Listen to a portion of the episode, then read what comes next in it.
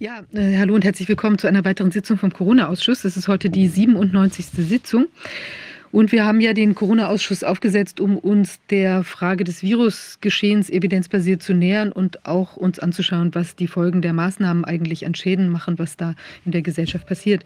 Heute ist unser Titel Offene Geheimnisse und wir gucken mal ein bisschen genauer, was sich so äh, hinter den Dingen tut, also beziehungsweise ähm, das, was eigentlich alle wissen, was aber in den Mainstream-Medien eben doch nicht ankommt. Da gibt es eine ganze Reihe von Aspekten. Es gibt Neues. Ähm, ich hatte, äh, wir hatten ja auf 2020 News darüber berichtet, die Rechtsanwaltskollegin Virginie ähm, äh, aus Frankreich, die auch an der Grand Jury äh, teilgenommen hatte, die ist verhaftet worden und es ist nach wie vor auch nicht klar, warum eigentlich, aber sie ist inzwischen wieder auf freiem Fuß. Wir sehen im Moment so eine Bewegung, äh, auch der Aktivist Willem Engel war ja in Holland verhaftet worden, auch aus irgendwelchen ungeklärten Gründen. Inzwischen, ähm, da warten wir auf Nachricht, ob er, wann er wieder rauskommt.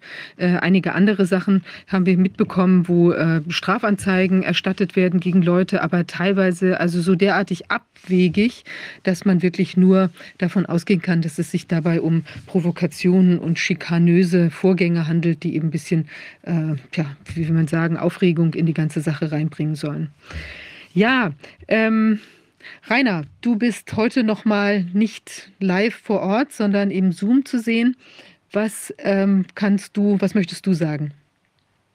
Ich würde nur darauf hinweisen, dass wir noch ein paar gute Einspieler haben. Äh, gleich als erstes spielen wir na, Klaus Stör, der hat lange für die WHO gearbeitet, war mal für das Influenza-Impfprogramm, äh, glaube ich, zuständig. Ähm, und danach äh, spielen wir noch etwas. Ähm, das ist die, äh, ist die Sache, die sich mit den Lebensversicherungen beschäftigt, genauso wie es uns äh, der Ed Dowd schon geschildert hat, der Investmentbanker ursprünglich Wall Street, jetzt lebt er auf Hawaii er sagt, ja, die Politiker mögen uns natürlich sonst was an äh, falschen Tatsachen berichten. Die Wall Street kann sich das nicht leisten, das zu glauben. Äh, die Wall Street, äh, die Versicherer insbesondere, äh, die da ja auch an der Börse gehandelt werden, äh, die werden früher oder später einen Rückzieher machen. Und genau das wird jetzt berichtet. Äh, fing an in Frankreich, aber jetzt sieht es so aus, als hätten die amerikanischen Lebensversicherer, der Lebensversicherungsrat, als hätte der gesagt, nö, also wenn jemand nach Impfung verstirbt, das ist ja wie Suizid. Man kennt ja die Nebenwirkungen. Äh, wer die nicht kennt, der muss auf dem Mars leben. Also da zahlen wir eben nicht. Das ist zumindest die Ankündigung. Ähm, am Ende der Sitzung haben wir einen sehr schönen Clip mit äh, Christine Andersson, die eine kurze Rede ähm, vor, äh, der, vor der, im Europäischen Parlament hält und auch sagt hier, Trudeau, ersparen Sie uns bitte Ihre Anwesenheit hier. Und dann haben wir noch Ron Johnson, den Senator aus den USA, der sagt, äh, Fauci wird angeklagt wegen müssen, äh, werden müssen wegen aller in Betracht kommenden Delikte. Gleich am Anfang wollen wir aber jetzt kurz mal das, äh, die kurze, den kurzen Clip mit Klaus Stör hören. Herr Stör, wir haben die Debatte im Bundestag heute gehört. Sie waren ja schon früh dafür, vieles zu lockern. Wie finden Sie das neue Infektionsschutzgesetz? Ja, es kommt sehr spät und bleibt eigentlich hinter dem zurück, was äh, international eigentlich notwendig wäre. Unsere Nachbarländer haben es ja vorgemacht. Also wer jetzt da überrascht ist, dass eine Durchseuchung eintritt, der hat die letzten zwei Jahre im Tiefschlaf verbracht. Äh, und die Situation tritt jetzt ein. Ob das Omikron wäre oder Delta oder wie auch immer dann die nächste Variante heißt, Irgendwann wäre es zur Durchseuchung und zur vollständigen Infektion aller gekommen. Jeder kann sich jetzt schützen. Besseren Schutz kriegen wir nicht als jetzt. Mehr Impfstoffe gibt es nicht, äh, bessere, besseres Gesundheitssystem gibt es nicht und bessere Medikamente. Und jeder muss jetzt durch, durch die Infektion. Äh, man kann es immer weiter noch nach hinten schieben. Und Deutschland ist hier auf einem Paralleluniversum. Alle anderen haben sich entschieden, das zügig durchzustehen. Mit einem soliden Gesundheitswesen ist ja ganz wichtig. Aber in Deutschland gibt es immer noch Leute, die Kinder die Masken aussetzen wollen. In Brandenburg hat man jetzt entschieden, die, die Maskenpflicht bei Kindern zu beizubehalten, dreimal pro Woche zu testen. Man kann ja Geld auch gleich verbrennen. Also es macht keinen Sinn mehr jetzt, wirklich die Infektion dahin zu schieben, weil jeder sich ja infizieren wird.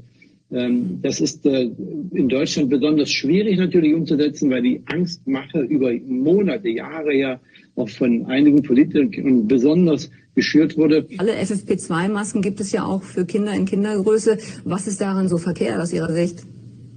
Nein, wer eine Maske tragen möchte, der soll das gern tun. Das ist gar völlig fraglos. Aber von staatlicher Seite jetzt Leute zu zwingen, eine Maske zu tragen, man verhindert ja nichts. Es ist so, wenn ich jetzt eine Maske tragen würde und mich jetzt nicht in den nächsten Wochen, sondern in einem halben Jahr infiziere, wird für mich das Erkrankungsrisiko identisch bleiben. Und das ist für die Kinder, für die äh, gesunden Erwachsenen und für, auch für die Erkrankten genau dasselbe. Man verschiebt das Problem immer weiter nur nach hinten. Ja, es wird immer wieder Infektionen, Erkrankungen und es wird auch Todesfälle geben, ohne Frage. Das ist wie bei anderen Atemwegserkrankungen jetzt. Und jetzt müssen langsam aber eben die Verantwortung dieses Lebensrisikos Risiko Corona zu dem, dem zu begegnen, muss in die Hände der äh, Menschen zurückgelangen, genauso wie jeder für sich sonst für seine Gesundheit sorgt. Der Staat hat alles getan, Impfstoffe, Medikamente sind da und ein Gesundheitswesen mehr kann er nicht mehr machen. Ja, klare Worte. Ähm, bevor wir jetzt unsere, unseren ersten Gast hören, äh, als Einführung dazu das äh, Video von einem amerikanischen Arzt, den haben wir schon mal gehört, da geht es um die Lebensversicherungen, die ursprünglich in Frankreich gab es wohl den ersten Fall, zumindest der offen äh, diskutiert wurde, einer Lebensversicherung, die sagt, nee, wenn jemand nach Impfung stirbt, Pech, da zahlen wir nicht, das ist wie Selbstmord. Und äh, wer bisher geglaubt hat, in den USA, an die USA wendet sich dieser Arzt, äh, ach, das ist ja nur in Frankreich, der wird jetzt bald wohl eines Besseren belehrt werden. Wir wissen aus einem anderen, äh, von einem anderen, von einem CEO einer großen Versicherung mit, ich glaube, 300 Milliarden ähm, äh, Anlagekapital, dass äh, in 2021 offenbar eine Erhöhung der Mortalitäten nach Impfung um 40 Prozent stattgefunden hat. Das merken die Versicherungen jetzt auch. Ähm, nicht nur die von, mit diesem CEO, sondern offenbar flächendeckend. Äh, deswegen gibt es da wohl einen Hinweis des äh, Versicherungsrates. Hören wir uns mal diesen Mann an, diesen Arzt. So in France, there was an elderly, wealthy businessman who. Ein älterer wohlhabender äh, Geschäftsmann, der über Millionen äh, versichert war und er hat sich impfen lassen und ist gestorben. Und die Lebensversicherung zahlt nicht aus, weil sie entschieden hat, dass das Covid-Impfstoff ein medizinisches Experiment ist und medizinische Experimente sind nicht von der Versicherung abgedeckt. Darüber hinaus, selbst der Richter in dem Prozess, der sich dem anschloss, hat gesagt, dass die Nebenwirkungen des äh, Impfstoffes bekannt bekannt sind, öffentlich bekannt sind. Es gibt also keine Möglichkeit, dass dieser Mensch keine Nebenwirkungen hätte haben können. Er hat sich bewusst für die Impfung entschlossen und ist als Folge davon gestorben. Und weil es seine freiwillige Entscheidung war, heißt es, können Sie Selbst mal äh, das wiederholen, wo Sie die, all diese Sachen da gesagt haben? Und Selbstmord ähm, zusammen mit dem Tod aufgrund medizinischer Experimente sind von Lebensversicherungen nicht abgedeckt. Natürlich denken Sie jetzt, das ist in Frankreich gewesen, das passiert in der SU niemals. Tut mir leid, dass ich Ihnen sagen muss, dass die Amerika, der Rat der amerikanischen Lebensversicherungen sich genau dieser Meinung angeschlossen hat, dass die Versicherungen die Zahlung verweigern dürfen, wenn äh, sie sich haben impfen lassen, weil weil das Experimente medizinischer Art sind. Das haben wir hier. Wir sehen, dass das passiert. Vielleicht sollten Sie mal Ihre Police angucken. Nichts nützen. Ja, Viviane, willst du Frau Spuler vorstellen? Ja, genau. Wir haben jetzt unsere ersten Gast. Frau äh, Malis äh, Spuler ist Bestattungsunternehmerin. Sie ist so schon seit 2007 aktiv, hat also 25 Jahre Berufserfahrung und sie hat uns mitgeteilt, dass eben im pan ersten Pandemiejahr 2020. Äh, in der Phase hat sie keine vermehrten Todesfälle in ihrem Bestattungsunternehmen festgestellt. Jetzt, Frau Spuler, sieht es aber anders aus. Vielleicht können Sie uns einen Abriss geben zu dem der Situation in 2020 und nach den Impfungen vermutlich, die die Sache geändert haben? Ja, gerne. Aber gerade noch zur Korrektur, es sind 15 Jahre. ja. Trotzdem eine lange Zeit. Ja, ja, nur dass es einfach stimmt. Ähm, ja, also es war wirklich so, dass, ähm, dass wir im ganzen Jahr 2020 gar keine Auffälligkeiten hatten, was die Beerdigungen äh, anging. Es war alles normal. Im Frühjahr waren es wie immer mehr, im Herbst waren es auch mehr. Es war alles noch normal. Und im Dezember, ja, da gab es auf einmal einen raschen Anstieg einfach an Beerdigungen. Ja, wir hatten in 14 Tagen, glaube ich, zwölf Beerdigungen. Also das ist viel für uns, ja, weil wir sind ähm, in einem Dorf mit 8000 Einwohnern und haben so um die äh, 50 Beerdigungen im Jahr und ähm, können das immer so schön dann auch ausrechnen, ja, wenn da sich irgendwas verschiebt. Und ja, und da war es halt wirklich so, dass die Zahlen im Dezember, wir haben dann mal richtig viele dazugekriegt, ungewöhnlich viel. Das ging dann noch bis in den Januar 2021 rein, im Februar noch ein bisschen und dann ist es schlagartig ruhig geworden. Und dann, ähm, das waren bis dahin auch nur ältere Menschen. Also wirklich, wir waren ganz oft in Pflegeheime, also wirklich ganz viele ältere Menschen sind da gestorben. Und ähm, im Sommer ging es dann los mit jüngeren Menschen, wo halt ähm, so um die 60 und auch jünger waren. Also ja, das ging, wie gesagt, im Sommer los. Und dann haben wir wieder gemerkt, äh, zum Herbst hin, wie die Boosterei losging, sind die Zahlen wieder in die Höhe geschossen. Also das merkt man immer. Früher waren einfach im Frühjahr und im Herbst die meisten Sterbenfälle und jetzt sind sie einfach nach dem Boostern. Das ist wirklich eine Auffälligkeit, ja. Frau Spuler, in welchem zeitlichen Zusammenhang sind denn diese Leute dann, haben Sie das ein bisschen beobachten können, wann die da verstorben sind? Der früheste war vier Tage einfach tot im Bett gelegen nach der Boosterimpfung. Das stand dann auch in der Todesbescheinigung, Tod durch dritte Corona-Schutzimpfung. Und dann war ja natürlich auch Todesursache ungeklärt angekreuzt ja, der Mann wurde dann beschlagnahmt und von der Polizei obduziert. Es wurde die Todesursache halt Herzstillstand festgestellt, aber der Zusammenhang zur Impfung wird ja da nicht untersucht, ja. Ja, und zwei Tage später ist die Familie dann auch zum Boostern gegangen. ja. Wahnsinn. Genau, und ja, also das war so das Früheste, was wir hatten. Und ähm, bei einem Mann, da hat man es die Frau auch ganz genau erklärt, der war 43, ähm, der war nach der zweiten ähm, äh, BioNTech-Spritze, war der erst mal vier Wochen krank. Dann war er montags arbeiten und äh, die Nacht drauf war er auch tot, dann im Bett gelegen. Er war morgens einfach tot.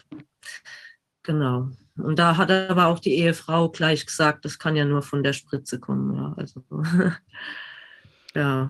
Und haben Sie mitbekommen, dass dann aus diesen Untersuchungen etwas herausgekommen ist oder die Leute Konsequenzen gezogen haben?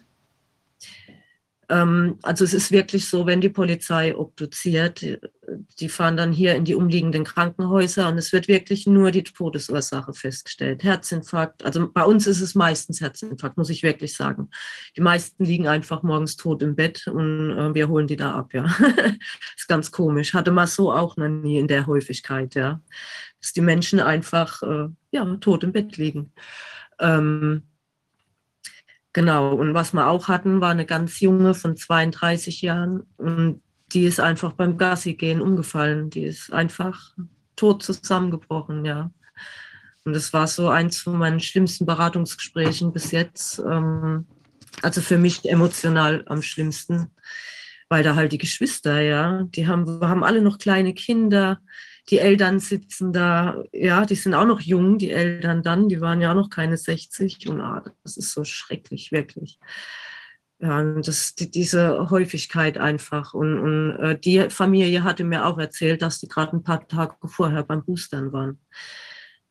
Ja, und, und diese Geschichten kriege ich ja immer gesagt. Oder bei uns ist ja durch diese ähm, 2- und 3G-Regelungen auf den Friedhöfen, die jetzt gerade wieder gefallen sind, ähm, haben die Leute mir ja ihren Impfstatus auch mitgeteilt. Und dadurch habe ich das immer so ein bisschen auch recherchieren können. Ähm, ja, es klingt wieder verdächtig danach, tot durch die Impfung. Ne? Ja, und wir haben halt viele wirklich, die um die 60 sind. Ich habe noch keine ganz jungen, Gott sei Dank. Hatte aber gestern einen Anruf aus Paderborn von einem Bestatter und der beerdigt jetzt lauter Jugendliche. Also ist einfach nur grausam, was hier abgeht. Sie sagten ja, dass Sie ungefähr so an die 50 äh, genau. Beerdigungen haben mhm. im Jahr. Mhm. Ist denn auch die Zahl, die absolute Zahl der Beerdigungen mehr geworden? Wie können Sie das, das schon noch nicht? Das noch nicht. Absehen. Das muss ich jetzt abwarten, wie diese Verschiebung hier stattfindet, ja. Mhm. Man stirbt ja nur einmal und wenn jetzt seit, ja, ähm, genau. Wenn, wenn da eine Häufung ist, dann sind andere möglicherweise. Aber wenn allerdings, wenn es an der Impfung liegt, alles, dann müsste ja immer dann, wenn geimpft wird, was passieren. Und das würde ja genau. dann nicht mit dem Alter zusammenhängen, sondern mit der Impfung. Also beim ersten Mal bin ich fest davon überzeugt, dass die Menschen, die alten Menschen, die da geimpft worden sind, die wären wahrscheinlich in ein paar Wochen, Monaten eh gestorben, ja. Und durch die mhm. Impfung ist das halt einfach früher eingetreten. Nur die jüngeren Menschen, ja, die man dann, ja, das waren die Vorerkrankten, die geimpft waren. Jetzt nicht mehr, jetzt sind alle geimpft, aber dann in diesem ersten Jahr am Anfang 2021 mhm. sind ja nur dann die Vorerkrankten geimpft worden. Und ja, und die sind dann alle ein paar Tage oder bis sechs Wochen nach der Impfung ja. gestorben. Wir haben ja auch den Verdacht, dass da bestimmte Impfchargen besonders toxisch sind. Und jedenfalls in den USA hatten wir dann den Verdacht geäußert. Das heißt, dass wenn, dass das dann auch dazu führen könnte, wenn jetzt, äh, dass da Serien auftreten. Das heißt, dass da plötzlich mal für einen Monat oder so oder für eine Woche dann mehrere äh, versterben. Kann ich und auch, in, an, ja, in anderen Zeiten, in anderen Zeiten wieder nicht so viele, wenn eine weniger toxische Charge benutzt wird. Also solche Dinge, äh, die kann man ja auch steuern und die, das ist ein Verdacht, den man, glaube ich, haben muss, wenn man diese Versdaten kennt da kann ich Ihnen vielleicht auch gerade noch so erzählen. Ich hatte ganz viele Anrufe von Bestattern, die mir das einfach bestätigt haben aus ganz Deutschland. Und ich hatte einen Bestatter, der hat mich aus dem Bodenseeraum angerufen und er hat zu mir gesagt, bei denen ist alles in Ordnung, die sind alle geboostert, er hat keine Auffälligkeiten, aber er hat jetzt natürlich Angst. hm. Genau, also ein, ich hatte einen Bestatter aus dem Raum Bodensee, der hat gesagt, bei ihm ist alles ganz normal. Also es kann schon sein, dass das vielleicht tatsächlich irgendwie örtliche Auftreten sind. Das kann ich jetzt nicht genau sagen. Und konnten die Oder sagen, die, wie viel mehr das bei Ihnen so war? Also die Personen, die sich an Sie gewandt haben, haben da manche gesagt, okay, wir haben vielleicht 10 Prozent mehr. Oh, wir haben plötzlich doppelt so viele Tote. Ähm, konnte man das irgendwie quantifizieren? Nee, das habe ich jetzt auch so genau nicht abgefragt, aber sie haben ja halt alle bestätigt, dass, die, äh, dass das Sterbealter verjüngt. Ne? Also die werden immer jünger und sie haben halt alle dieses plötzlich und unerwartet. Ja, diese, diese Todesursachen, die sind ungewöhnlich. Ja, die Menschen, die klappen einfach um und sind weg. Ja, also so war das früher nicht in der Häufigkeit. Es war einfach nicht so. Wie häufig ist denn das vorgekommen, plötzlich und unerwartet vorher? Wenn ich jetzt mal einfach von den 50 Beerdigungen ausgehe, habe ich vielleicht fünf gehabt, die um die maximal 50 bis 50 waren. Ohne Kinder jetzt, die ähm, lassen wir mal ganz raus. Ähm, einfach erwachsene Menschen, die vielleicht noch vier, um die 40 oder vielleicht 51, das waren vielleicht wirklich genau 55. Und jetzt ist es halt schon, ich freue mich, wenn die Angehörigen anrufen und sagen, Oma oder Opa ist gestorben. Das hört sich schon blöd an jetzt. Ne? Aber ja, wir haben schon von, einige. Das von den Leuten, welche plötzlich und unerwartet verstorben sind, wie viele gab es denn da von den 50 Personen, die Sie beerdigt haben, jedes Jahr? Ähm, das kam nicht so oft vor. Das sind ja dann meistens auch Herzstillstände oder so. Das kam eher selten vor. Die äh, jüngeren Menschen, die damals gestorben sind, die hatten meistens Krebs oder irgendwas, ja, eine Krankheit. Und dass da einfach mal so jemand äh, einen Herzinfarkt oder so erlitten hat, das kam nicht so oft vor. Es kam wirklich nicht so oft vor. Und jetzt hat man es aber ständig. Wie gesagt, bei uns ist häufig aufgefallen, dass ähm, die Menschen einfach morgens tot im Bett liegen. Ja, das ist genau das, was uns äh, später noch ein amerikanischer Gast, ein Anwalt, Todd Callender, äh, berichten wird. Äh, da sind äh, in der Armee, äh, kann man ja eine äh, geschlossene Bevölkerungsgruppe beobachten. Ne, da fällt das auf, wenn da einer fehlt, weil jeden Morgen gezählt wird. Sind die alle da? Die müssen sich dann namentlich melden. Und er berichtet genau dasselbe. Ähm, er berichtet von einer Steigerung der Mortalität innerhalb der Armee im Jahre 2020, 2021, erst nach den Impfungen, von 1100 Prozent. Und äh, für 2022 wird eine Steigerung von 5000 Prozent erwartet. Und da sagt er, da, da liegen 18, 25-jährige vollfitte Special Forces morgens tot im Bett. Mhm. Plötzlich unerwartet. Genau. Aber ich denke, wir werden das jetzt erst merken. Ich, ich merke, ich habe, äh, glaube ich, mehr Beerdigungen wie sonst. Mhm. Es ist ja immer so, wie gesagt, ich muss halt gucken, äh, das kann ich immer erst so Richtung Jahresende sagen, wie es sich entwickelt. Ja? Weil im Moment haben wir konstant, regelmäßig, ich habe heute schon wieder einen Sterbefall reinbekommen. Oh. Dadurch, wir sind so 50 Bestattungen, ungefähr eine in der Woche. und ich habe aber immer jetzt drei, vier in der Woche und das habe ich normal nicht. Also ich kann noch nichts Konkretes sagen, ich muss das jetzt noch weiter beobachten. Mhm. Aber ja, ich merke es, ja.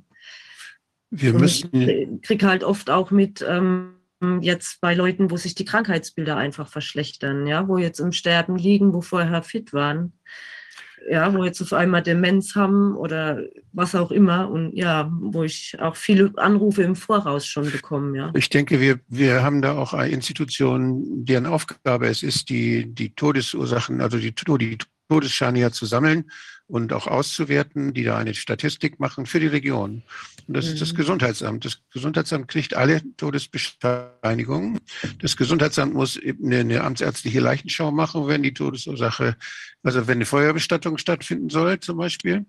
Und das heißt, die kriegen eigentlich mit, wenn Leute sterben und kriegen auch die Dokumente als Erste und geben die dann weiter an die Landesstadt, an, an die Landesregierung äh, und an die, an das, später nachher an die Bundesstatistik. Das sind also da, da in, in Ihrem Bereich könnte man jetzt das Gesundheitsamt anfragen und sollte man das Gesundheitsamt anfragen, ob die was bemerkt haben, ob sich was verändert hat.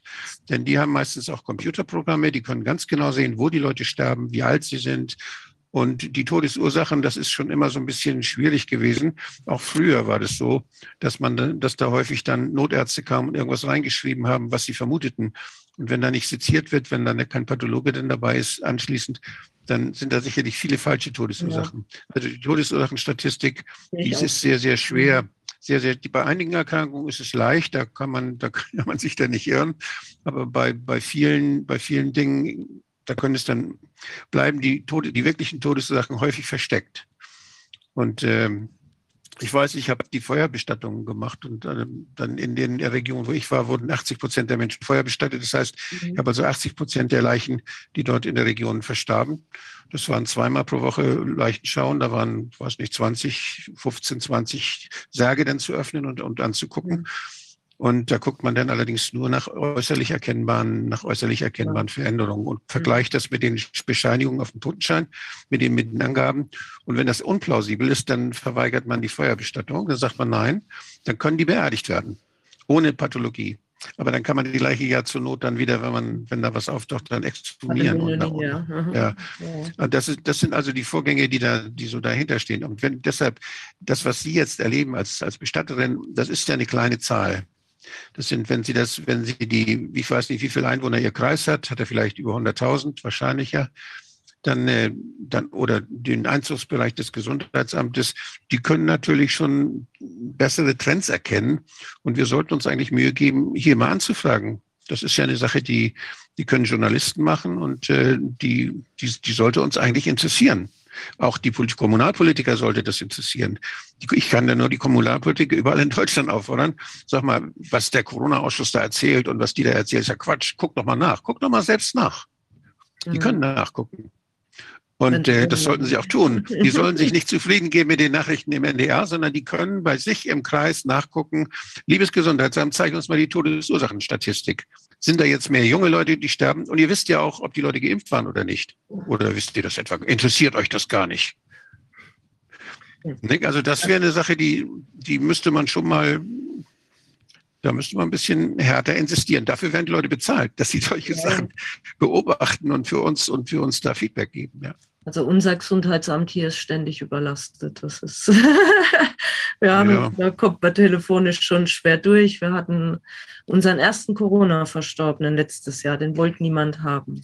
Also wenn ein, wenn ein, wenn ein Kommunal, ja, Kommunal Gesundheitsamt da nach dem Weg suchen und ach, das war eine Katastrophe.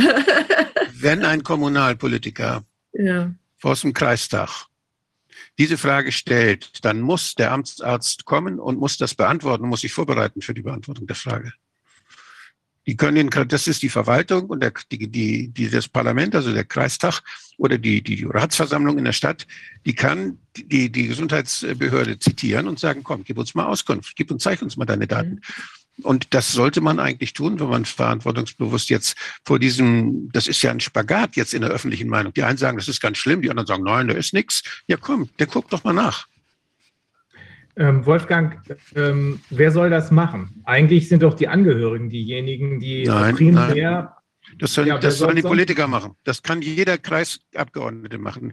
Es gibt ja auch viele freie Wählerschaften, die nicht irgendwie parteilich gebunden sind. Und es gibt auch gerade auf Kreisebene, auf kommunaler Ebene gibt es viele Leute, die einfach nur engagiert sind, die dort im Kreistag sich gewählt sind. Und die können natürlich anfragen und die können das Gesundheitsamt bitten, diese Auskunft zu geben. Und die können das auch verwerten, öff öffentlich verwerten. Nun sehen wir aber ja in Deutschland, dass gar keiner engagiert ist. Weder die Justiz noch die Gesundheitsämter. Niemand ist engagiert. Jeder ist eingeschüchtert oder verwirrt oder sagt sich, oh, ich bleibe mal besser in Deckung. Das ist ja ein Wunder, dass Frau Spuler äh, hier quasi an die Öffentlichkeit geht. Nicht quasi, sondern tatsächlich an die Öffentlichkeit geht.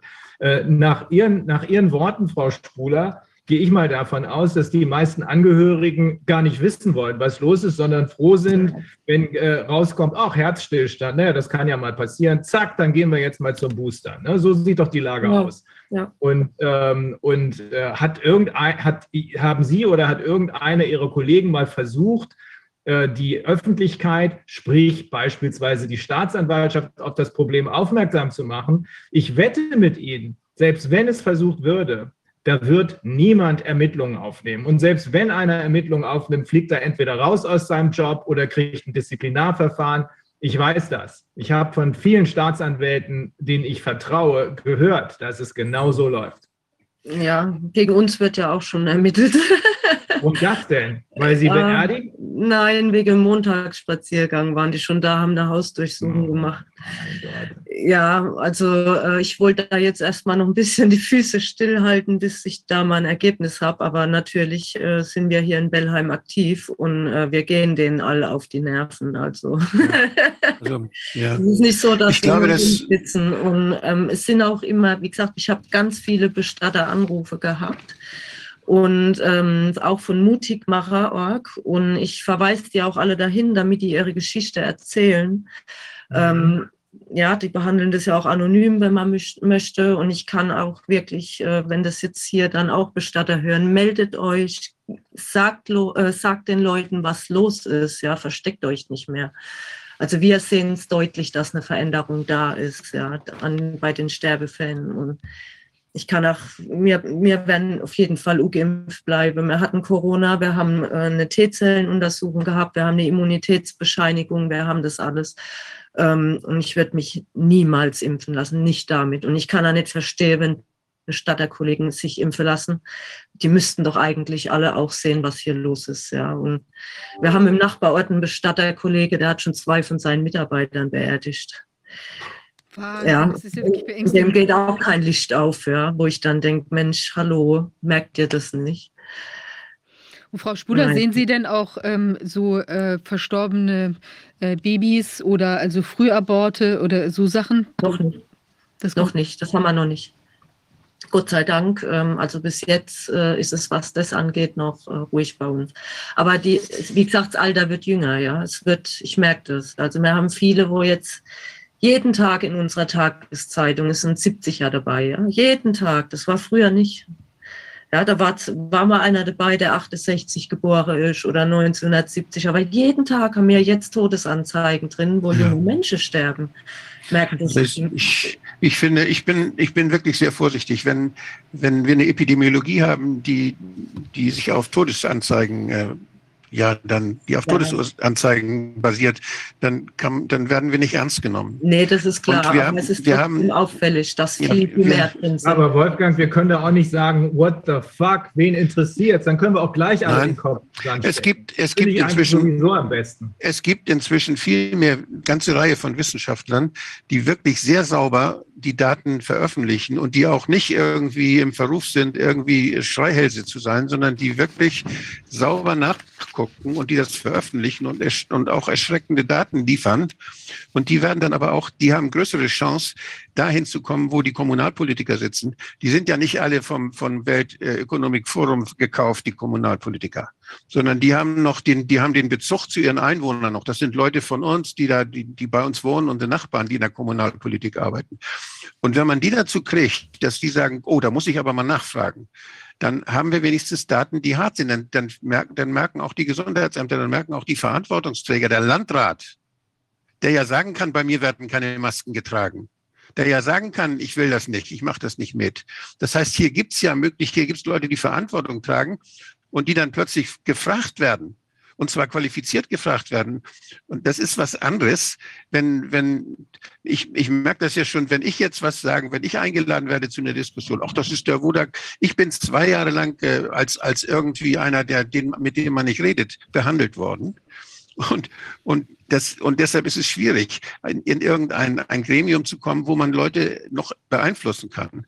Aber wenn da, wenn es Leute gibt, die wirklich gute Wissenschaftler sind und die einfach nur die richtigen Fragen stellen und insistieren, dass sie Antworten kriegen, dann kann man noch Leute gewinnen. Wir müssen mehr Leute gewinnen, die wach werden. Darauf kommt es doch an. Nicht die nur immer, dass die nur immer zusammen tanzen, die es sowieso schon wissen, sondern die Leute, die sind doch alle gefährdet. Und ich denke, da müssen wir, da müssen wir einfach uns Gedanken, müssen wir uns Gedanken machen, wie man an mehr Leute rankommt. Und über die Kommunalpolitik, glaube ich, ist das ein Weg, weil da auch eine Zuständigkeit für die, für die, für die, ja, Daseinsvorsorge heißt das ja so schön, die besteht. Und das sollten wir nutzen und da sollten wir versuchen, Methoden zu entwickeln und, und Fragen zu entwickeln, die dann, die dann auch genutzt werden können und wo dann auch die Leute selber plötzlich, plötzlich merken, oh, hier ist etwas anders als sonst, hier ist irgendwas nicht in Ordnung. Ja, den, also jeder Versuch ist es natürlich wert, unternommen zu werden, wenn in diese Richtung gearbeitet wird. Aber man fragt sich schon, ähm, wo sind die eigentlich alle gewesen, die Kommunalpolitiker in den letzten zwei Jahren? Wo waren die? Oh, natürlich kann man versuchen, die jetzt aufzuwecken, aber ich habe meine Zweifel. Aber trotzdem, jeder Versuch ist es wert, unternommen zu werden in diesem Zusammenhang. Ja, Frau Spuler, wir stehen so ein wenig unter Druck. Ähm, mhm. Aber wir sind Ihnen also, überaus, überaus dankbar. Ähm, wolltest du noch eine Frage stellen, Wolfgang? Ja, ich, nur, ich wollte nur noch ein bisschen Mut machen. Das, denk mal an die DDR wie da der Widerstand gewachsen ist, wie man sich da. Aber da gab es den Widerstand, da gab es den hinter den Kulissen. Bei uns gibt es faktisch nur diese 10 Prozent oder so, die öffentlich auf die Straße gehen. Vielleicht nochmal 10 Prozent, die auf unserer Seite stehen, die kritisch sind, aber sich nicht öffentlich äußern. Äh, ich glaube, dass in Deutschland äh, nichts zu machen ist, aber ich finde es trotzdem richtig, wenn man versucht, diese, diesen Glauben äh, zu widerlegen. Ich glaube allerdings, dass es wie auch sonst Rainer, immer so sein Rainer, das, wird, dass hier, ich glaube, dass es auch hier so sein wird, dass das Ausland uns anschieben muss. Aber du machst doch was in Deutschland. Weshalb bist du denn im Corona-Ausschuss? Ja, ähm, ich mache das, weil ich die äh, dumpfe Hoffnung habe. Nein, ich mache das, weil ich die Hoffnung habe, äh, dass es doch noch ein paar Menschen gibt, äh, die sich genau. informieren lassen wollen und die darauf reagieren. Äh, ich mache das vor allem deshalb, weil ich glaube, wenn wir gar nichts machen und uns einfach aufgeben, das ist der allerletzte und der falscheste Weg. Ich habe ja ein paar Mal schon betont, ich glaube hier schon an eine spirituelle Seite und ich glaube, wenn wir etwas unternehmen, wird uns im richtigen Moment irgendeine höhere Macht helfen. Aber hier bei der Politik oder gar in der Justiz, da kannst du lange suchen, bis da irgendeiner einen geraden Rücken hat. Wir freuen uns auf die, die noch einen haben. Ja, Gut, Frau Spuler, also nochmal herzlichen Dank. Äh, wenn wir rechtzeitig angefangen wären, hätten wir noch ein bisschen länger reden können. Aber ich glaube, das Wesentliche haben Sie auch so äh, uns übermitteln können. Nicht? Ich halte Sie auf dem Laufenden, wie die Entwicklung in diesem Jahr ist. Sehr gut. Vielen Dank, Frau Spuler. Ne? Ja, klar, gerne doch. Ja, danke. jetzt. Danke. Um, um, we will now switch to English. Uh, Zivadin Jovanovic. Jin äh, Jovanovic, es tut mir leid, äh, dass wir Sie äh, haben warten lassen, aber äh, gar nicht so lange, nur vier Minuten. Wie geht es Ihnen heute? Sehr gut, vielen Dank. Wie geht's Ihnen? Danke, mir geht's sehr gut. Ich bin in Indien in einem Ayurveda ähm, ähm, Retreat und äh, mir ist nie besser gegangen als heute. Ich möchte Sie ganz kurz vorstellen. Sie sind ein serbischer Diplomat und Politiker. Äh, Sie dienten als Außenminister der Bundesrepublik äh, Jugoslawien zwischen 1998 und 2000. Seit 2005 sind Sie äh, Präsident des Belgrader Forums für eine Welt der Gleichen. das sich für Nicht-Interventionismus und gegen sogenannte humanitäre Kriege einsetzt. Können Sie uns etwas darüber erklären, wie die Expansion der NATO zur Ukraine-Krise geführt hat und wie die Sanktionen uns im Westen viel stärker treffen als Russland, wie die Stärkung der Synergie ähm, der sogenannten Eurasischen Wirtschaftsgemeinschaft, die äh, Reduzierung des Anteils des Westens am Welthandel und am BIP äh, zu erwarten äh, steht. Es ist sehr schön, dass Sie heute zu uns sprechen, denn es ist ganz selten, dass Politiker sich in diesem Zusammenhang ändern. Aber Sie sind einer davon. Vielen Dank für Ihre Einladung und äh, Ihre Bemühungen, dass wir uns hier heute Morgen sehen können. Ähm, ich möchte auch Herrn Rabisam bedanken für seine Bemühungen, ähm, dass wir uns hier heute treffen können. Und wir sind eine Nichtregierungsorganisation. Wir sind parteiunabhängig ähm, in Serbien und wir sind jetzt 23 Jahre alt. Unsere Hauptziele sind, dass wir die Gleichheit aller Nationen anstreben, aller Völker und aller Menschen.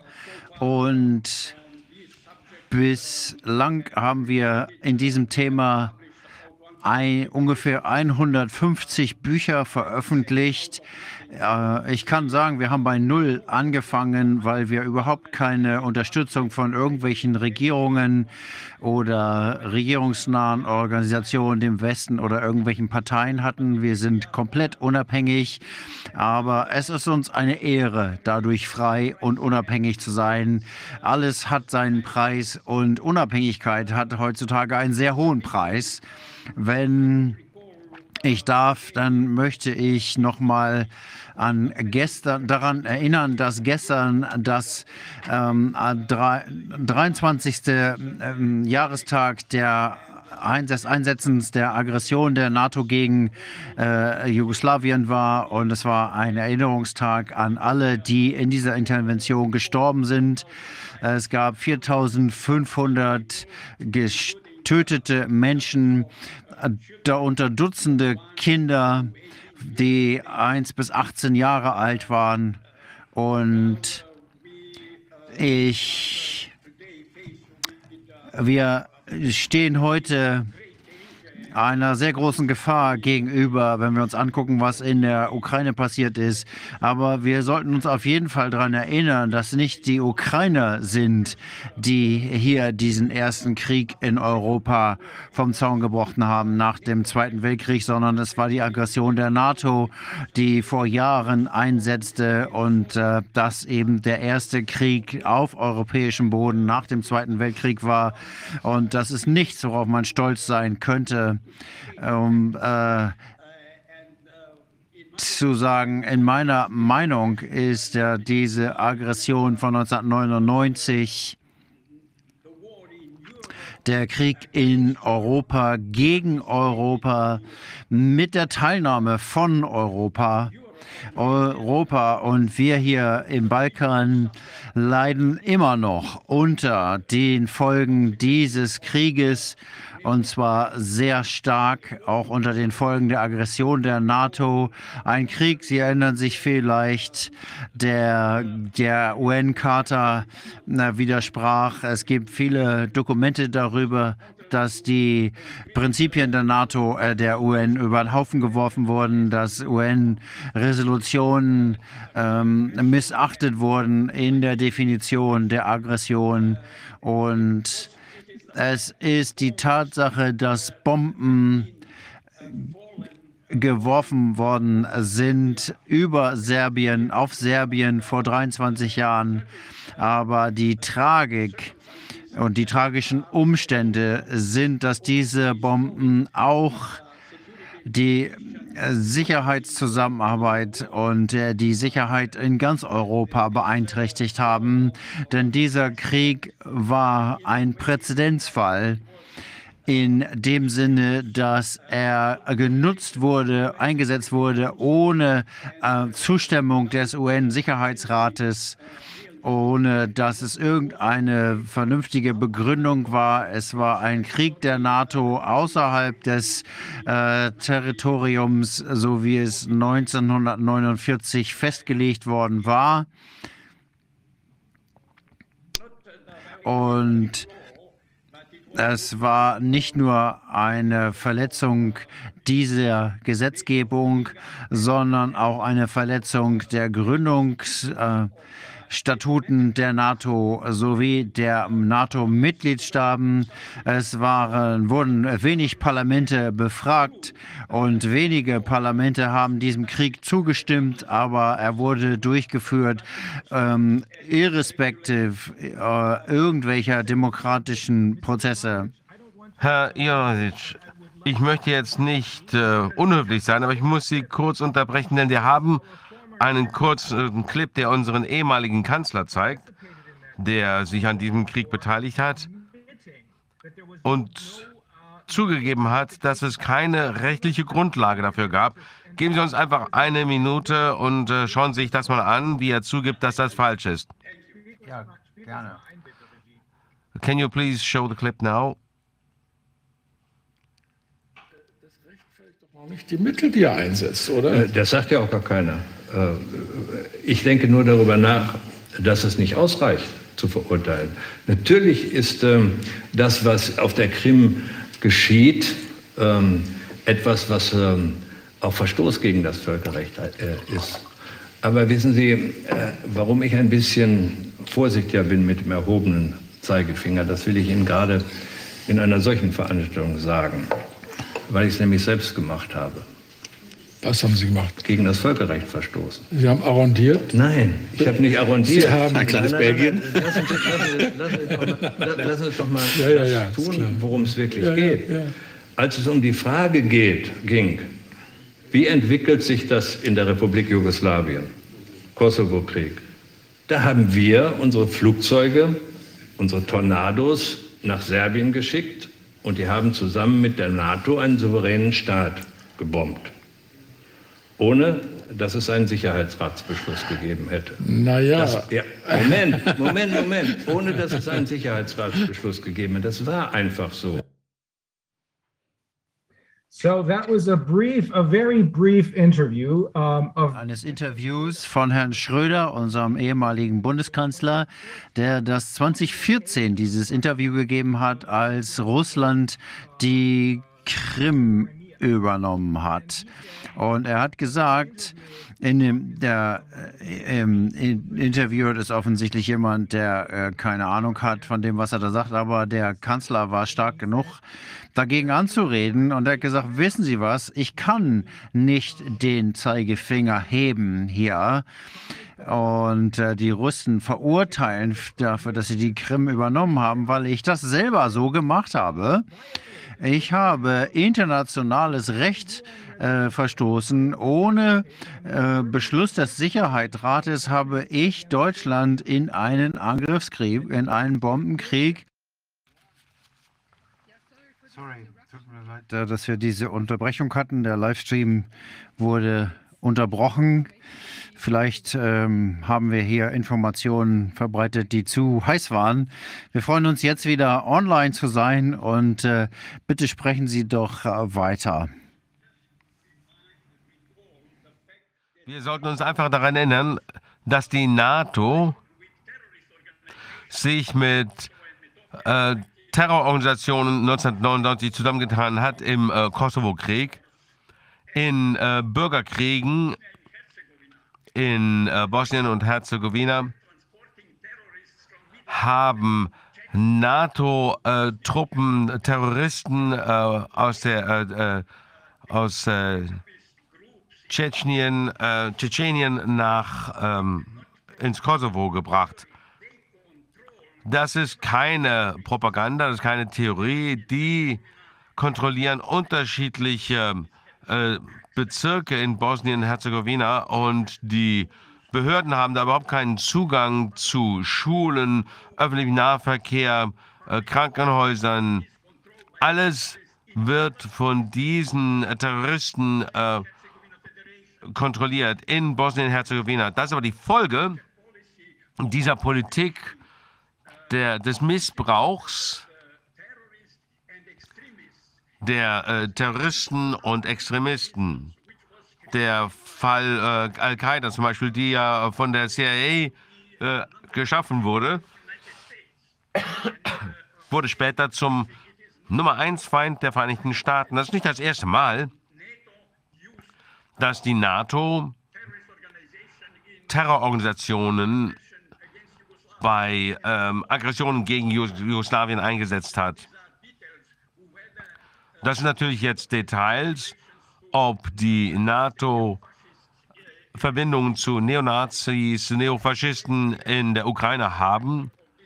Denn die waren ja auf jeden Fall ein Faktor bei diesem furchtbaren, äh, tragischen Krieg in der Ukraine. Herr Jovanovic, ich kann Ihnen versichern, dass die NATO dort sicher Beziehungen hat zu, sagen wir mal, einem Nazi-Regime. Es gibt eine Gruppe, die heißt das Azov-Regiment und eine, ein ehemaliger hochrangiger amerikanischer äh, ähm, Soldat, Scott Litter, hat äh, in einem Interview gesagt, dass die NATO, die, die Amerikaner, diese Leute ausgebildet haben. Das sind keine Neonazis, sondern das sind die alten Nazis von damals aus dem Dritten, Dritten Reich und die sind immer noch da.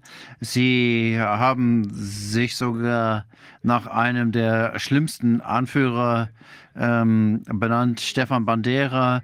Sie haben Straßen nach ihnen benannt und äh, Plätze nach ihm benannt.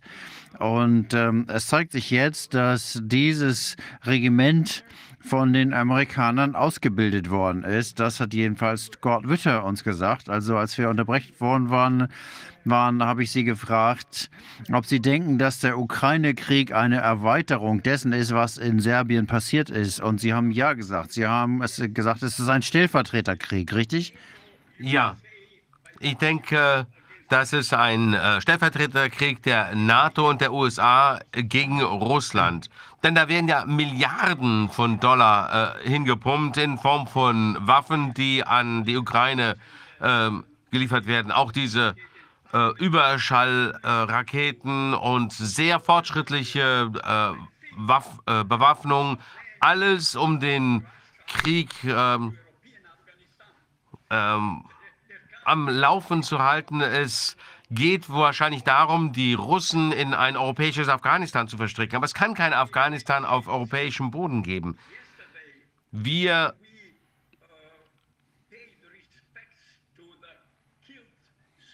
gestern äh, den äh, äh der Getöteten während der, äh, des NATO-Angriffs in äh, Serbien gedacht und sie, man hat äh, gleichzeitig beschlossen, weitere Truppen äh, zu entsenden. Wohin? Nach Rumänien, Bulgarien, die Tschechische Republik, ähm, ähm, Ungarn. Und da wird eine Front gegen äh, oder ganz um die Ukraine herum aufgebaut. Das spricht ja für sich selbst hinsichtlich der Politik. Einer äh, immer zunehmenden Militarisierung Europas, äh, immer zunehmender Unsicherheit, Instabilität, was ständig die äh, Gefahr erhöht, dass dieser Krieg über äh, die Ukraine auf andere Länder übergreift.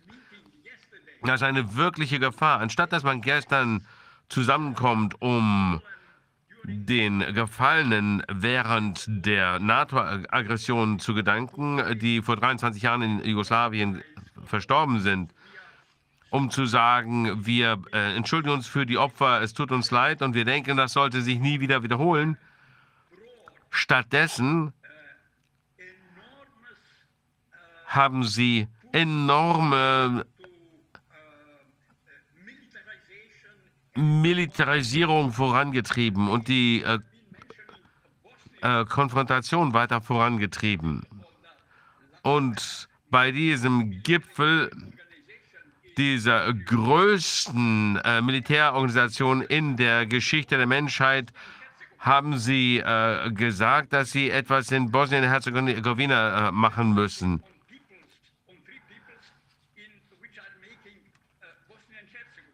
Wie, was denken die, äh, was das äh, für die Menschen in Bosnien-Herzegowina bedeuten wird? Wird das ihnen helfen, sich äh, friedlich zu entwickeln oder wird es den Extremen helfen? Welche Botschaft ist das, die Sie hier ähm, den Menschen senden? Das ist wirklich eine sehr gefährliche Politik. Ich denke, dass es kurzsichtig ist, eine unverantwortliche Politik. Das ist nicht die Politik der äh, Führungskräfte der Zukunft, wo es darum geht, äh, technischen, wissenschaftlichen, kulturellen, sozialen, wirtschaftlichen Fortschritt zu erreichen. Hier werden immer tiefere Spaltungen gesät und immer tiefere Unsicherheit. Und darum, äh, da müssen wir drüber nachdenken. Ähm, Herr Jovanovic, ich habe einen sehr guten Freund in Bulgarien und er hat mir gestern erzählt, dass es amerikanische Soldaten in Sofia gibt. Wir wissen nicht, was die da machen, aber ich könnte mir vorstellen, dass Sie recht haben, dass es äh, in diesem Krieg darum geht, ihn auf ganz Europa auszubreiten. Und in wessen Interesse ist das? Wer wird da sofort betroffen sein? Europa zuerst einmal. Länder wie Ihres, wie mein Land. Unabhängig davon, ob sie zur NATO, zur EU gehören oder Mitgliedstaaten sind oder nicht, Europa leidet. Und diese Konfliktpolitik äh, und diese Politik den Krieg noch zu befeuern in der Ukraine, indem man Geld und Waffen schickt, äh, da muss man sich überlegen, wessen Interesse dient das und was äh, erhoffen wir uns da eigentlich? Die Aggression gegen äh, Jugoslawien vor 23 Jahren, da ging es um die Extension der NATO. Und es wurde damit äh, erst einmal festgeklopft, dass unrechtmäßige Kriege ohne Zustimmung des UN-Sicherheitsrates ohne Konsequenzen für die Aggression äh, geführt werden können. Das ist ein Wendepunkt im, äh, äh, für die Globalisierung des Krieges. Wenn man sagt, dass man Krieg führen kann, ohne Rücksicht auf die äh, UN-Charta, dann äh, bereitet man ja Konfusion vor. Dann provoziert man weitere Unsicherheit und so weiter. Also von jetzt an können Sie sich das vorstellen. Vor drei Jahren, 23 Jahren, als die größte US-Militärbasis außerhalb der Vereinigten Staaten etabliert wurde, in der Nähe von äh, äh, einer äh, serbischen Stadt. Das war die erste Runde einer ganzen Kette von US-Basen, die plötzlich überall aus dem Boden schossen in Mittel- und Osteuropa. Direkt nach dieser Basis wurden drei weitere US-Basen in äh, Rumänien äh, geöffnet, vier in Bulgarien, viele andere in Ungarn, der Tschechischen Republik, ähm, äh, Slowak, äh, der Slowakei etc. Die schießen überall auf den Boden. Und vor all dem, was jetzt in der Ukraine passiert, gab es mehr US-Militärbasen äh, nach der, dem Fall der Mauer, als es während äh, der Kalte Krieg auf seinem Höhepunkt war. Also die ganze Zeit bereiten die sich auf den Krieg vor. Warum wird da die Infrastruktur entsprechend aufgebaut in ähm, Deutschland und in anderen Ländern? Nur für militärische Gründe. Warum?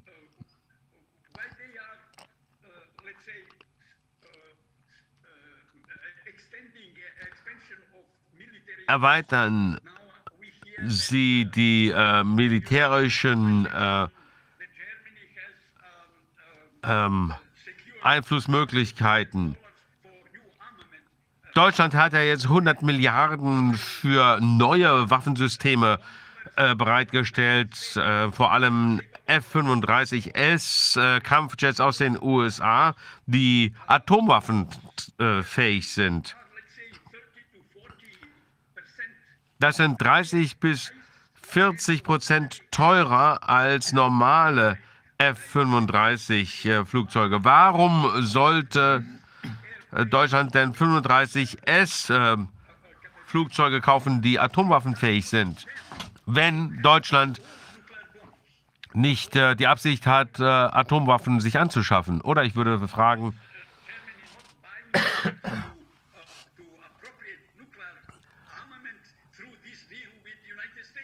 versucht Deutschland da nicht, sich ähm, Atomwaffen anzuschaffen durch diesen Deal mit den Vereinigten Staaten. Die Amerikaner bekommen damit natürlich einen riesigen Auftrag, riesige Profite, 100 Milliarden Dollar. Die, Deutschland bekommt die modernsten Kriegsflugzeuge äh, und das Recht, Bomben zu besitzen, sonst hätten diese äh, Flugzeuge ja gar keinen Sinn und so weiter. Das ist nur ein Beispiel. Aber wir hören auch, dass äh, auch Italien neue äh, Raketen von den USA kauft, neue Flugzeuge und auch andere NATO-Mitglieder rüsten auf und so weiter. Ich denke, das ist wirklich etwas, über das wir uns äh, Sorgen machen sollten. Wir sollten uns nicht für, auf den Krieg vorbereiten. Wir sollten hier nicht uns zum Teil der US-Dominanzstrategie machen. Die Vereinigten Staaten möchten eine autonome Politik haben, um äh, unabhängig zu sein von allen anderen. Und Europa ist, äh, sollte sich um seine eigenen äh, Interessen künden, äh, kümmern. Da, äh, damit werden ja keine rationalen Ergebnisse erzielt. Diese Situation in der Ukraine und die äh, Sanktionen, die es noch nie gab gegen Russland, werden den Planeten, die ganze Menschheit äh, schädigen. In der Geschichte der Zivilisation gab es noch nie solche Sanktionen. Das ist ähm, mehr Gefahr als die Sanktionen äh, des Jahres 1930, als man sich auf den Zweiten Weltkrieg vorbereitete. Und natürlich werden die Konsequenzen gespürt werden in der äh, Sicherheit zunächst einmal. Wir werden, less, äh, wir werden instabiler und unsicherer sein. Und wir sehen hier auch noch zusätzliches Geld, was eingesetzt wird für die Aufrüstung, wie äh, ich schon gesagt habe, hat alleine Deutschland noch, wird Deutschland noch eine Milliarde Dollar mehr ausgeben für die Rüstung. Und dasselbe passiert auch in anderen Ländern der Europäischen Union und der NATO. Und ich denke, das Ziel, jetzt äh, das 2% des Bruttosozialproduktes für das Militär auszugeben, ist noch sehr moderat. Äh, das wird bald äh, deutlich ansteigen. Da werden wir vermutlich in der Zukunft drei, vier, fünf Prozent sehen. Das ist die Logik des äh, Rüstungswettlaufes der verschiedenen Staaten. Und wenn wir uns jetzt mal die wirtschaftlichen Konsequenzen davon anschauen, dann denke ich, dass die Europäische Union am meisten darunter zu leiden haben wird, denn Russland ist ein riesiger Markt und eine riesige Quelle von technischen Mineralien, die in der europäischen Industrie gebraucht werden. Und das ist nicht zu ersetzen als Quelle, um äh, Handel zu treiben, um Entwicklungen voranzubringen. Beispielsweise kann die Europäische Union keine anderen Wirtschaftspartner äh, gewinnen, der relevanter wäre als Russland, als Nachbar von Europa. Ich weiß nicht, ob das die beste Option ist für äh, Europa, sich gegen dieses riesigen, diesen riesigen Nachbarn und diese globale Weltmacht zu stellen. Trotzdem ist äh, Europa ist weit davon entfernt, eine globale Weltmacht zu sein. Und wir sehen hier innerhalb der Europäischen Union, äh, kann ich nicht sagen, dass das hier den Zusammenhalt stärkt und die Solidarität stärkt, was wir hier sehen, weil wir aus der Erfahrung mit den äh, Flüchtlingskrisen sehen, welche Solidarität wir da zu erwarten haben. Ähm, und auch in der Pandemie haben wir gesehen, was hier unter Solidarität zu verstehen ist. Wenn man aber einer Gasknappheit gegenübersteht, einer Ölknappheit gegenübersteht, wenn man nicht genügend Nahrungsmittel hat, Aluminium fehlt und diese grundlegenden Materialien fehlen, dann wird man wahrscheinlich nicht mehr sagen können, äh, wir finden mal einen Konsens, sondern jeder versucht dann selbst zu überleben und jeder versucht seine eigene Wirtschaft zu stärken. Und deswegen glaube ich nicht, dass welche Abkommen es auch immer geben mag, innerhalb der NATO-Allianz äh, ein Zusammenhalt wird hier auf jeden Fall geschwächt. Und ich denke, dass wir in der Zukunft möglicherweise bestimmten Zentrifugalkräften ausgeliefert sein werden. Ähm, so ähnlich wie wir es beim Brexit schon gesehen haben. Herr Jovanovic, wenn man jetzt mal anschaut, was Sie gerade gesagt hat, und wir sehen, dass das ja schon bereits passiert. Ich habe ja schon gesagt, ein so guter Freund von mir hat gesagt, es gibt bereits amerikanische Soldaten in Sofia in Bulgarien. Wenn man mal anguckt, wie die Schweiz ihre Neutralität aufgegeben hat und jetzt auch äh, Waffen oder zumindest ähm, äh, die der Ukraine bezahlt. Wenn man sieht, dass Finnland und andere neutrale Länder versuchen, zur NATO zu stoßen oder äh, auf die Druck aufgeübt wird, zur NATO zu stoßen, glauben Sie, dass ein echter Krieg sich ähm, der sich aus der Ukraine über ganz Europa ausbreitet, immer noch vermeidbar ist? Oder sind die Kräfte, die dagegen arbeiten, zu, schwach? Zu schwach? Wir haben Kriegsvorbereitungen erlebt. Wir haben das äh, gesehen seit der NATO-Aggression gegen äh, Serbien. Das war der erste Schritt der militärischen Expansion in Richtung Russland. Sie waren der Meinung, dass wenn sie 100 Prozent äh, Kontrolle über den Balkan ähm, erringen, dann werden Russland und China da keinen Brückenkopf haben und dann werden sie äh, freie Bahn haben, um direkt an die russische Grenze vorzudringen. Wir haben die ähm, berühmte ähm, militärische Übung Defender Europe 21 und dann gab es aber auch Defender in the Pacific 21. Das heißt Verteidigung im Pazifik. Das heißt, sie wollen den ganzen euratischen Kontinent übernehmen. Das ist eine alte Geschichte, Herr Jovanovic. Die kennen Sie wahrscheinlich. Der angloamerikanische globale äh, Machtfantasien, die es schon seit Hunderten von Jahren gibt. Und sie haben immer Eurasien als das Herzland betrachtet, was sie kontrollieren müssen. Und wenn sie das nicht kontrollieren können, dann werden sie versuchen, uns dazu zu bringen, gegen die Russen aufzustehen, die, Fran die Deutschen, die Franzosen und so weiter. Das ist der Stellvertreterkrieg, den Sie hier ansprechen.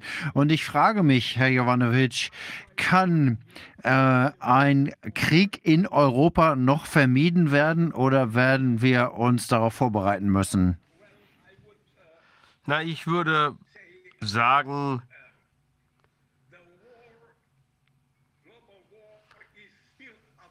ein Weltkrieg ist noch vermeidlich. Aber ähm, der Frieden ist auch noch lange nicht garantiert. Ich glaube, dass ich in dieser Hinsicht äh, Realist bin.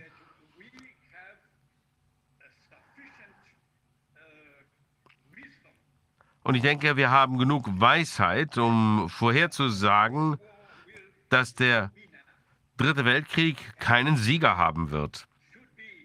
Und dass wir weise genug sein sollten, rechtzeitig, denn eine Weisheit, die zu spät kommt, ist irrelevant. Ich denke,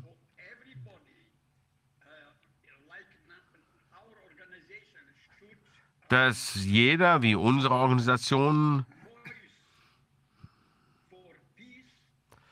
sich für den Frieden einsetzen sollte, für Dialog, für Verhandlungen, dafür das Recht auf Sicherheit äh, für alle ähm, einfordern sollte, NATO-Länder und Nicht-NATO-Länder, ohne selbstsüchtig zu sein, engstirnig und nur für sich selbst Sicherheit zu suchen, unabhängig davon, welche Auswirkungen das Ziel auf andere Länder hat. Denke, es ist im Interesse der ges gesamten Menschheit, sich hinzusetzen und zunächst einmal zu verstehen, dass diese Situation ein Dialog der fünf stärksten Parteien im Krieg ähm, erfordert.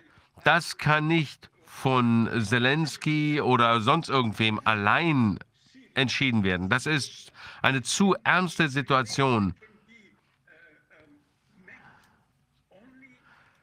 Der kann man nur begegnen, wenn fünf Führer sich hinsetzen und miteinander reden. Das erfordert Mut,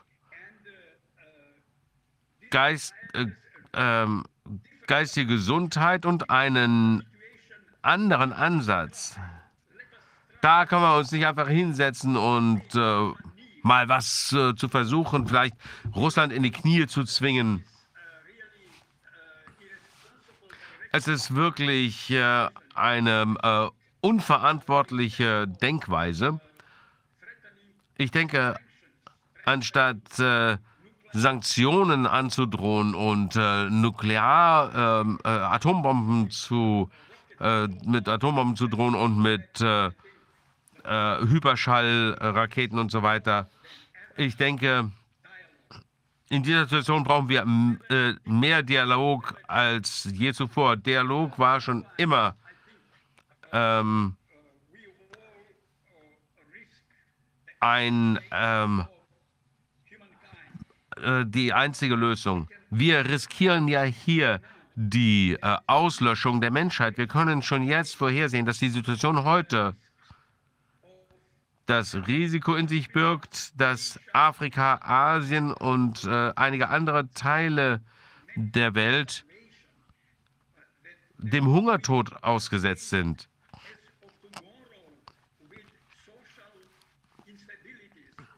Schon morgen können wir ähm, soziale äh, Instabilität erwarten mit Millionen von Migranten. wir stehen auch vor einer Rezession, einer globalen Rezession, die sehr schwer zu überkommen äh, sein wird, wenn die einzige Reaktion Sanktionen sind. Jeden Tag noch mehr Sanktionen.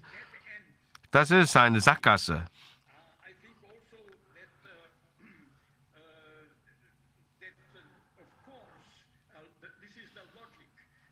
Aber das ist natürlich die Logik.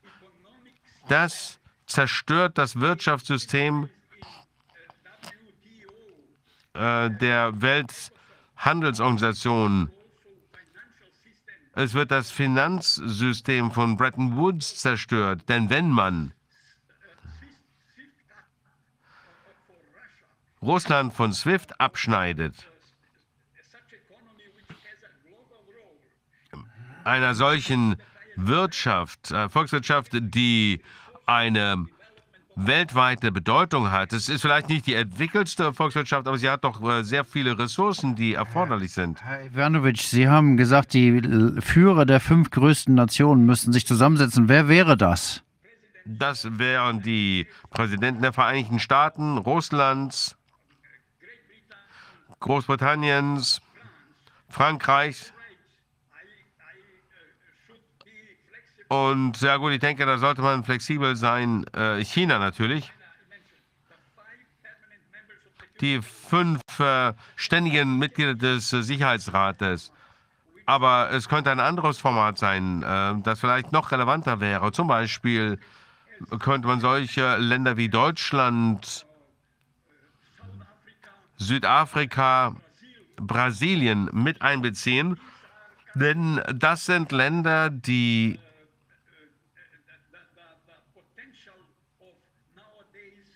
das Potenzial der äh, Bevölkerung heute ähm, repräsentieren. Und sie sollten die Bedingungen aushandeln, wie man zu Frieden, Sicherheit und Entwicklung zurückkehren kann. Das sollten sie tun.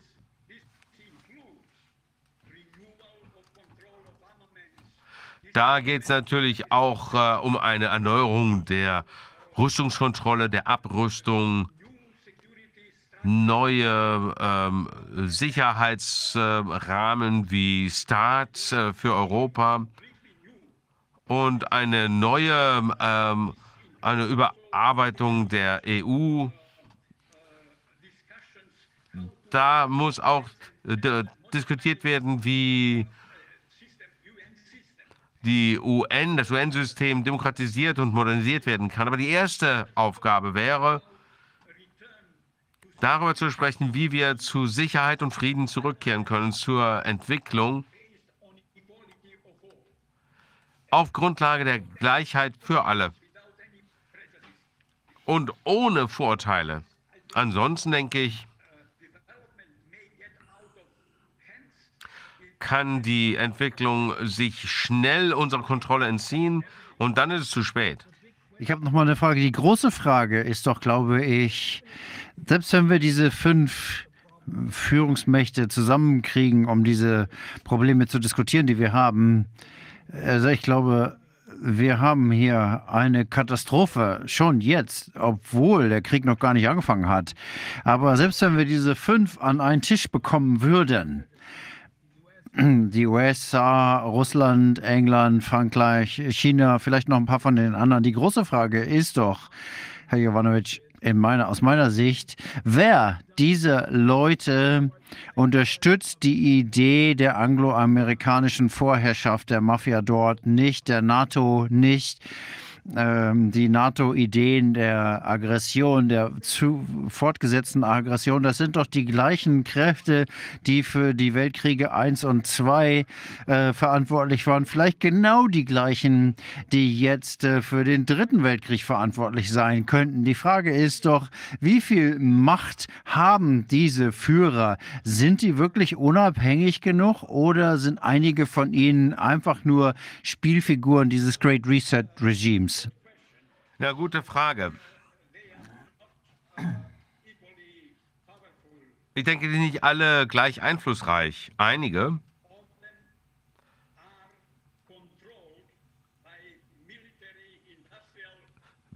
werden ja vom militärisch-industriellen, äh, finanziellen und Sicherheitskomplex kontrolliert. Und die machen nur das, was im Interesse dieses Komplexes steht.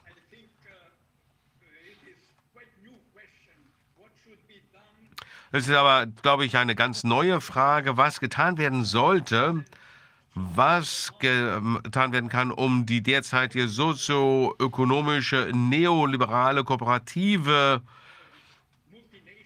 multinationale äh, Ausrichtung, äh, Ausrüstung, Ausrichtung, Entschuldigung, zu ändern.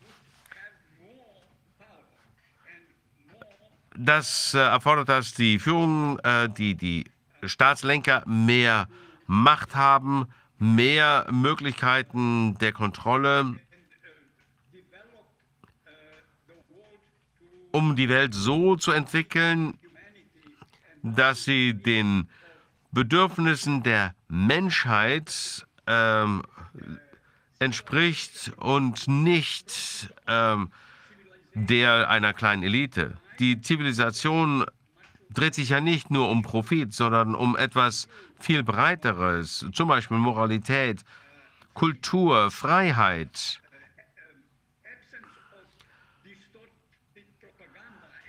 Das Fehlen von ähm, verzerrender Propaganda und so weiter. Das ist also wirklich eine sehr intelligente Frage. Und wenn ich, äh, vielleicht habe ich es schon gesagt, ich glaube nicht, dass wir diese Ziele in Davos oder in München erreichen können. Auf keinen Fall.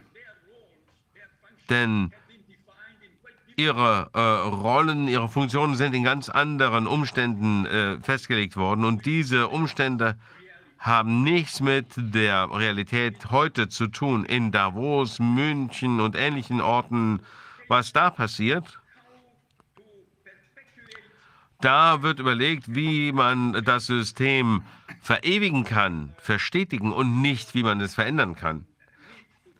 Deswegen äh, müssen wir uns überlegen, was wir äh, das verändern können, damit wir eine demokratischere Weltordnung haben. Heute haben wir eine sehr komische Situation. Wir haben eine demokratische Welt oder demokratische Länder, aber diese demokratischen Länder, insbesondere die stärkeren unter ihnen,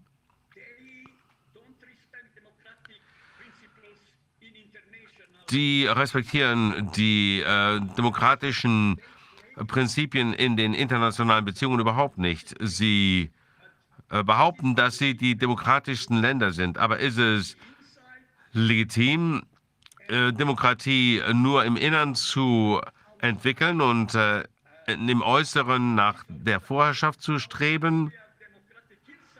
Das wirft die Frage auf, wie demokratisch sind wir wirklich äh, intern, wenn wir die Welt beherrschen wollen? Und auch, wie diese ähm, Vorherrschaftspolitik mit dem, ähm, der Politik der Gemeinsamkeit, der Solidarität der Menschen zusammenpasst. Diese Kategorien sind natürlich ganz andere äh, Kategorien. Und wir sollten alles tun, um sie äh, zusammenzuführen und Kompromisse zu finden. Und wir sollten immer äh, versuchen, Kompromisse zu finden zwischen denen, die am meisten Verantwortung äh, tragen. Also, die Lage ist wirklich unfassbar gefährlich. Aber wir sollten die Hoffnung auf den Frieden nicht aufgeben. Wir haben die Pflicht, alles zu tun, um Frieden, Sicherheit und Dialog zu fördern.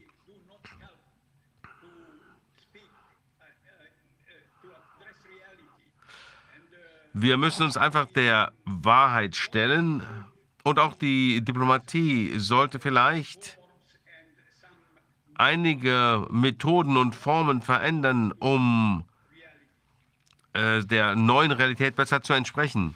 Herr Iwanowitsch, ich würde, wollte gerne kurz fragen, dies hängt ja sehr von der Unterstützung der einzelnen Länder ab, die öffentliche Meinung in den einzelnen Ländern. Kann man das aufbrechen?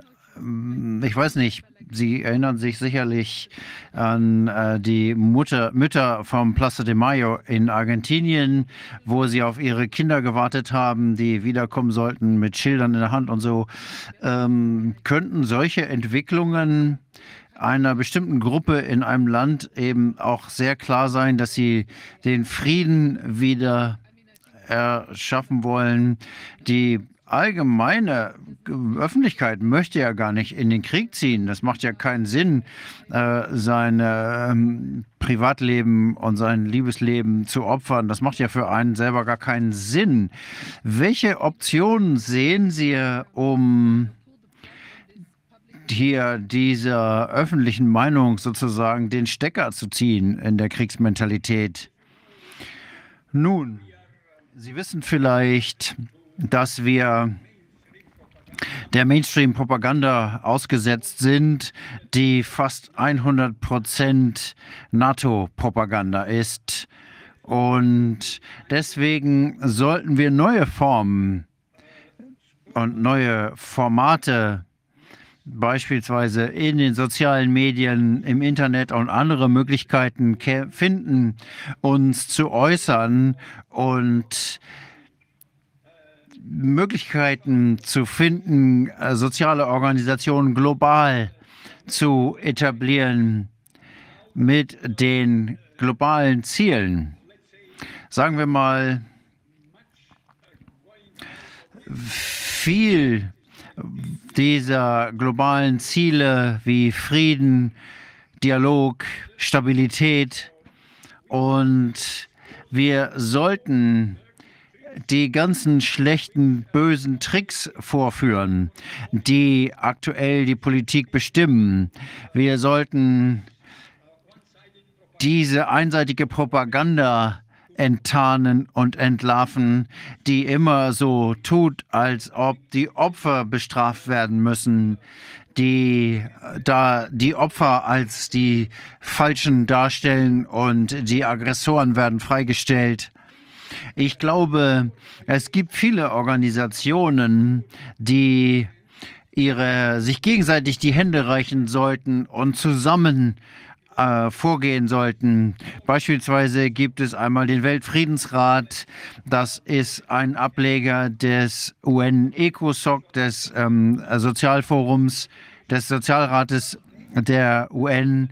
Es gibt viele Organisationen, die keine andere Ideologie haben, als die wirklichen Bedürfnisse der Menschen zu erfüllen, in Zusammenarbeit, in Solidarität und im Dialog.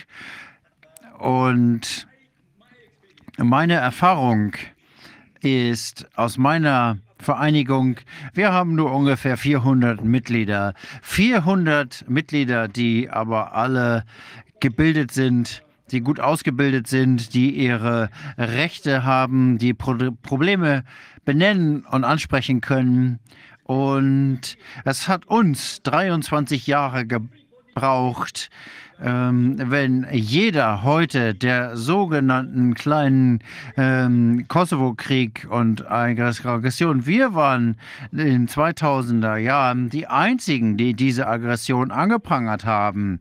Alle haben äh, von einer humanitären Intervention gesprochen, eine NATO-Kampagne in humanitären Auftrag, 87 Tage Dauerbombardierung, Zerstörung, Mord und Tod.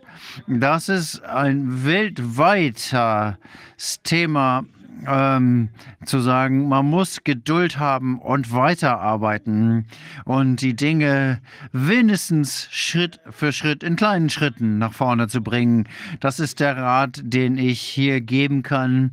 Wir müssen mit der größtmöglichen Zielen arbeiten, aber wir müssen mit äh, kleinen Verbesserungen äh, glücklich sein. Kleine Verbesserungen aus vielen kleinen Ecken der Welt, aus vielen kleinen äh, Gruppierungen schaffen viel insgesamt. Und äh, das muss das Ziel sein unser aller Ziel gemeinsam zu verfolgen, mit vielen, in vielen kleinen Schritten. Wir haben gute Verbindungen zu einigen Medien, aber nicht nur hier, sondern wir haben auch Verbindungen zu Medien in der Schweiz, die äh, zu Frankreich, in Belgien, in Deutschland und so weiter.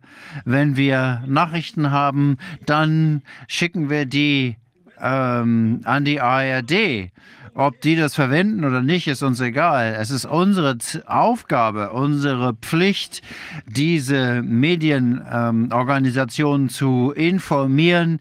Wir glauben, wir sagen das Richtige. Vielleicht denkt jemand anders, wir sagen nicht das Richtige, aber wir wenden uns an Associated Press, an alle. Uns ist es egal, ob die unsere Ziele kennen oder nicht und unsere Methoden kennen oder nicht. Denn das ist unsere offene menschliche Art und Weise, damit umzugehen. Und wir denken, das muss allen bekannt sein. Hier in Belgrad gibt es eine ehemalige offizielle Nachrichtenagentur Tanjuk, wo wir ähm, eine Pressemitteilung gemacht haben, dass wir Grenze niedergelegt haben vor dem Denkmal an den Kosovo-Krieg. Und äh, wir haben das natürlich denen gegeben, aber es äh, gab auch äh, Staatsdelegationen, Regierungsdelegationen. Manchmal berichtigen, berichten sie über die Regierung und die Regierung sieht uns manchmal als Feinde, mit denen man nicht spricht. Inzwischen haben sie aber begriffen, dass wir eine ähm, anzuerkennende Meinung vertreten. Und das ist unser Ansatz dabei. Ich denke, wir müssen alle das tun, was wir für richtig halten. Wir dürfen niemanden davon, äh, niemandem zulassen, dass er äh, uns davon abhält. Ich denke, was Sie tun, ist wirklich ganz großartig. Aber wir müssen langsam äh, zum Ende kommen, weil wir äh, Zeitdruck haben. Aber ich bin Ihnen sehr dankbar, dass Sie äh, dieser Sitzung äh, Ihren Beitrag geleistet haben. Die Information ist wirklich ganz wichtiges äh, Puzzleteil in diesem äh, großen Puzzle, das wir zusammensetzen. Es war wichtig, dass Sie uns erklärt haben, was in Jugoslawien passiert ist. Wir hatten einfach diesen kleinen Clip von unserem äh, Ex-Kanzler, der ja zugibt, offen zugibt, dass das alles illegal war. Und was jetzt passiert, ist noch illegaler, ist noch äh, schlimmer, es ist noch gefährlicher. Und deswegen ist es eine sehr gute Sache, dass Menschen wie Sie äh, die Menschheit aufrufen, sich zusammenzutun, damit alle äh, gleich sind und sich unabhängig machen von allen anderen. Das ist ein sehr schönes Ziel. Gibt es irgendetwas, das Sie dem noch hinzufügen wollen? Ich möchte mich bei Ihnen bedanken. Ich glaube, Sie machen eine sehr gute Arbeit. Ich habe mit verschiedenen Menschen schon gesprochen, die äh, ihren Ansichten, äh, mit ihren Ansichten übereinstimmen. Aber es ist auch gut, äh, wenn wir unterschiedliche Ansichten haben. Wir müssen äh, nicht Kopien unserer eigenen Ansichten überall sehen. Und ich möchte noch mal kurz daran erinnern, äh, Sie haben mich vor eben darauf gebracht, äh, an ein Buch von Herrn Effenberger zu erinnern, die Rückkehr der, der Gefahr der Hasardeure, die Rückkehr der Hasardeure heißt das Buch, glaube ich, auf Deutsch. Ähm, die Rückkehr der Neonazis und Faschisten. Ähm, er hat eben dazu ein Buch geschrieben. Ich möchte mich bei Ihnen bedanken. Ich wünsche Ihnen alles Gute. Es war mir eine Ehre. Ich äh, hoffe, dass ich Sie nicht enttäuscht habe. Ähm, ich war gestern den ganzen Tag beschäftigt mit den Gedenkfeiern. Ich äh, möchte sagen, es war mir eine große Freude ähm, und eine Ehre, mit Ihnen zu sprechen. Und ich bin sicher, Sie machen eine sehr gute Arbeit und ich möchte Sie ermutigen, das weiter zu tun. Es ist gut zu wissen, dass äh, es Menschen gibt, die Dinge tun, die Sie tun. Genau. Wir müssen in Verbindung bleiben, Herr Jovanovic. Wir alle, alle die guten Menschen, die sich für die Menschheit einsetzen, müssen in Verbindung bleiben. Wenn wir uns alle zusammentun, dann können wir das Ganze äh, umdrehen. Vielen Dank. Es war mir eine große Freude und Ehre. Auf Wiedersehen. Schönes Wochenende noch. Ebenso. Dankeschön. In der Zwischenzeit habe ich einen Anruf bekommen von, von, ich weiß nicht, er ist, glaube ich, kein Staatsanwalt, ein, er ist Unternehmer, Duran Pols, der letzte Woche uns darüber berichtet hat, was Wilhelms Engels geschehen ist. Und es sieht so aus, als ob nächsten Dienstag eine Entscheidung getroffen wird, ob Willems Engels im Gefängnis bleiben werden muss für ein weitere 30 Tage. Und äh, das wird erwartet, dass das so entschieden wird. Und es gibt auch eine weitere Strafanzeige, die offensichtlich erfunden ist. Willem Engels, der holländische Aktivist, äh, wo ihm äh, eine frühere Straftat angehängt werden soll, sodass er nicht freigelassen werden kann.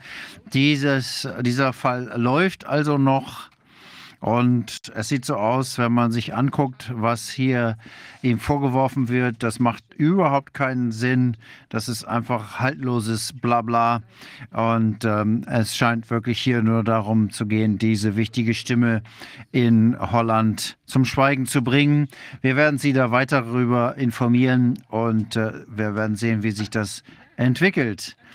Gut, jetzt haben wir einen neuen Gast, Autor Blogger Ian Davis und er hat bereits verschiedene Bücher geschrieben zu gefährlichen Ideologien. Ähm, warum glaubt niemand mehr an den Start von 2019 und eine Pseudo-Pandemie, ähm, die Pseudo-Pandemie ähm, von 1921, die neue normale Technokratie? Herr Davis, vielleicht können Sie uns sich vorstellen. Ja, vielen Dank. Es ist mir eine große Freude, heute hier zu sein. Ja, ich denke, was sich derzeit abspielt, ist die Transformation der Weltwirtschaft. Ich glaube, das ist gar nicht so kontrovers. Wir ähm, bewegen uns in eine neue Wirtschaftsgrundlage hin, also zum Beispiel mit den äh, äh, Kohlenstoffzertifikaten und so weiter und der äh, Null-Kohlenstoffwirtschaft, die wir in Großbritannien anstreben. Das ist jetzt noch gar nicht so ähm, erkannt von den meisten Menschen, wie weit äh, das alles beeinflusst ähm, wie, die wie die Wirtschaft funktioniert. Ich rede hier von der Weltwirtschaft, nicht nur von äh, national, äh, von Volkswirtschaften. Natürlich werden die Volkswirtschaften beeinflusst und die einzelnen äh, nationalen Regierungen haben unterschiedliche Ansätze, wie sie das umsetzen wollen. Äh, es geht hier ganz klar um eine globale Regierungsagenda. Also der Gedanke hinter dieser neuen äh, Wirtschaft, in die wir gerade äh, überführt werden, geht zurück auf die Vereinten Nationen in den 90er Jahren und sogar noch weiter äh, in der Vergangenheit zu den globalen Thinktanks, wie zum Beispiel äh, Club of Rome, wo diese Gedanken herkommen. Und das äh, wird jetzt äh, global ausgerollt. Und ich habe hier eine Präsentation vorbereitet und wenn ich Ihnen äh, meinen Bildschirm mit Ihnen teilen darf, dann kann ich Ihnen das vielleicht vorstellen. Ja, bitte. Sie müssen ein bisschen Geduld haben, ich bin etwas technophob, das könnte dauern. Corvin hilft Ihnen gerne, wenn Sie echte Probleme haben. Ja, okay.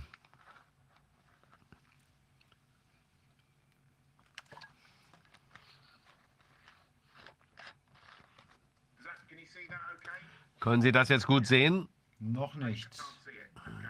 Können Sie nicht sehen? Gut. Ähm, Moment bitte.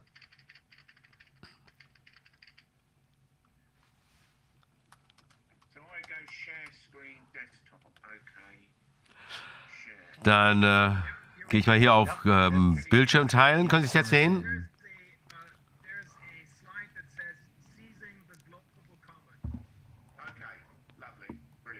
Ja, prima. Ja, also. Worum geht's hier? Wie soll diese Wirtschaftstransformation äh, funktionieren? Es geht darum, neue Märkte zu erschließen. Unsere Wirtschaft äh, bislang war ja auf Öl äh, aufgebaut als äh, Grundstoff und äh, Dollar als Währung. Das neue System, das jetzt ganz schnell äh, vorangetrieben wird, baut darauf überhaupt nicht mehr auf. Da geht es um die Kapitalisierung der Natur, also statt Öl als Grundstoff, ähm, der die ganzen Werte ähm, untermauert, also Wechselkurse und so weiter, ähm, geht es jetzt um die Natur als Dienstleistung. Das klingt ein bisschen verrückt, aber ich werde Ihnen das mal kurz darlegen, damit Sie verstehen, was ich meine.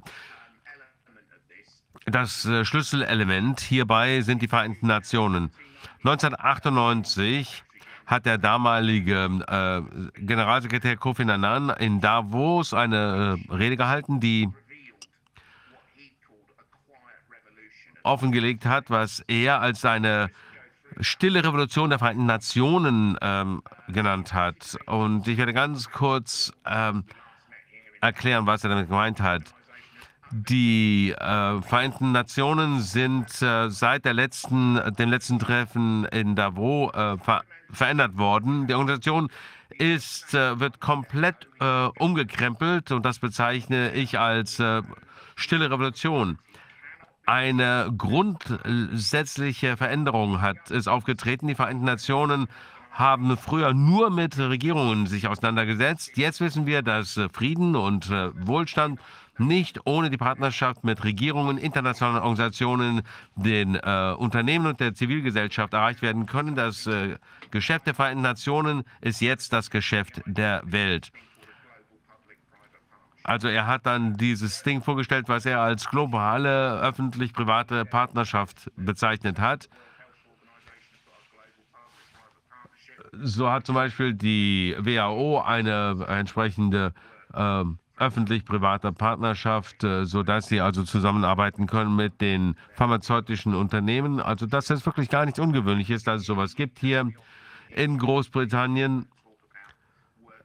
Äh, spricht die Rede oft äh, da, davon, dass man mit den Industriepartnern zusammenarbeitet. Das ist eine echte Partnerschaft. Das ist nicht nur eine Metapher, sondern sie sind äh, äh gleichgestellte Partner. Hier äh, geht es um die Verschmelzung innerhalb des Staates zwischen öffentlichem Bereich und Privatwirtschaft. Und das soll jetzt auf globaler Ebene passieren. Wir können sehen, dass es hier etwas gibt, was wir als die globale öffentlich-private Partnerschaft bezeichnen können. Also ganz oben haben wir die Finanzinstitutionen und die Thinktanks, wo die äh, öffentlichen Agenden äh, erstellt wird. Das ist also keine Politik, sondern die Grundgedanken wie etwa nachhaltige Entwicklung, die dann aber weltweit ausgerollt werden durch andere Gruppen, sozusagen ähm, Politikumsetzer wie ähm, der IWF, wo es zum Beispiel äh, Finanzspritzen gibt für Politikzusagen, äh, äh, etwa auf nationaler Ebene. Wir, könnt, wir könnten auch die nationalen Regierungen als Umsetzer bezeichnen, die diese internationale Politik in nationale Politik herunterbrechen. Und das wird häufig, äh, häufig, durch Propaganda an uns verkauft. Also die Mainstream-Medien verkaufen uns diese äh, Gedanken dieser äh, Politik. Und dann werden wir eben von diesen Politiken entsprechend betroffen, sei es äh, zum Beispiel Nachhaltige Entwicklung, das kommt in den 90er Jahren auf. Das wird dann zur Zero, äh, zur Null-Emissionspolitik in Großbritannien und in anderen Ländern. Und diese Politikansätze äh, haben dann Auswirkungen auf uns, dass man zum Beispiel nach 2030 keine ähm, Benzin, ähm, keine Kraftfahrzeuge mit Benzinmotoren mehr hergestellt werden dürfen. Und das äh, ist also das Ganze auf globaler Ebene. Können wir das gerade noch mal sehen, die letzte Folie bitte? Okay, wenn Sie nicht zurückgehen können, kein Problem. Ja, ich gucke mal, wie ich jetzt zurückgehen kann, keine Problem. Machen Sie einfach weiter. So wichtig war es dann nicht. Können Sie es immer noch sehen? Jetzt sehen wir leider gerade gar nichts mehr.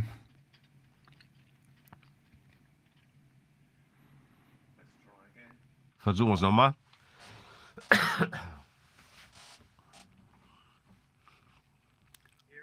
Ja, es ist wieder da. Wir haben jetzt die erste. Da sehen wir, da werden wir. War so Policy Propaganda und Policy, Politik Subjekte. Das hat natürlich überhaupt nichts mit Demokratie zu tun, oder? Na, ich würde nicht sagen, dass es äh, komplett antidemokratisch ist. Wenn man äh, derzeit in Großbritannien werden wird der äh, Online-Sicherheitsgesetz umgesetzt. Und das wird auf jeden Fall äh, die äh, freie Rede online in Großbritannien einschränken. Ähm, wenn das so umgesetzt wird, wie es geplant ist, dann wird damit online die freie Rede beendet in Großbritannien. Und da gibt es natürlich ein potenzielles Modell vorgeschlagen. Es gibt andere Länder, äh, Deutschland, Südafrika, Groß, äh, die USA, haben alle ähnliche Gesetzgebung in der Pipeline. Es gibt also hier keine Verpflichtung auf die demokratischen Prinzipien. Diese ursprünglichen Prinzipien, die äh, freie Rede, Meinungsfreiheit, die werden einfach an die Seite gedrängt. Da gibt es überhaupt keine äh, Verpflichtung auf diese Aspekte der Demokratie. Was steht da drin in dem Gesetz? Ja gut, Sie haben diese Wischiwaschi äh, Formulierungen äh, wie ähm, ähm, Inhalt, der äh, schädlich ist. Und es wird überhaupt nicht äh, definiert, was schädlich ist. Die werden einfach die äh, Gesetzgebung äh, durchs Parlament äh, peitschen. Das Parlament funktioniert ja nicht mehr richtig, da wird das gar nicht mehr äh, debattiert. Und dann ähm, wird die genaue Bedeutung dieser äh, Gesetzgebung mit Sekundärgesetzgebung festgeklopft, die dann später kommt. Das heißt, man hier diese komplett undefinierten Begriffe. Aber was ist was diese Gesetzgebung bedeutet, ist, dass was immer wir entscheiden, ist schädlich. Und ich denke, wir wissen, was das sein äh, könnte. Es gibt hier zum Beispiel etwas, äh, das man als Disinformation oder Missinformation äh, bezeichnet. Und das wird definiert als, na gut, ähm, es zeigt, dass sie die äh, tun so, als äh, würden sie nicht versuchen, die äh, Meinungsfreiheit zu unterminieren, aber sie sagen, dass äh, Missinformationen Informationen sind, äh, die oder Inhalte sind, die für äh, Erwachsene schädlich sind. Wenn jemand zum Beispiel die Wirksamkeit der Impfungen ähm, hinterfragt, dann ist das dann plötzlich eine schädliche, ein schädlicher Inhalt. Ich würde sagen, dass, da können wir sicher davon ausgehen. Das bedeutet, dass äh, die Provider unter Druck gesetzt werden, die Internet Service Provider, dass da eine Kategorie geschaffen wird, also Facebook, Twitter und so weiter, dass die Maßnahmen ergreifen, die diese ähm, Inhalte davon, davor ähm, schon stoppen, bevor sie sich irgendeiner anschauen kann. Wenn ich also jetzt die Impfstoffe kritisiere, dann kann ich das immer noch hochladen. Und dann sagen die, ja gut, das ist ja gut, denn äh, sie, äh, äh, ihr Recht auf freie Rede wird ja nicht beein, äh, eingeschränkt, denn sie dürfen das ja noch hochladen. Ähm, das kann ich also machen, so viel ich weiß, aber keiner sieht es, denn das ist ja für Erwachsene schädlicher Inhalt. Und so machen die das. Und das hat natürlich überhaupt nichts mehr. Das, das bezieht sich noch nicht mal auf demokratische Prinzipien. Es unterminiert sie komplett. Und die haben da überhaupt kein Interesse dran. Also, das passiert im Moment. Soll ich weitermachen mit dem nächsten? Ja. Ähm, hier ähm, ist die, ähm, geht es auf die globalen Ressourcen zurück und die Gemeingüter. Die Idee ist, dass alles, was es auf der Welt gibt, das niemandem gehört, dem, von dem wir aber alle abhängig sind, ähm, das ist im Grunde alles. Die Luft, die Bäume, das Wasser, der Himmel, alles, was uns überhaupt umgibt. Die, die Wälder. 2030 hat die 2013 hat die UN eine äh, Projektteam eingesetzt, die sich überlegt haben, äh, das zu präzisieren, was bis dahin noch äh, relativ undefiniert war, was die Gemeingüter der Welt gewesen sind. Und wie das äh, dann entwickelt werden sollte. Das heißt, sie führen jetzt diese globalen Gemeingüter und die globale Regierung bereits zusammen an der Stelle. Internationales äh, Recht sieht vier globale Gemeingüter, nämlich äh, die internationalen Seegewässer, die Atmosphäre, die Antarktik und den Weltraum. Die Ressourcen ähm, des äh, Wohlergehens der Nationen, so wie sowas wie die Regenwälder und die Biodiversität sind jetzt auch noch dazugekommen und die können ohne eine Weltregierung nicht äh, verwaltet werden. Da stecken zwei dringe Dinge. Ähm, man kann also keine ähm, Leitung übernehmen keine Verwaltung für diese Dinge ohne eine Weltregierung. Und äh, dieses Thema ist nochmal ausgeführt worden, ähm, dass in dem wo gesagt wurde, dass Gruppen wie das Welteconomic Forum mehr und mehr Dinge in diese Gemeingüter der Welt äh, bringen wollten, insbesondere ähm, den ähm, Cyberspace und ähm, das ist etwas, was keinem eigen, keinem Individuum gehört, sondern was Teil unseres weltlichen, Le unseres alltäglichen Lebens ist. Sie wollen also mehr und mehr Themen da reinbringen. Und äh, da das ist wichtig, das zu verstehen. Wir haben die Möglichkeit, jetzt nicht nur die Weltwirtschaft zu steuern, sondern sie komplett zu transformieren. Wir müssen dieses Momentum in eine Bewegung umwandeln. Alles ist miteinander verbunden, die weltliche Gemeingüter und das weltliche Wohlergehen. Das heißt, größere ähm, Reservegebiete und äh, mehr äh, Biodiversität, die die Menschen brauchen, um ihr tägliches Leben zu gestalten und über das sie auch ihren Fußabdruck ähm, verringern können, von den Protesten in den Straßen bis äh, in die Klassenzimmer, können wir nicht wieder zurückkehren zu dem alten Normalen. Wir haben einen Plan für die Agenda 2030, die ähm, Nachhaltigkeitsziele der Welt und das Abkommen von Paris zum Klimawandel. Jetzt ist die Zeit, diese natürliche Welt zu verändern.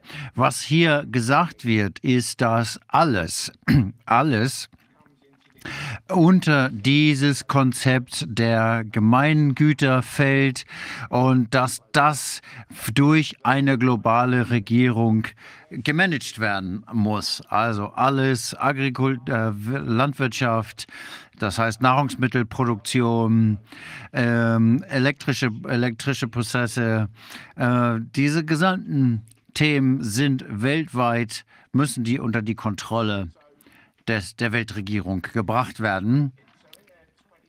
Äh, in der Zusammenfassung des äh, Treffens von 2015 in Davos äh, wurde gesagt, dass eben diese Themen mehr und mehr äh, abgedeckt werden müssen. Jetzt geht es eben auch darum, Cybertechnologie ähm, damit aufzunehmen. Und äh, in 2021 gab es auch ähm, den, äh, die Aufnahme der digitalen äh, Gemeinschaften. Und das heißt, man sieht, dass sich das hier mehr und mehr aus baut, indem einfach das Label Ökosystem, Ökosystem auf alles drangehängt wird. In diesem Fall eben einfach ein digitales Ökosystem. Und äh, äh, wir sehen hier, Covid-19 hat äh, gezeigt, wie die Zentralisierung der digitalen Te Technologie weiter fortgeführt werden kann. Und die Frage ist, wie können wir ein digitales Ökosystem aufbauen, das sicherstellt, dass wir mitmachen können und Wohlstand erschaffen können. Wir sagen, dass die Verschiebung ähm, hier eine technologische Infrastruktur als digitales Gemeingut sieht und ähm, dass das in eine umfassendes Ökosystem überführt wird. Das heißt, am Ende geht es hier nur darum, die Kontrolle über die gesamten äh, Ökosysteme zu übernehmen. Warum ist es Ihnen so wichtig, diese ganzen ähm, Themen mit in die Gemeingüter der Erde aufzunehmen? Wir sehen das hier. Ähm, mit dem Artikel 137, äh, der von der UN erklärt wurde. Das heißt, wenn man jetzt die ursprüngliche Definition ähm, der globalen Güter sagt, das waren erstmal die Ozeane, die Antarktik und äh, die Atmosphäre und der Weltraum. Das fünfte ist mir jetzt gerade entfallen. entfallen. Und das ist eben deutlich ausgeweitet worden. Und es ist sicher zu sehen, wichtig zu sehen, zu erkennen, wie das funktioniert. Das war 1982, als das angefangen hat. Und der Artikel 137 Absatz 2 sagt, alle Rechte auf Ressourcen des ähm, Gebietes sind für die Menschheit äh, verfügbar, in dessen Namen die Autorität äh, handeln soll. Also das heißt, die Ozeane der Welt ähm, das, äh, und, äh, wurden als ähm, äh, der Verantwortung der Menschheit unterstellt. Wir können uns natürlich gut vorstellen, dass wir alle gleich verantwortlich sind für unsere Umwelt, für uns gegenseitig. Was hier aber steht, ist, dass etwas, was eigentlich der gesamten Menschheit ähm, untersteht, verantwortlich äh, ist. Sie übertragen die Verantwortlichkeit an eine öffentlich-rechtliche Institution, eine pri privatrechtliche Institution. Und äh, das Wort Bereich hier bezieht sich in diesem Fall auf die Ozeane und das bedeutet, dass alle Rechte daran, das heißt alle Rechte an allen Ozeanen dieser Autorität übertragen werden. Also alles in und unter ihnen. Und ähm, es gibt diese ähm, globalen, privaten, öffentlichen Partnerschaften, ähm, die haben dann Einfluss auf die Regulierung ihrer eigenen Märkte.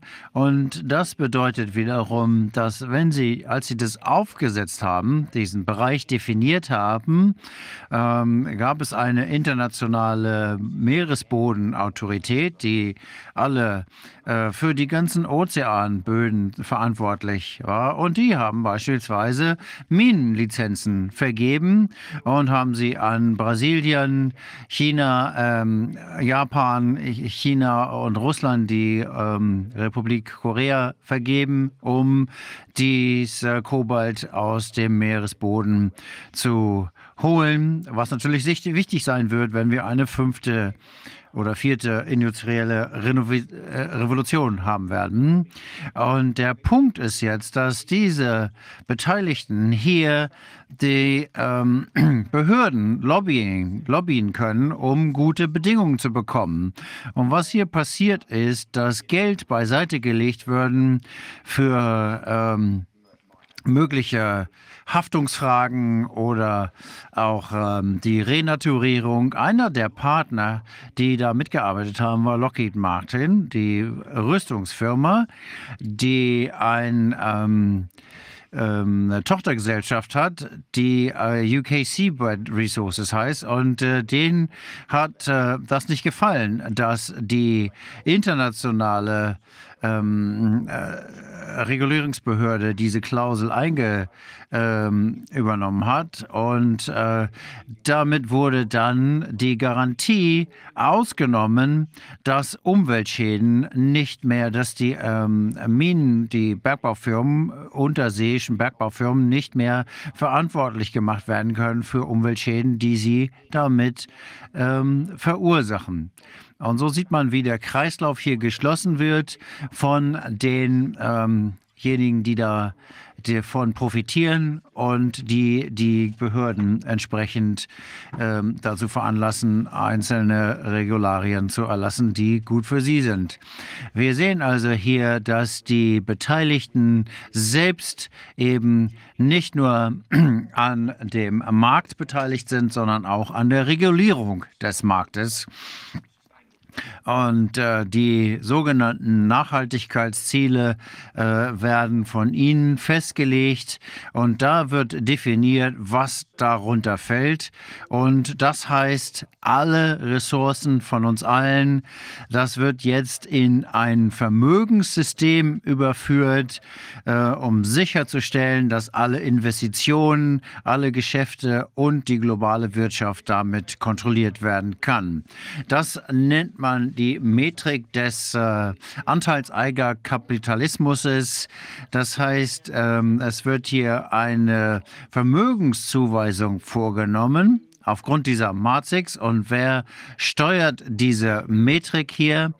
Nun, die Idee kam ursprünglich, welche Überraschung, vom World Economic Forum.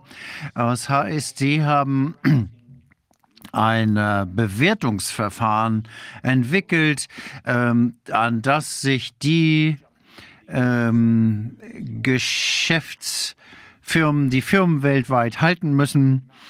Und ich glaube, das bekannteste dabei sind äh, die ESG-Regularien ähm, für die Umwelt, die äh, eingesetzt werden, um äh, zu bewerten, wie eine Investition, die ein Unternehmen macht, äh, bewertet wird im Sinne der Umweltstandards.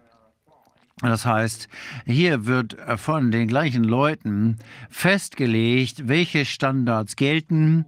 Ähm, und äh, dann werden plötzlich die äh, notwendigen Dinge diesem ähm, Entwicklungszielen unterworfen und damit werden das dann zu Kontrollmechanismen, wie global die Investitionen gesteuert werden können. Das ist genau das, was hier passiert. Diese ESG-Vermögenswerte äh, sind werden den äh, Unternehmen weltweit übergestülpt.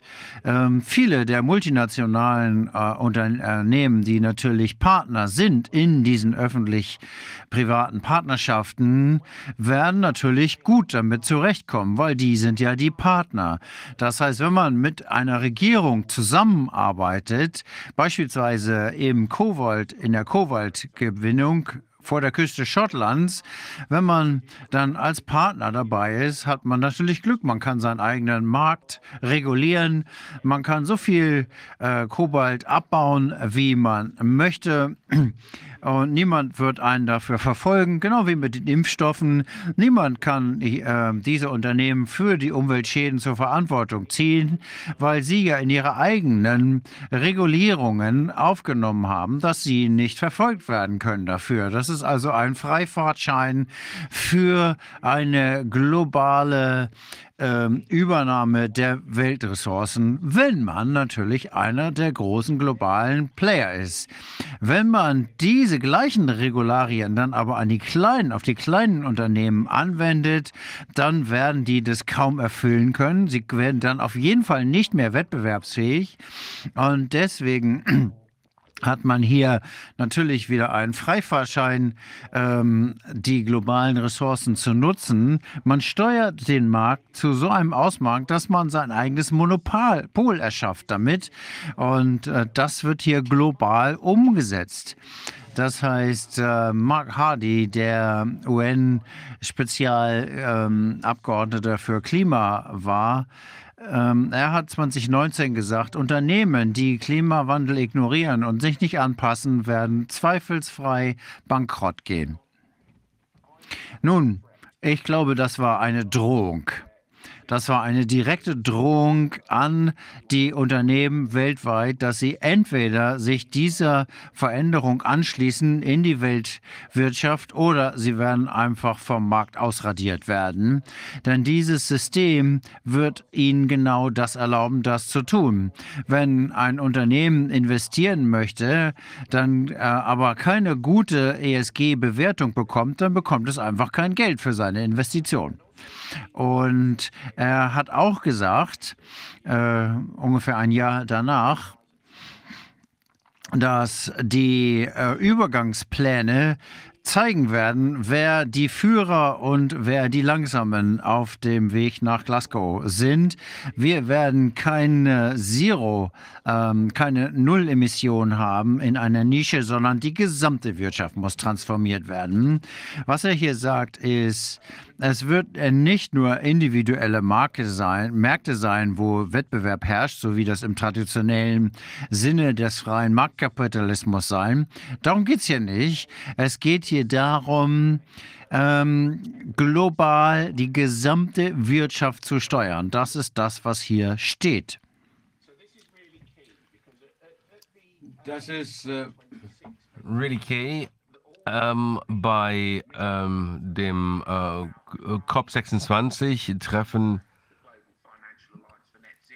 Und äh, da wurde äh, von GFAT, der äh, globalen Finanzallianz äh, für Net, äh, Netto Null, ähm, propagiert.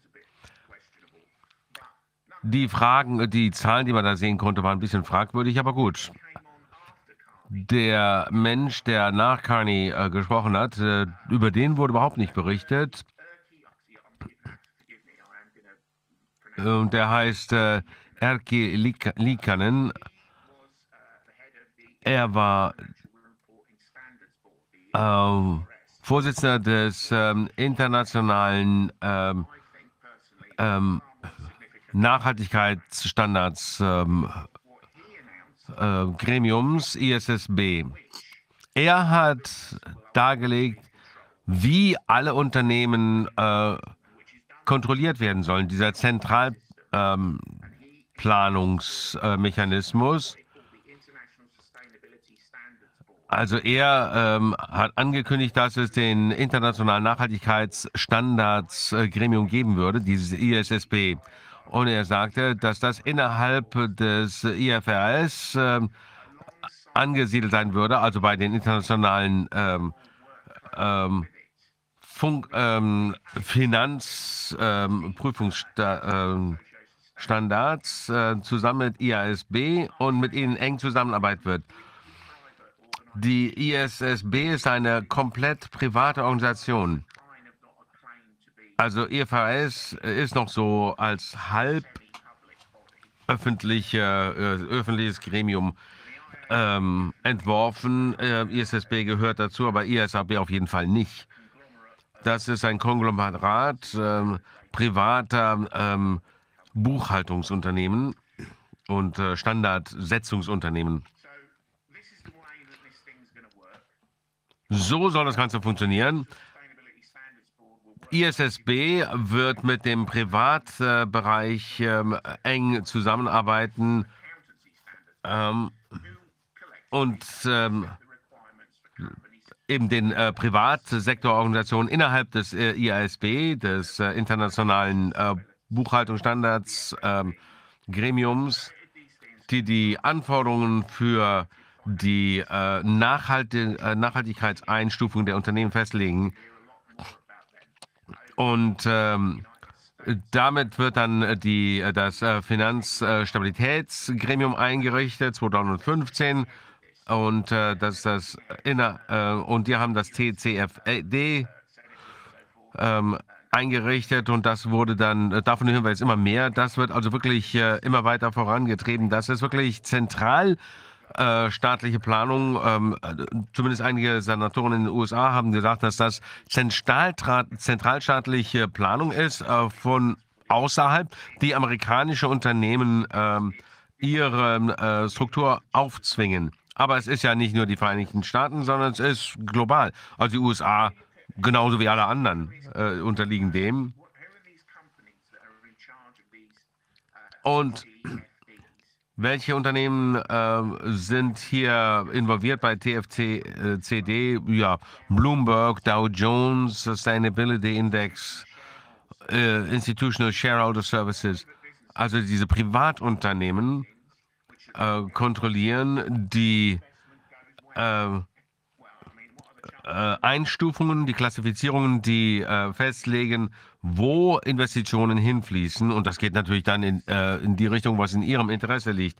Das ist natürlich ein äh, System, das äh, ohne Probleme korrumpiert werden kann und ist wohl auch äh, vorsätzlich so entworfen worden. Wir sehen also Unternehmen wie BlackRock, wenn die auf die Pseudopandemie äh, äh, BlackRock hat im Prinzip ähm, die, ähm, das Recht bekommen, ähm,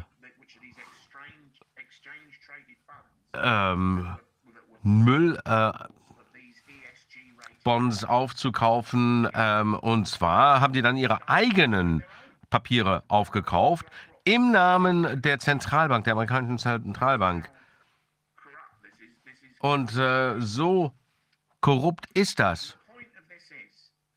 Das Ganze läuft darauf hinaus. Ähm, das ist äh, im letzten Jahr bei der COP26 nicht passiert, sondern das ist schon vor vielen Jahren losgegangen. Äh, 1992 wurde genau dieses System, das ich Ihnen äh, gerade erläutert habe, in der Agenda 21 schon ähm, aufgenommen. Äh, das äh, hieß da die äh, Basis für äh, die Handlungsbasis.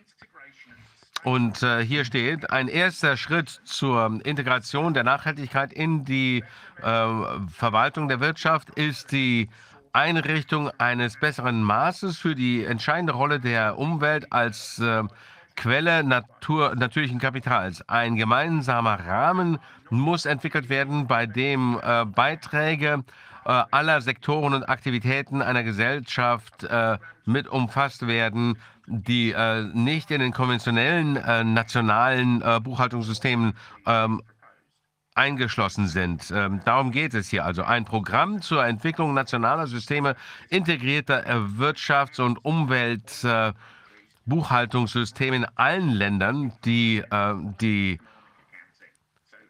Umwelt- und Wirtschaftsaspekte zusammenbringen. Also plötzlich sind die äh, äh, Nachhaltigkeits, äh, nachhaltige Entwicklungsziele zum, zur Grundlage für die wirtschaftlichen Erfolg äh, geworden. Und das ist der Trick, den Sie hier einsetzen. Und das haben Sie gemacht. Es hat äh, Ihnen 30, es hat Sie 30 Jahre gekostet, äh, da anzukommen, aber es ist ziemlich offensichtlich, dass Sie das schon 1992 so geplant hatten. Naja.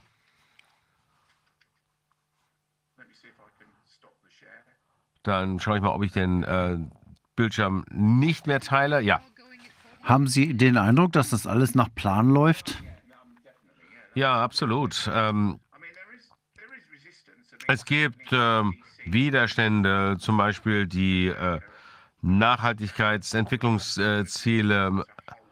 In den USA gibt es politischen Druck, das ähm, aufzuhalten, aber das Problem ist, wenn die Vereinten Nationen, die ja nicht mehr, ich denke, wir können sie nicht mehr eine äh, zwischenstaatliche Organisation äh, betrachten, sondern das ist eine inter, äh, eine zwischenstaatliche und zwischenunternehmensorganisation. Die beiden Dinge sind äh, miteinander verschmolzen. Wenn die Welt eine Politik verfolgt der äh, nachhaltigen Entwicklung, die ich jetzt ich sehe äh, keinen äh, Hinweis darauf, dass äh, das nicht kommt.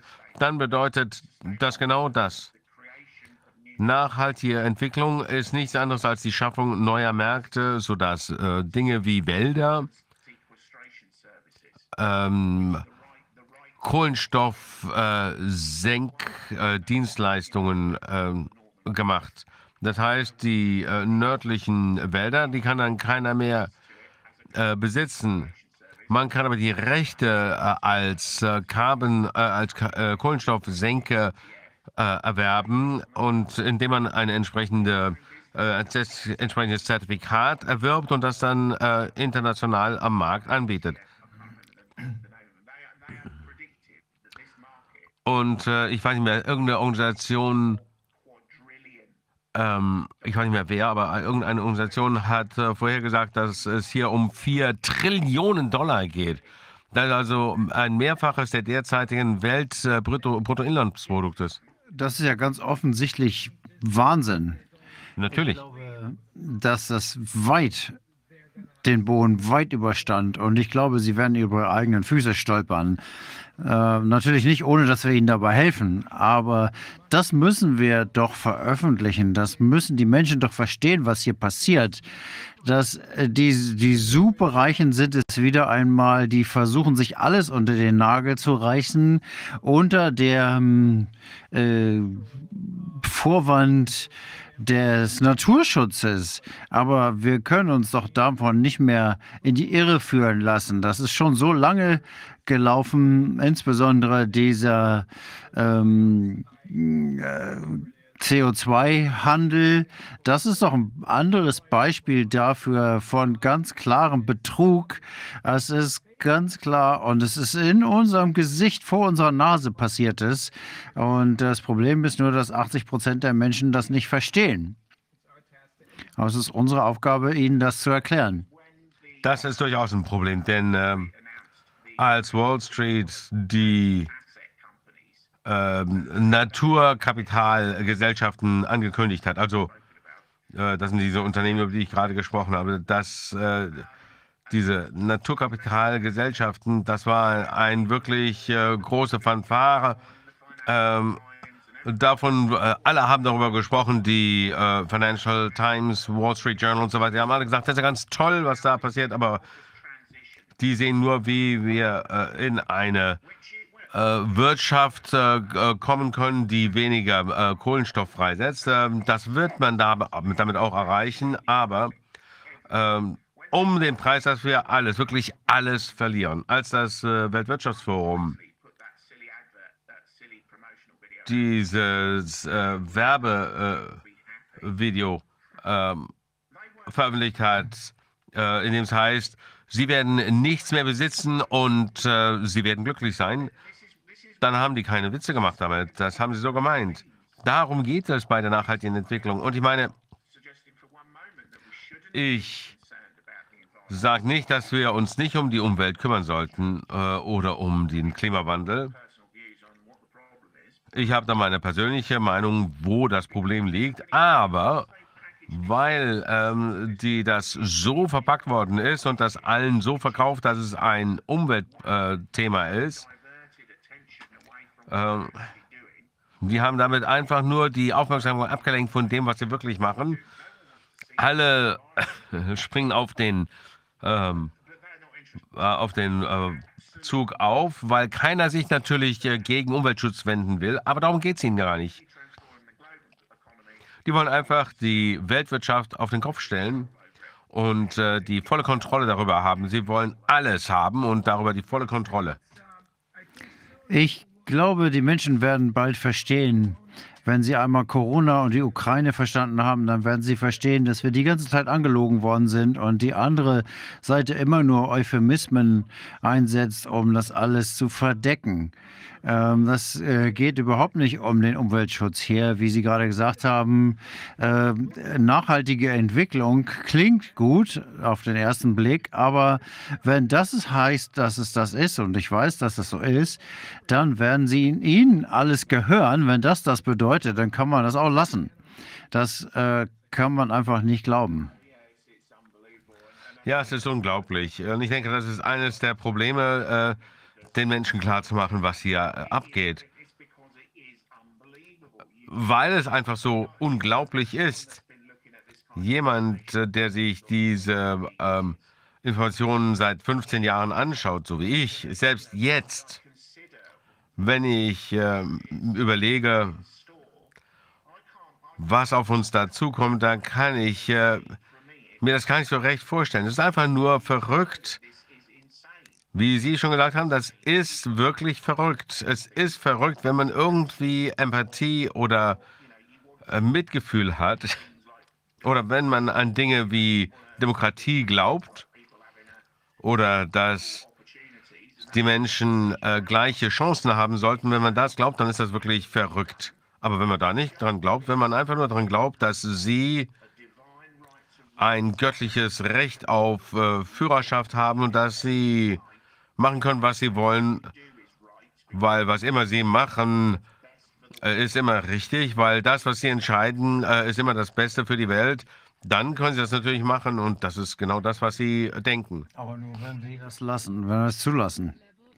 Darf ich mal äh, auf äh, Fragen auf einer formalen Ebene äh, schlägt das ja die Brücke äh, zwischen äh, der, äh, dem Weltbruttoinlandsprodukt ähm, und äh, dem, was in den Hedgefonds und den Derivatemärkten passiert, dass wir also Pseudo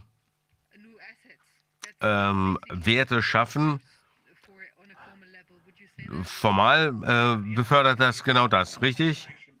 Ja, es ist eine Kombination aus dem Derivatemarkt und äh, der Landvereinnahmung. Das kombiniert diese beiden.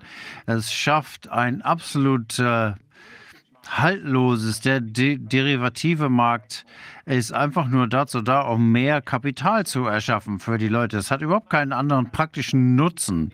Wir brauchen das überhaupt nicht. Das ist einfach nur ein Handelsmarkt. Das macht aber gar keinen, gar nichts.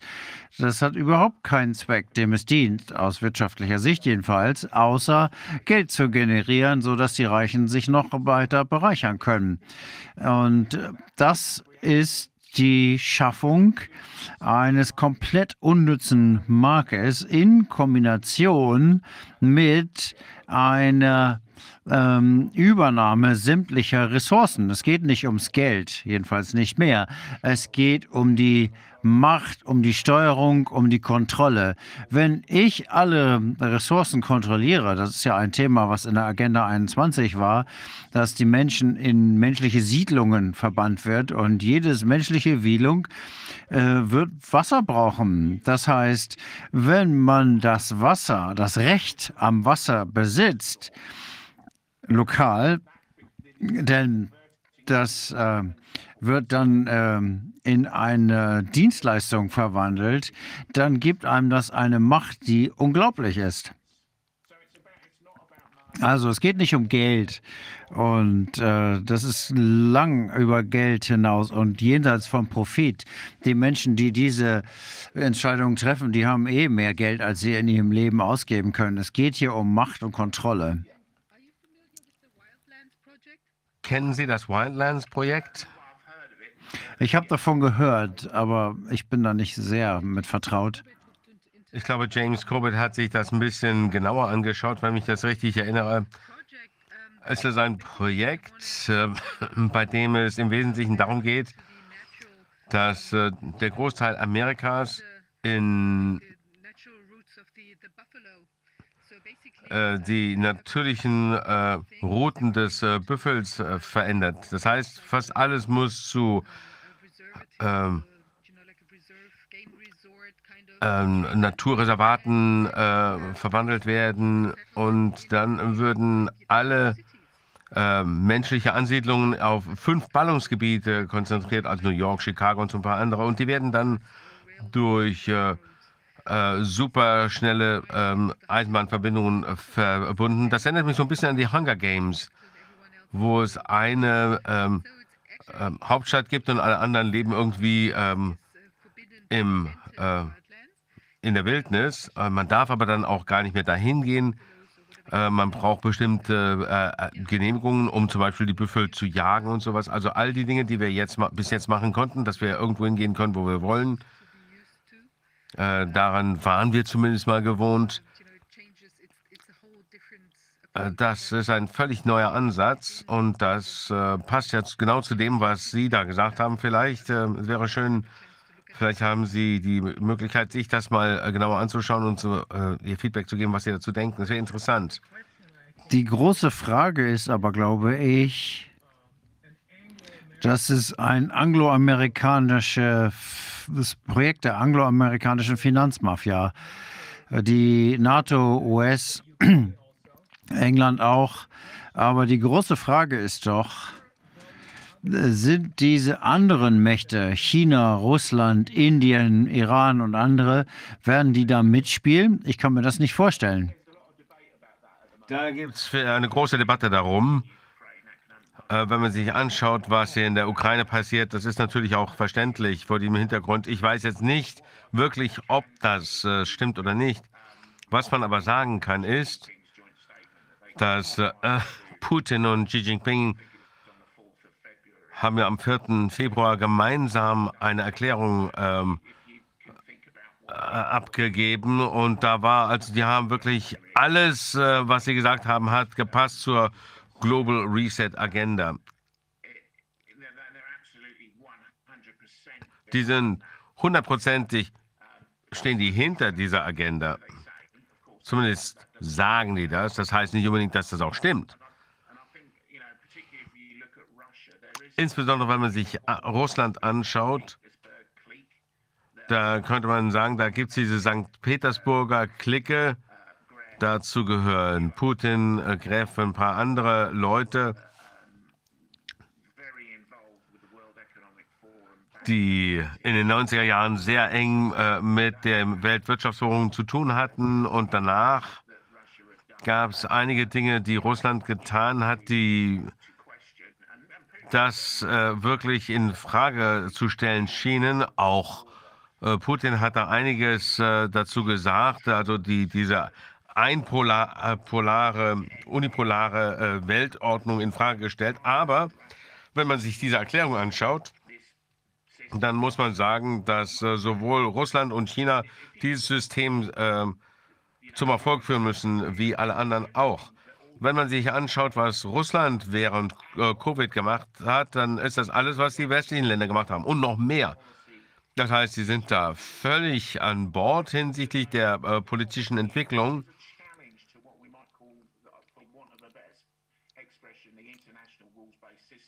Äh, wir äh, werden also wirklich, das ist wirklich eine Herausforderung äh, des äh, internationalen Systems, also Russlands und äh, Chinas äh, Version wäre ein multipolarer Ansatz, äh, der sich um die G20 äh, ähm, dreht.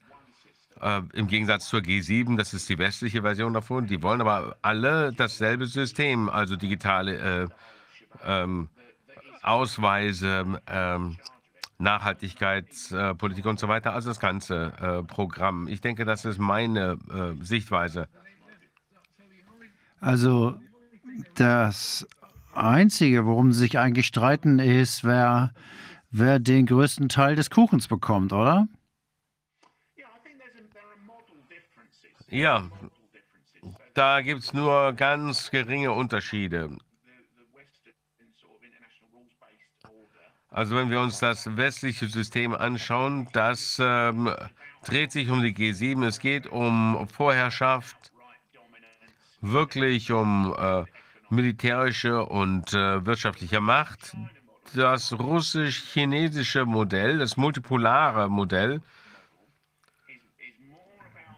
dreht sich mehr um Blöcke, also äh, BRIC äh, geführt innerhalb der G20, also eine verteiltere Diskussion, aber trotzdem wäre das immer noch ähm, dasselbe System.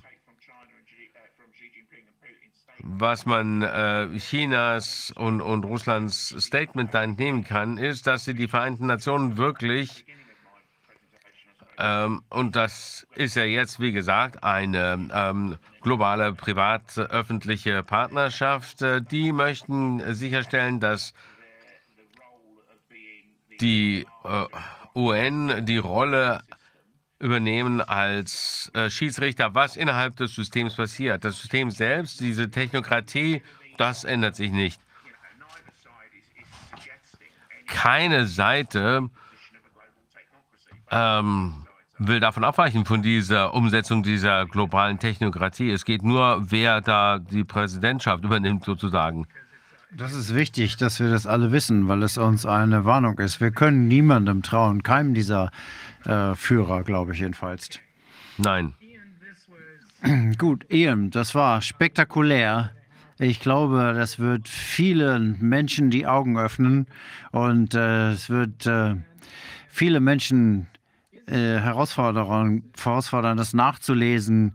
Gibt es irgendwelche Quellen, Bücher oder Videos, wo man mehr Informationen dazu bekommen kann, wenn man das möchte? Ja, ich habe da einige Artikel dazu gelesen, äh, die äh, ähm, äh, geschrieben äh, und auf meiner Webseite ähm, veröffentlicht, also über die Übernahme der internationalen Wirtschaft, also Also ähm, meine Webseite heißt we-r-in-this-together.com und äh, man kann auch noch andere Dinge lesen von äh, Johnny, äh, zum Beispiel, ähm, da kann man Hintergrundinformationen lesen. Ich würde die UK Column empfehlen. Auch das ist sehr relevant. Und What You Need, äh, das ist wirklich ein tolles ähm, Magazin. Und da, da kann man wirklich eine Chronologie äh, hiervon sehen. Also schauen Sie sich einfach mal, äh, lesen Sie mal über die Global Commons nach, lesen Sie Agenda 21, aber mit äh, kritischem äh, Blick und überlegen Sie sich, was das bedeuten könnte, wenn man von menschlichen Siedlungen spricht. Was bedeutet das? Wenn man von ähm, Reservaten äh, redet, in die niemand reingehen darf, was bedeutet das? Ähm, ist das die äh, Grundlage für nachhaltige Entwicklung? Was, stellen Sie sich mal vor, wie die Welt dann aussieht. Stellen Sie sich das einfach mal in, in Gedanken vor. Das sieht wirklich nicht so schön aus. Also die Menschen müssen sich da wirklich Gedanken drüber machen. Ich möchte Ihnen einfach danken für das, was Sie hier machen. Ich denke, das ist wirklich sehr wichtig. Äh, wie Sie sagen, es ist ganz wichtig, dass die Menschen, die das ähm, sich dem widersetzen, zusammenkommen und versuchen, die Informationen ähm, zu verbreiten, die der, äh, der Öffentlichkeit wirklich äh, vorenthalten wird, die den Menschen wirklich äh, vor ihnen versteckt, verborgen wird. Ist ganz wichtig. Also vielen Dank an euch beide ähm, dafür, was ihr da macht. Sie könnten wir das nicht machen. Wir brauchen die Experten. Wir haben eigentlich keine Ahnung. Als ich hiermit angefangen habe, 2020, wenn Sie mir gesagt hätten, was ich Ihnen jetzt sage, was Sie mir sagen, hätte ich gesagt, nehmen Sie Ihre Medizin. Aber im Moment haben wir schon keine äh, Verschwörungstheorien mehr übrig. Äh, wir müssen darüber reden und äh, äh, etwas Neues anfangen. Und das können wir nur, indem wir verstehen, was die hier vorhaben. Ja, und ich denke, wir müssen äh, so viele Menschen informieren wie möglich. Das ist der Trick. Wenn nur einer von zehn anfängt, das zu ähm, hinterfragen, diese Entscheidungen, na gut, je mehr äh, Menschen das wissen, desto mehr Menschen werden sich dem widersetzen. Wir müssen wirklich äh, das machen. Wenn die mal die digitalen äh, Zentralbankwährungen einführen und wir sonst keinen äh, Zugang mehr zu äh, Geld haben, dann war es das. Dann ist das das Ende der Freiheit. Ich weiß, das klingt dramatisch, aber es ist wirklich so. Gut, vielen, vielen Dank, Ian. Ähm, unter den Bedingungen, äh, trotz, trotz dem, was Sie gesagt haben, war es eine Freude, mit Ihnen zu sprechen. Ja, Alles Gute und ein schönes Wochenende. Okay, schönes Wochenende. Tschüss. Johnny, Hallo, wie geht's? Gut. unter den gegebenen Umständen, ähm, Sie haben ja gehört, was Ian gesagt hat. Das ist unglaublich. Na gut, er hat ein paar Sachen gesagt. Äh, das war wirklich sehr interessant, was ich da gehört habe. Dass äh, eine der Sachen, die er gesagt hat, war wirklich ganz wichtig, dass man das versteht, wenn man versucht, die äh, Klimawandel-Agenda zu verstehen. Die Leute, die Dinge, die uns äh, aufgedrückt werden, dass uns so in diese Metropole, äh, in diese äh, äh, Ballungsräume äh, drängen soll.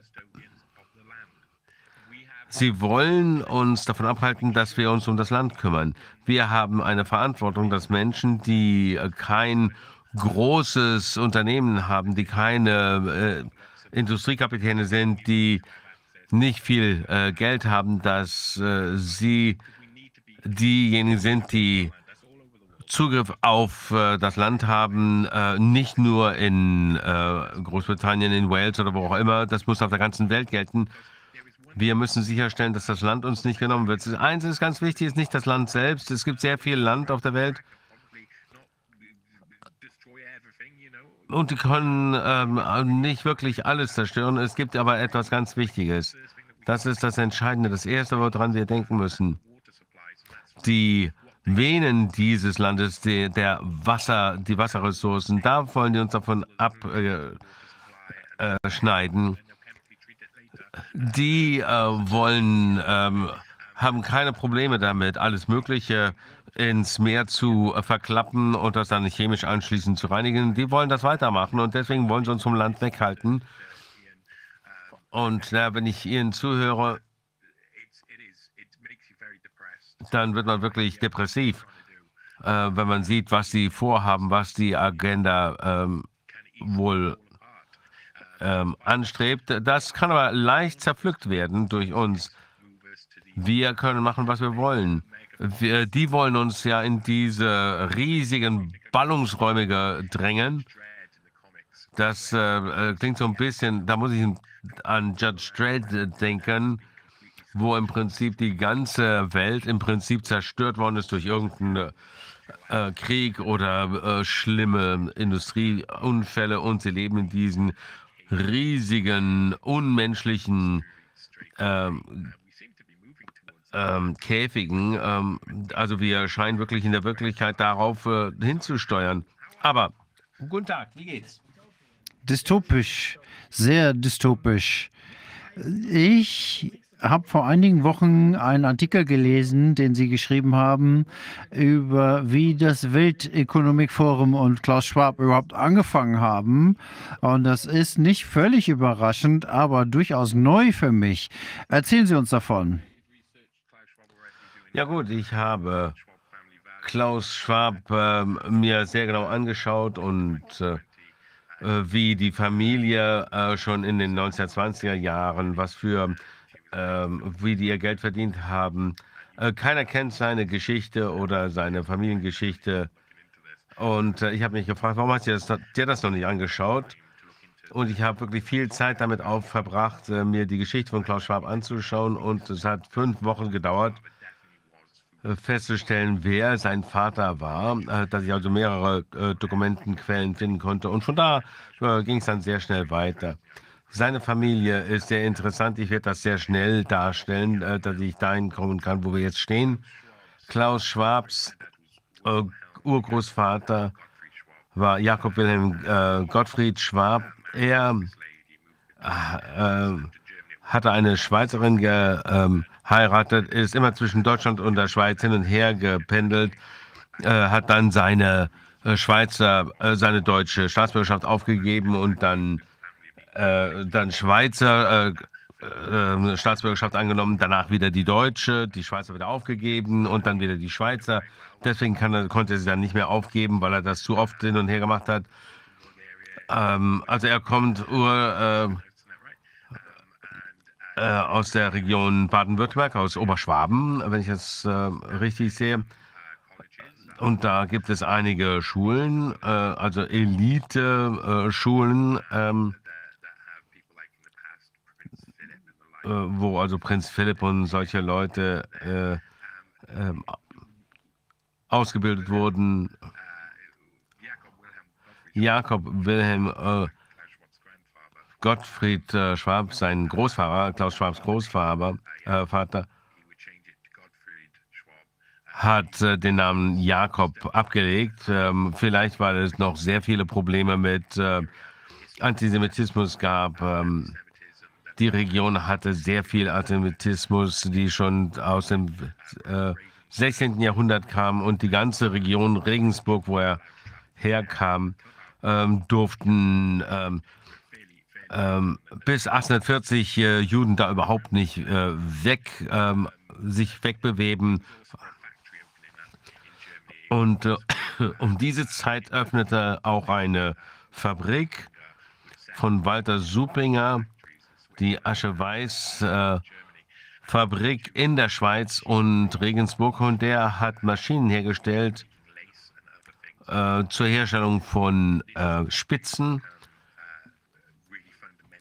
diese ähm, Fabrik wurde dann sehr wichtig für Regensburg, für die ganze Region, ein wichtiger ähm, Arbeitgeber. Jeder äh, arbeitete dort und zumindest irgendwer in der Familie äh, arbeitete dort. Äh, und das wuchs und dann ähm, irgendwann haben sie dann äh, Turbinentechnologie ähm, gebaut, also für Schiffe, für ähm, Wasserkraftdämme für große Industrieprojekte. Und diese Turbinen waren wirklich gigantisch. Da kann man äh, Menschen äh, sehen auf äh, Bildern, die ähm, auf diesen Turbinen saßen. Eine ganze Reihe von Männern auf einer Turbine. In den 20er Jahren hatte das Unternehmen viele Probleme in den 20er, 30er Jahren hatte Deutschland natürlich große Probleme und auch Schwab hatte Probleme ähm, und ähm, wurde von einem ähm, Unternehmenskonsortium übernommen. In den 30er Jahren wurde das Unternehmen von Eugen Schwab ähm, geleitet, der Vater von Klaus Schwab, Sohn von Gottfried Schwab, geboren 1998, 1898 und er ist nach Deutschland zurückgegangen und äh, in den 30er Jahren äh, war er bereits verheiratet gewesen. Er hatte eine Jüdin geheiratet in den 20er Jahren. Äh, damals war das wahrscheinlich ein guter, ähm, äh, ein, ein tolles Mädchen gewesen. Sie haben geheiratet, hatten ein Kind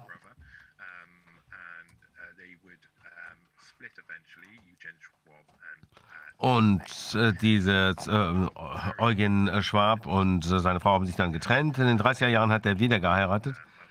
Und das war dann die Mutter von Klaus Schwab. Ich glaube, 1936 haben die geheiratet.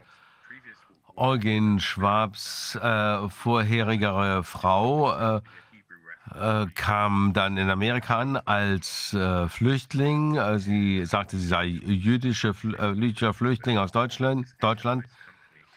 Und äh, diese Escher Weiß äh, Unternehmen hat ein sehr spezifisches ähm, Projekt entwickelt, nämlich das deutsche Atombombenprojekt.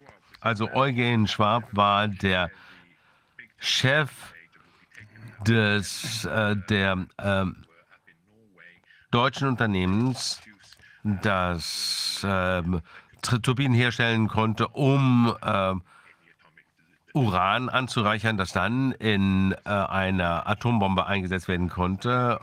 Eugen Schwab hat also natürlich Sklavenarbeiter eingesetzt. Sein Unternehmen äh, wurde in der äh, Literatur beschrieben. Äh, die Nazis haben äh, jedes Vierteljahr ein Buch herausgebracht, das als Modell-Nazi-Unternehmen ähm, auflistete. Äh, Musterunternehmen und äh, Eugen Schwabs Unternehmen war immer wieder in den 30er Jahren in dieser Liste aufgeführt. Also natürlich hat das mit der Atombombe in Deutschland nicht geklappt. Die Amerikaner sind da äh, zuerst angekommen, aber Eugen Schwab ähm, kannte sich sehr gut damit aus. Wir wissen, was dann passiert ist nach dem Zweiten Weltkrieg. Die Amerikaner, die Briten, die ähm, Alliierten haben versucht, so viel Informationen über diese Projekte zu sammeln wie möglich. Und dann gibt es natürlich dieses äh, äh, solche Programme wie Operation Paperclip, wo also äh, deutsche Wissenschaftler nach Amerika gebracht wurden und sowas. Und jemand hat mir gesagt, dass die Amerikaner von Eugen Schwab wussten und äh, sie wussten, dass er in Regensburg gearbeitet hatte. Das war im äh, Zweiten Weltkrieg auch sehr interessant, Regensburg als Stadt, denn Regensburg hatte einen Sonderstatus. Es wurde während der, des Kriegs nicht äh, bombardiert. Äh, das Rote Kreuz hat gesagt, das ist ein sehr wichtiger äh, humanitärer äh, Schutzbereich. Und natürlich wurde auch eine Atombombe da entwickelt, aber äh, deswegen wurde die ganze Region nicht bombardiert. Und ähm, wenn Schwab sagte, dass äh, er über die Grenze gegangen ist, auf der einen Seite in der Schweiz gab es keinen Krieg, auf der anderen Seite gab es einen Krieg. Und das stimmt nicht so ganz, denn äh, Regensburg wurde überhaupt nicht bombardiert. Also, äh, sein Vater war ähm, Vorsitzender der IHK, also quasi eine ähm, militärische Version des Weltwirtschaftsforums. Eugen äh, Schwab äh, hatte in den 60er Jahren diesen kleinen Jungen, ähm, der Klaus Schwab, der ähm, zur Uni ging und ähm, irgendwann hat er dann angefangen, Ehrendoktortitel eingesammelt, 14 Qualifikationen in ebenso vielen Jahren. Ähm, und Klaus Schwab hat sich überlegt, was mache ich denn mit meinem Leben? Und äh, ähm, sein Vater hat äh, mit ihm gesprochen und äh, er sagt, Klaus, du musst nach Harvard gehen, nur da kannst du erfolgreich sein. Das war natürlich ähm, auch der zentrale Forschungsplatz für die terminologiare ähm, Abschreckungs Abschreckungsagenda, also was im äh, Kalten Krieg passiert ist, das weiß ja jeder. Wir haben also diese Atombomben überall äh, es gibt den Gedanken der Abschreckung und alle haben gesagt, okay, wir haben Bomben, ihr habt Bomben, also können wir uns nicht gegenseitig angreifen. Aber ähm, irgendwer muss das ja auch äh, entsprechend entwickeln. Und ähm, Harvard zusammen mit dem Hudson Institute in Amerika war dort das Zentrum für diese äh, Forschung. Und die haben auch äh, geforscht, wie man die europäische Sozialpolitik, Wirtschaftspolitik beeinflussen kann.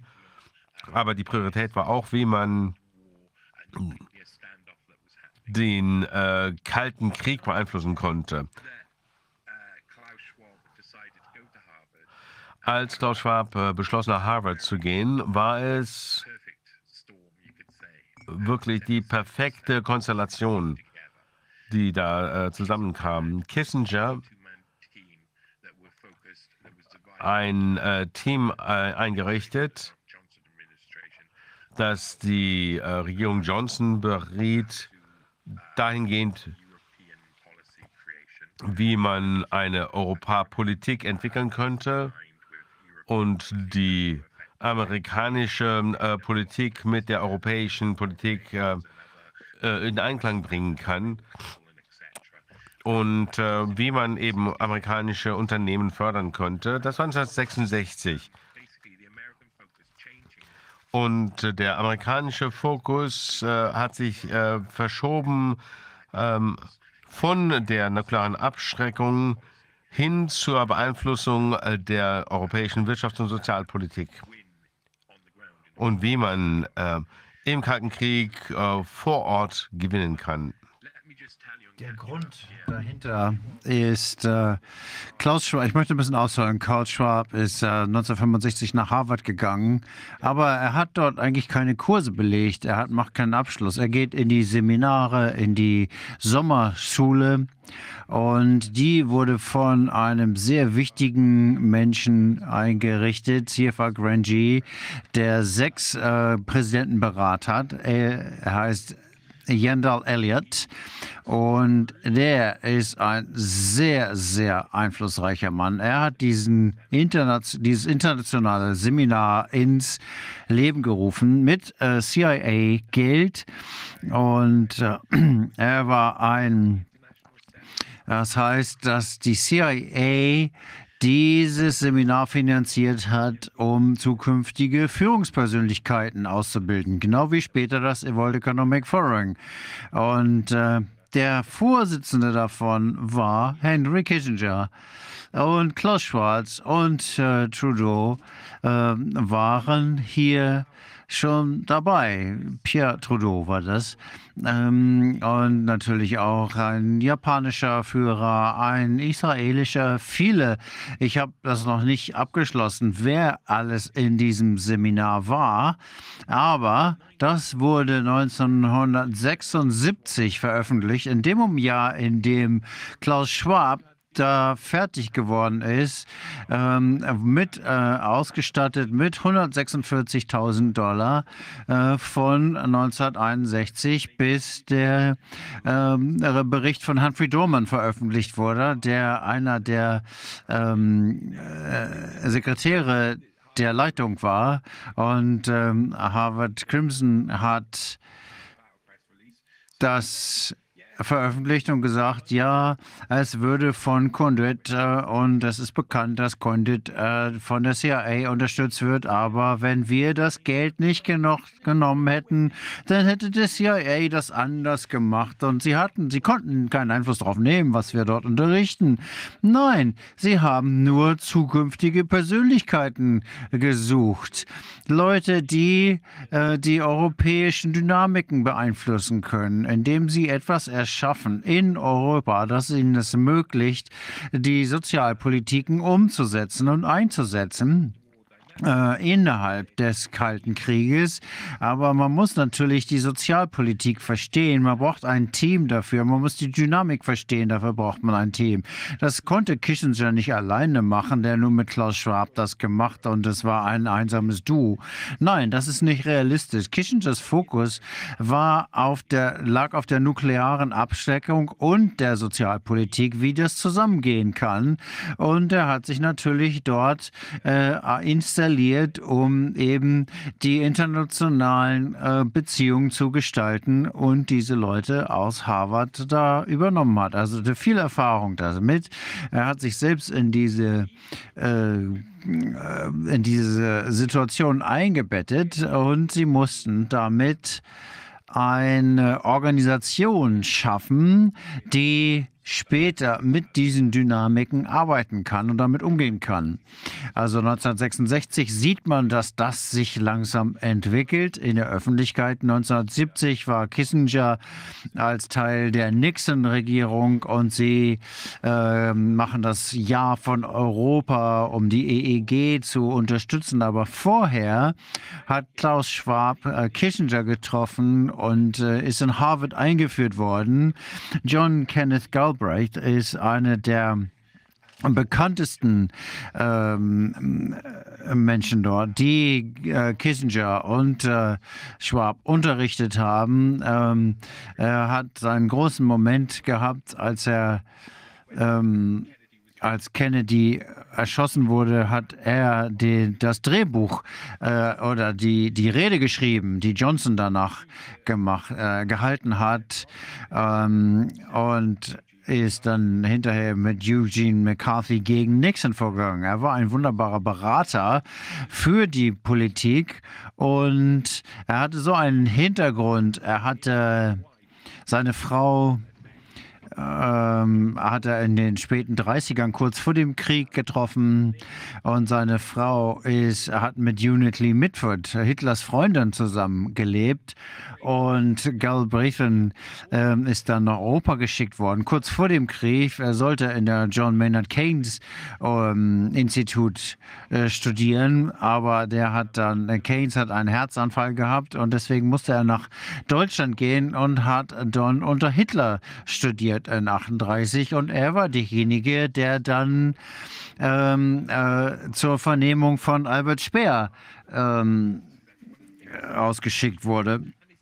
Und äh, der ist dann äh, Wirtschaftsberater, äh, ein Wirtschaftsberater, der diese Verhöre führt. Das heißt, er hat diesen ganzen Hintergrund. Er war auch ein Berater der internationalen Beziehungen. es ist schon, macht vieles da, macht so auf den ersten Blick keinen Sinn. Ähm, er ist mit, äh, er hat dann ist dann von John F. Kennedy gerufen worden und Kenneth Galbraith ist dann äh, in Europa sehr bekannt. Er war in Jugoslawien und hat hat, sich anguckt, wie die Landwirtschaft dort funktioniert. Aber er ist offensichtlich irgendeiner Form von Spion, jemand, der ständig in diesen einflussreichen Bereichen unterwegs ist und äh, ist dann immer da ähm, und äh, spielt die Feuerwehr. Er hat viele Verbindungen nach Europa. In den späten 60ern ist er gegen Vietnam. Er findet es nicht gut, wie die Regierung arbeitet, aber trotzdem tut er sich mit Henry Kissinger zusammen. Und 1976, 77, 78, als äh, er schon Klaus Schwab kannte, weil Kissinger ihn schon äh, John F. Galbraith vorgeschlagen hat, vorgestellt hat. Und ähm, der im World Economic Forum war, ähm, der war plötzlich arbeitet er zusammen, wo sie über die internationale Politik sprechen, in Europa, über Europa, wie es darum geht, in Europa die Kontrolle zu übernehmen, wie sie ihre eigenen Leute in der europäischen Führung unterbringen können, weil die Angloamerikaner aus ihrer Sicht, diese Dynastie, nur mächtiger werden kann, wenn sie Europa infiltrieren konzentriert. Und dann ist es egal, ob man Europa, ob man China und Russland hat. Man hat den mächtigsten Block. Man hat jedes Kriegsspiel hat man gewonnen. Es ist vorbei. Ähm, wenn die beiden Blöcke zusammen sind, äh, dann ist das Spiel vorbei. Und das ist das, was die Russen wissen und die Chineser wissen. Und die sind alle noch in diesem Wettrennen, dass die Chinesen die technologische, schnellere Nation wollen werden, weil es viele Dinge gibt, die sehr, sehr wichtig sind äh, als Moment Momente der menschlichen Geschichte, die sie äh, einfädeln wollen. In den späten 60ern, frühen 70ern, ganz wichtige Zeit für Europa. Die Amerikaner überall. Eine der anderen wichtigen Personen, die sie eingebracht haben, die dritte Person, die ich hier als Hauptmentorin von Schwab sehe, ähm, die Teil dieser großen World Economics Forums war, der die Menschen überzeugt hat, da mitzumachen und in dem World Economic Forum mit John Kennedy der die ersten Reden dort gehalten hat, war Hermann Kahn, der echte Dr. Strangelove. Er sagt, ähm, äh, er ist ein Freund von mir und äh, ich war nicht wirklich äh, Dr. Strangeman, aber Dr. Strangeman war es wirklich.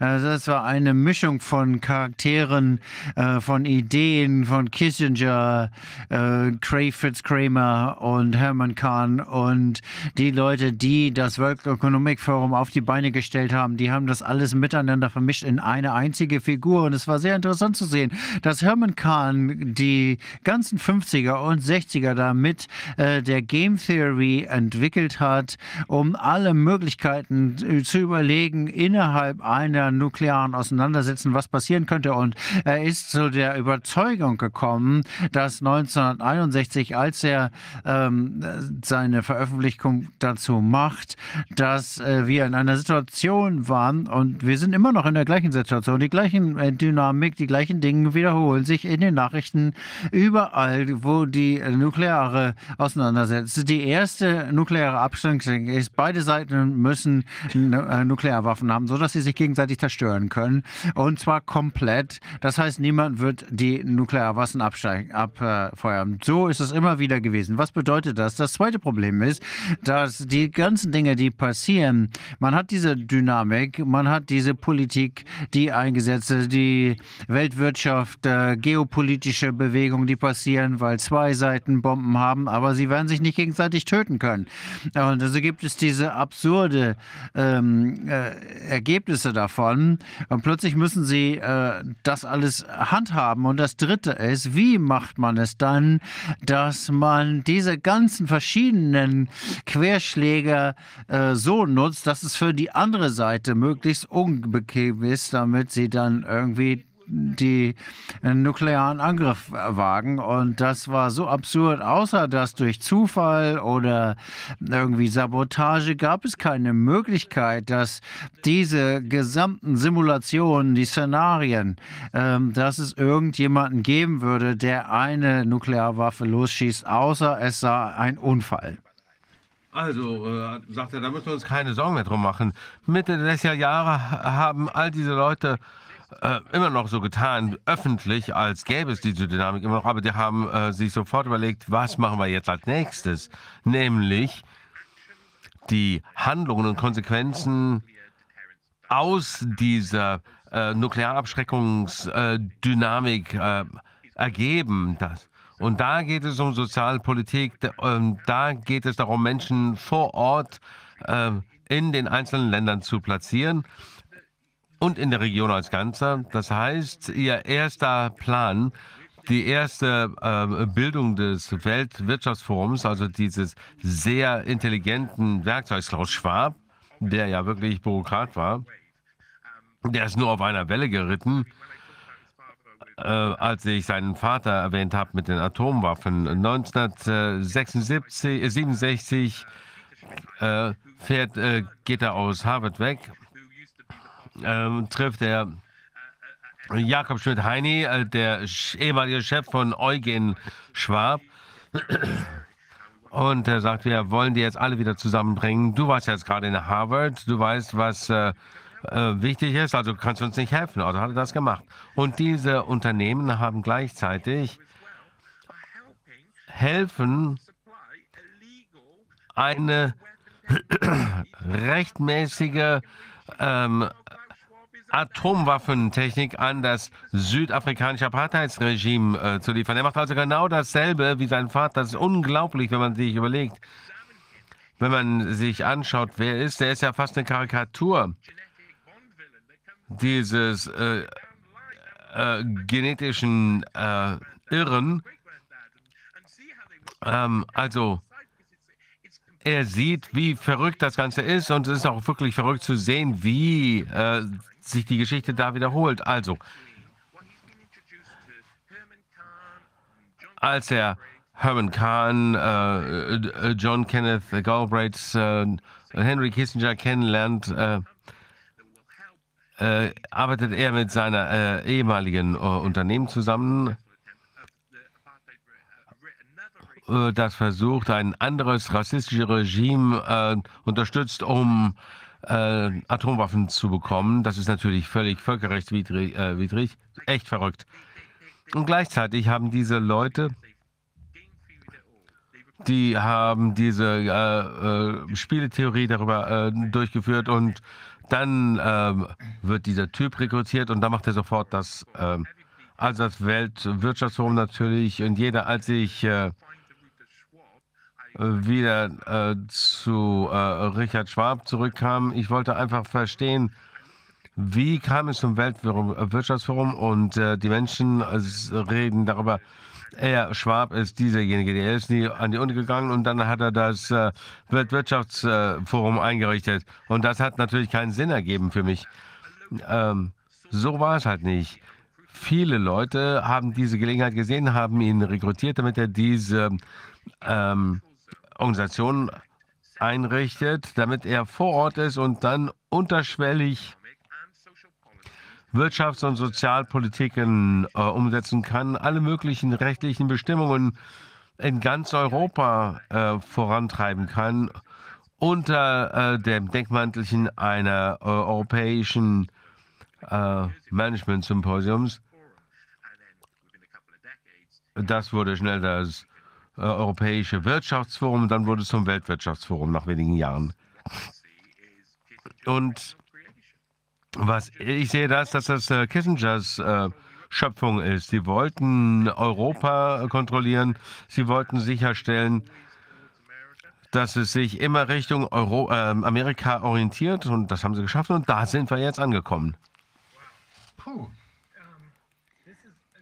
Das ist nochmal ein extrem wichtiger Aspekt, den die Menschen wissen müssen, dass es nicht Klaus Schwab ist, der das gemacht hat. Natürlich hat er das gemacht, aber er hat das sozusagen als ähm, Agent gemacht der CIA von Kissinger und John Kenneth Galbraith und wie heißt der andere noch? Hermann Kahn, ja. Also, man könnte auch Dr. Dr. Strangelove nennen. Ja. Ja, das waren nämlich wirklich die Leute, die ihm geholfen haben und naja, die nicht einfach hingegangen und gesagt, oh, du solltest das mal organisieren, dieses Europäische Managementforum. Nein, die sind mehrmals nach Europa gereist, um all die Leute anzusprechen, die nicht daran äh, äh, interessiert waren. Paul Habsberg zum Beispiel, Otto von Habsberg war äh, wichtig bei der Einrichtung Es gibt äh, so viele Geschichten, wie dieses äh, Weltwirtschaftsforum äh, eingerichtet wurde. Äh, da muss man einfach erkennen, dass die Leute eine Mission haben. Und es ist ziemlich offensichtlich, dass wir das sehr spät erkennen.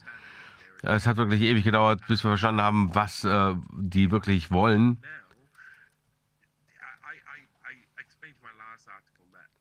Ich habe in meinem letzten Artikel erklärt, dass wann immer ich mir das anschaue, kommen die gleichen ähm, äh, Informationen nach oben. Aber man kann eben nicht jeden zum Globalisten machen. Man kann man wirklich versuchen.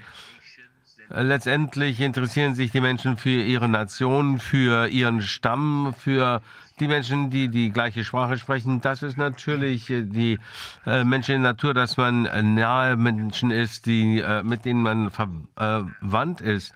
Und das sehen wir auch auf der Welt. Und das äh, habe ich ja gesehen beim äh, letzten Redner. Sie haben diese geopolitische Situation, wo wir diesen äh, BRIC-Block haben.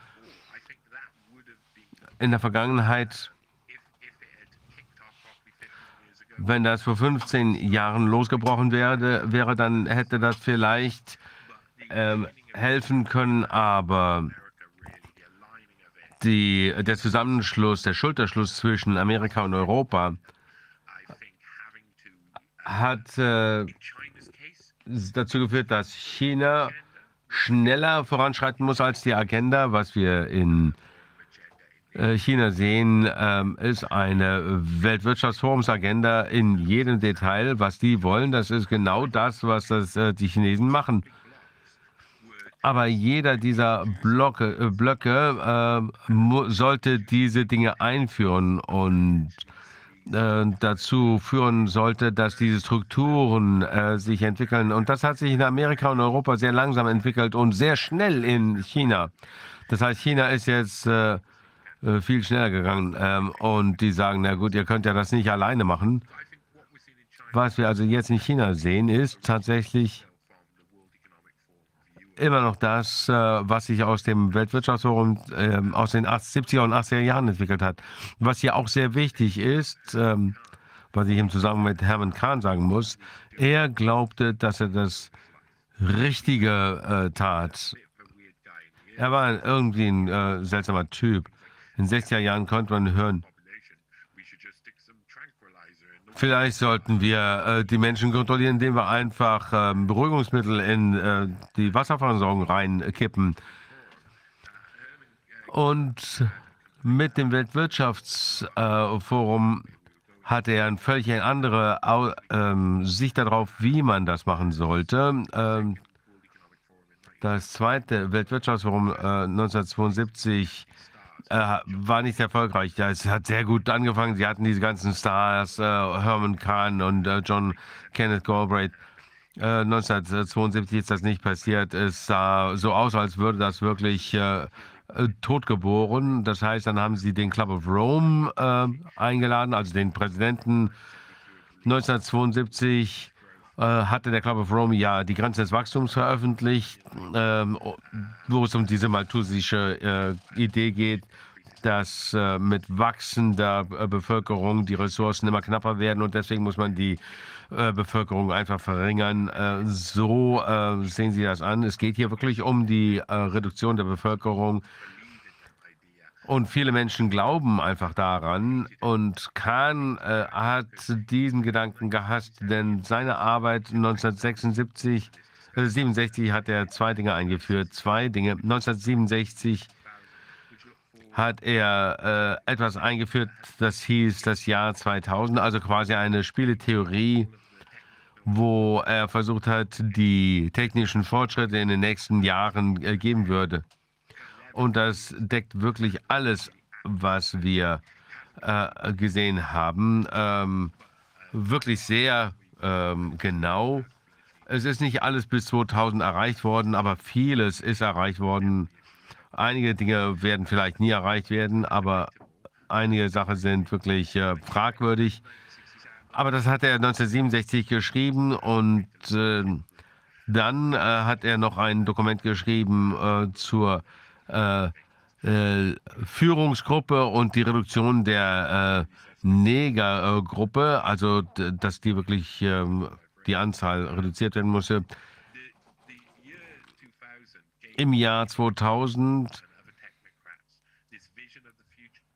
hatten Leute wie Klaus Schwab und andere Technokraten diese Vision der Zukunft, wo sie gesagt haben, das wollen wir erreichen und jenes und dieses.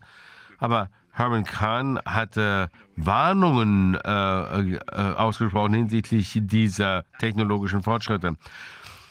Er hat, er sagte, ihr könnt das erreichen, aber äh, zu äh, diesen Kosten, zu jenen Kosten, also jede Technologie bringt äh, irgendwelche Kosten.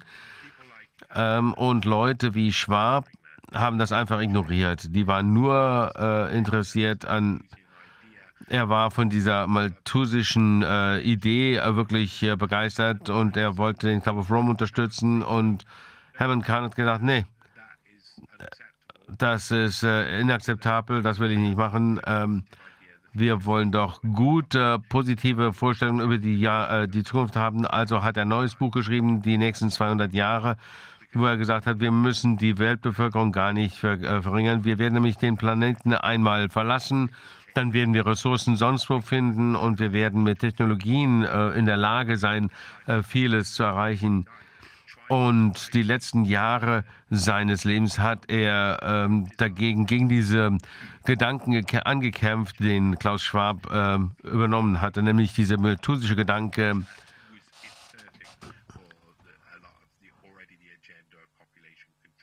die natürlich perfekt ist, um die Menschen unter Kontrolle zu bringen.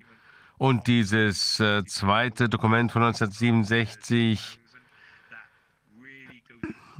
geht wirklich äh, in Detail äh, darauf ein, wie eine äh, besondere Führungsgruppe äh, erstellt wird, die von der, äh, dem Rest der Bevölkerung sich unterscheidet und dass die Universitäten umgestaltet werden zu ähm, Recruitment-Agenturen für Verwaltern, die das wirklich umsetzen können. Es gibt sehr viel Detail.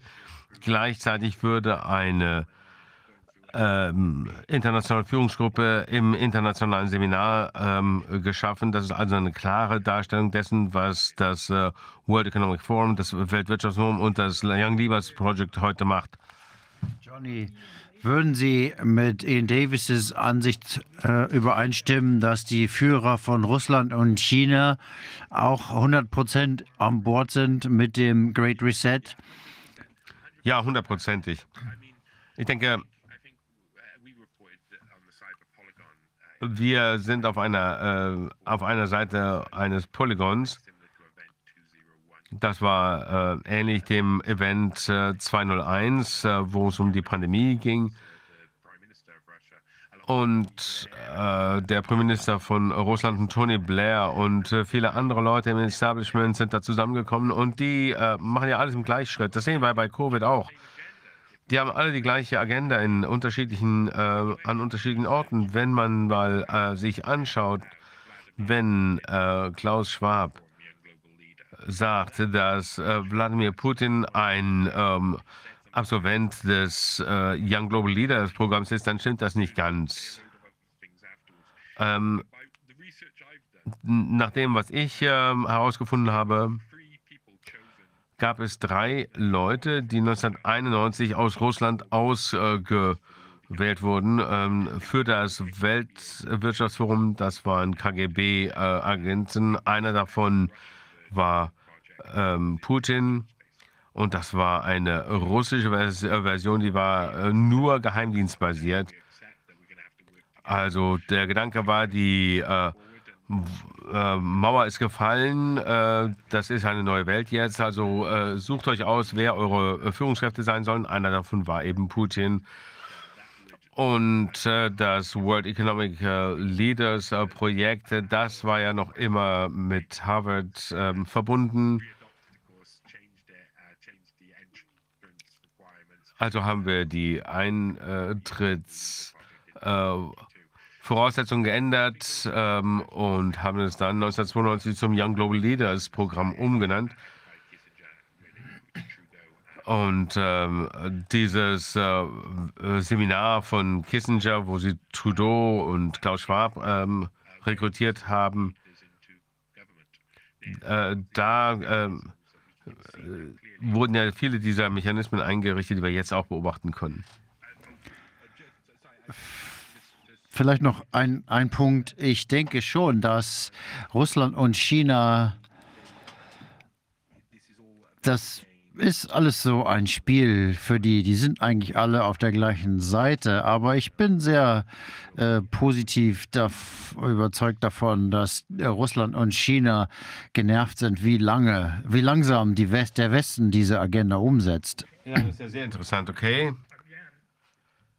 Ja, ähm, nochmal vielen Dank. Das ist sehr wichtig und ich bin sicher, dass die Menschen zu schätzen wissen, äh, dass das ein äh, großes Puzzleteil äh, ist, das wir sehen müssen. Wir können keinem trauen. Wir können keiner dieser äh, Weltführer trauen. Das ist meine Vol Schlussfolgerung. Ich glaube, es ist sehr interessant, dass es diese ganzen Leute gibt mit diesem schmutzigen Hintergrund sozusagen und diesen Geldbesessenheit, äh, dass es den Menschen, dass denen überhaupt die Menschheit total egal ist. Überall, wo wir hingucken im Detail, äh, zeigt sich sowas.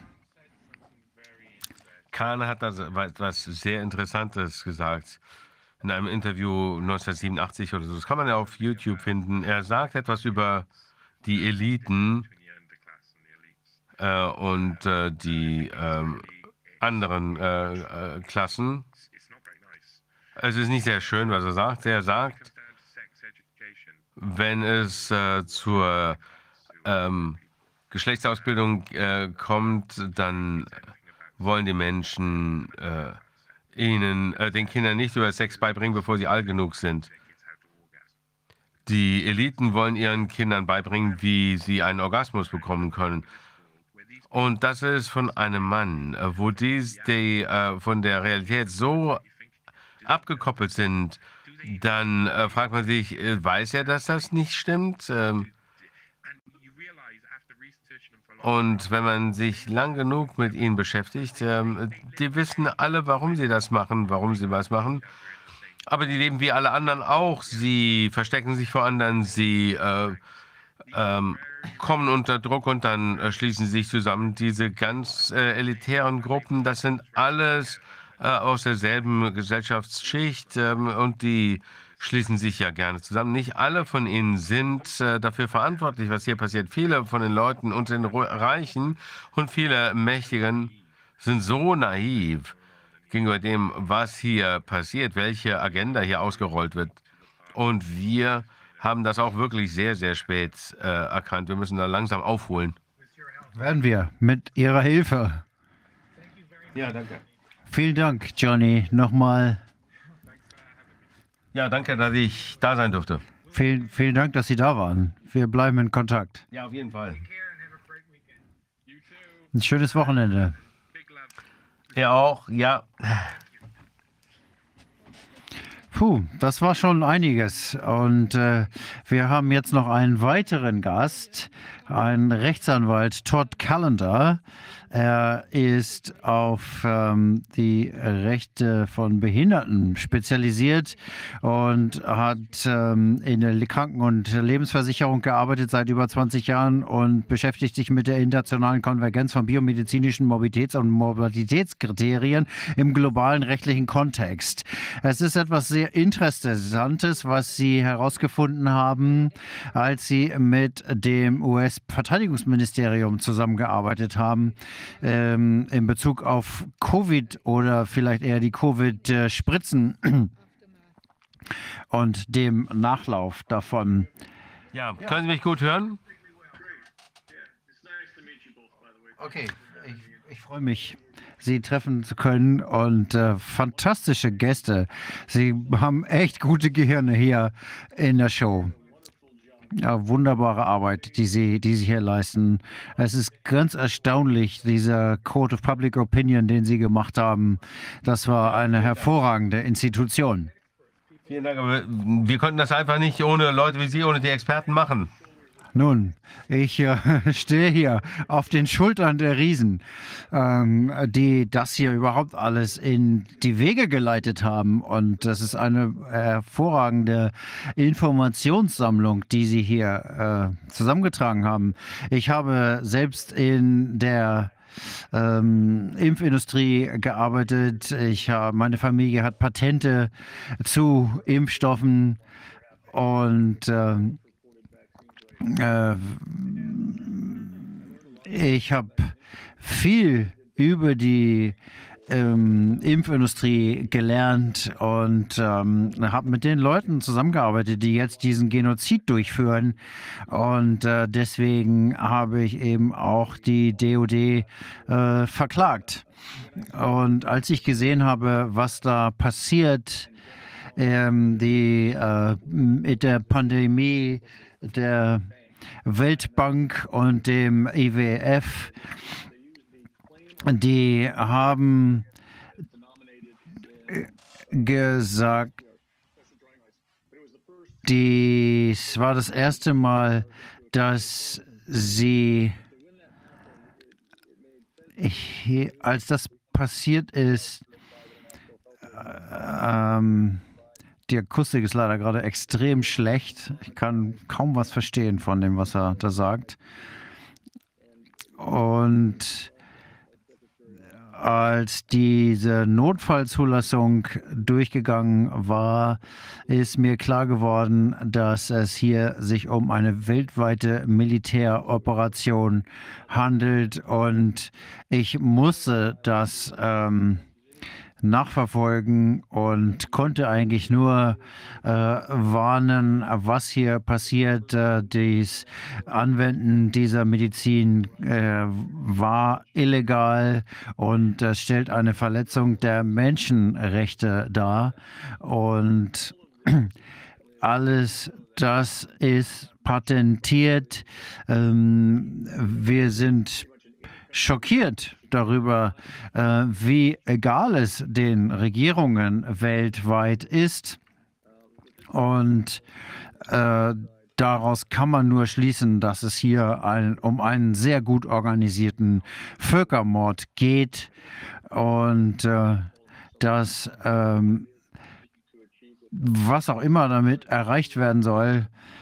Und was ich sagen möchte, ist, ist dass wir jetzt die äh, Pathogene über die äh, Lipidumschläge verteilen. Na, das Wichtigste ist ja, ähm, ich habe einen Videoclip gesehen, in dem Sie interviewt wurden. Ich weiß nicht mehr, wer Sie interviewt hat, aber Sie haben Ihnen erzählt, dass Sie diese unfassbare äh, Übersterblichkeit haben.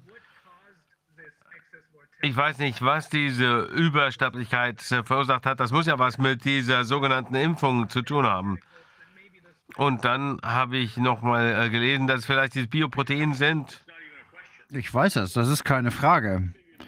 Äh, wir haben das herausgefunden. Die Lipid-Nanopartikel sind wie äh, kleine ähm, Bomber, die einfach ihre Bombenlast tragen. Das ist eine synthetische DNA. Und um diese kleinen äh, Bomber an dem Immunsystem vorbeizuschleusen, musste die natürliche Immunität ähm, ausgetrickst werden. Da hat es dafür wurden HIV-Proteine genommen, drei verschiedene HIV-Proteine und die wurden äh, für die Menschen injiziert, damit diese ähm, Träger in die Zellen eindringen können und die synthetische DNA dort abliefern können. Das heißt, wir wissen das. Wir haben das äh, verstanden. Wir wissen, wie diese Pathogene in den menschlichen Körper gebracht werden. Und was hier besonders besorgniserregend ist bei diesen ganzen Zahlen der Übersterblichkeit, ist, dass die Menschen, die diese Proteine eingesetzt haben, die natürliche Immunität der Menschen umgangen haben. Und sie haben ihnen aber nichts gegeben, um diesen Prozess rückgängig zu machen. Das heißt, was wir jetzt hier sehen, die Zahlen, die ich habe, sind ähm, aus der ähm, äh, Datenbank des US-Verteidigungsministeriums gekommen.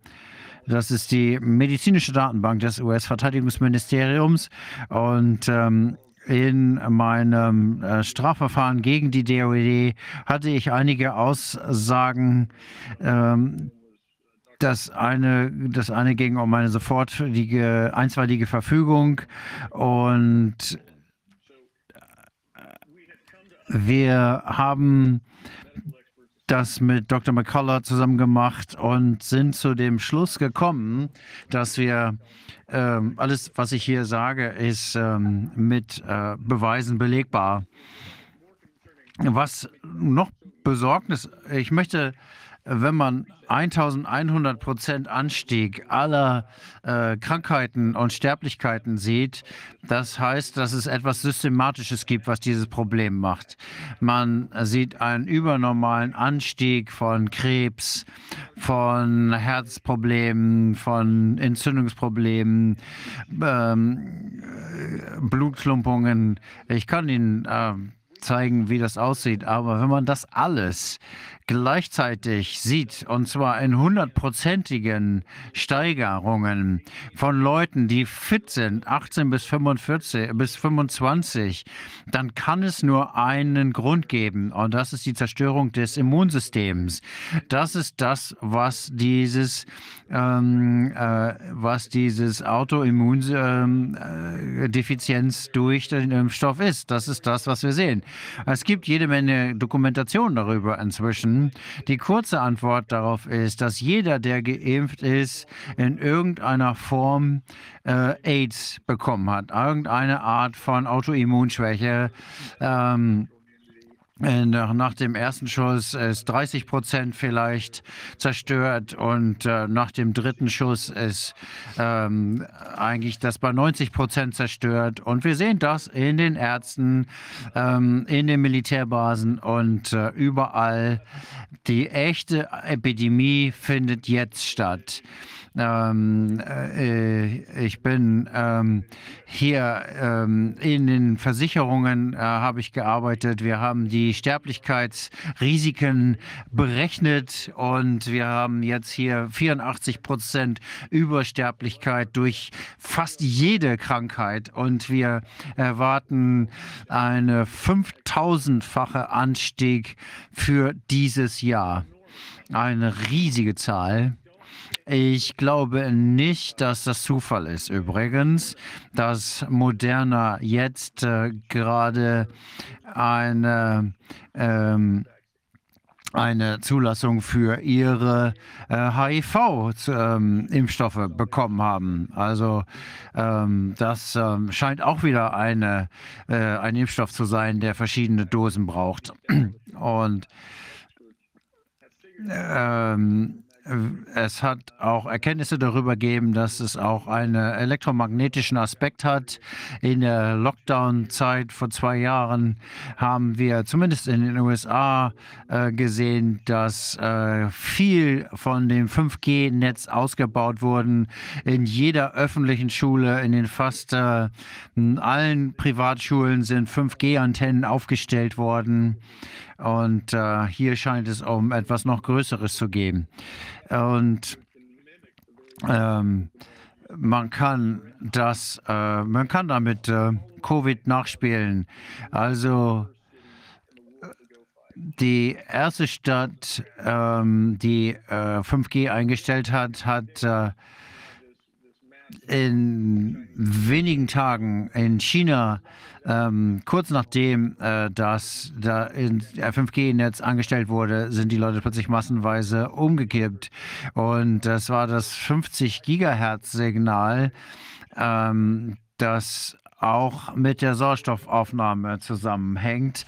Ähm, das heißt, die Leute äh, mit über ihren ähm, also das ist eine Frequenz, mit der man über die äh, Mobiltelefone die den Sauerstoff und den Wasserstoff, äh, den äh, Stickstoff voneinander trennen kann und dadurch haben die Menschen quasi reinen Stickstoff eingeatmet und das hat ihre Gesundheit beeinflusst. In der äh, wissenschaftlichen Welt äh, konzentriert man sich auf 18 äh, unterschiedliche Signale. Wenn man sich die Muster anschaut bei Moderna, Pfizer, Johnson Johnson habe ich noch nicht angeschaut. Man muss sich das einfach nochmal genau anschauen. Das Covid-Pathogen war äh, teilweise bakteriell, teilweise viral. Die Pathogene in den Lipo, äh, Nanolipidpartikel innerhalb des äh, Impfstoffes sind äh, viral. Manchmal äh, ist da noch äh, E. coli ähm, mit äh, eingemischt, manchmal Ebola. Und wenn diese Nanopartikel einem 5 GHz Signal äh, ausgesetzt werden, dann werden sie porös. Das heißt, sie lassen dann die Proteine äh, frei. Das war ja der Sinn der mRNA-Technologie, dass die äh, Zelle so beeinflusst wird, dass entsprechende äh, Proteine äh, herstellen. Im Falle von Covid waren es Spike-Proteine, bei anderen Krankheiten andere Proteine. Sie produzieren auch die gleichen HIV-Proteine. Also Menschen, die diese Impfung bekommen haben, produzieren diese Pathogene und äh, verbreiten sie an andere. Die äh, Impfstoffe wurden äh, in den Worten von Bill Gates so entwickelt, dass sie ansteckend sind. Das heißt, ich kann Ihnen sagen, dass das ähm, äh, Marburg äh, ist. Ähm, es gibt in den Vereinigten Staaten im Prinzip kein Mar Marburg. Woher weiß ich das? Im März, März 2020 wurden äh, die Marburger äh, Vorkehrungen äh, freigegeben, um die ähm, öffentlichen Gesundheitsdienste in die Lage zu versetzen, äh, sich auf Marburg vorzubereiten. Sie werden also sehen, dass es eine Pflicht gibt, Menschen äh, mit Marburg zu äh, testen, zu separieren. Also da hat man im Prinzip äh, Kriegsrechtsvollmachten. Die Menschen haben überhaupt keine äh, Rechte mehr. Wenn man sich mal anschaut, was jetzt äh, passiert,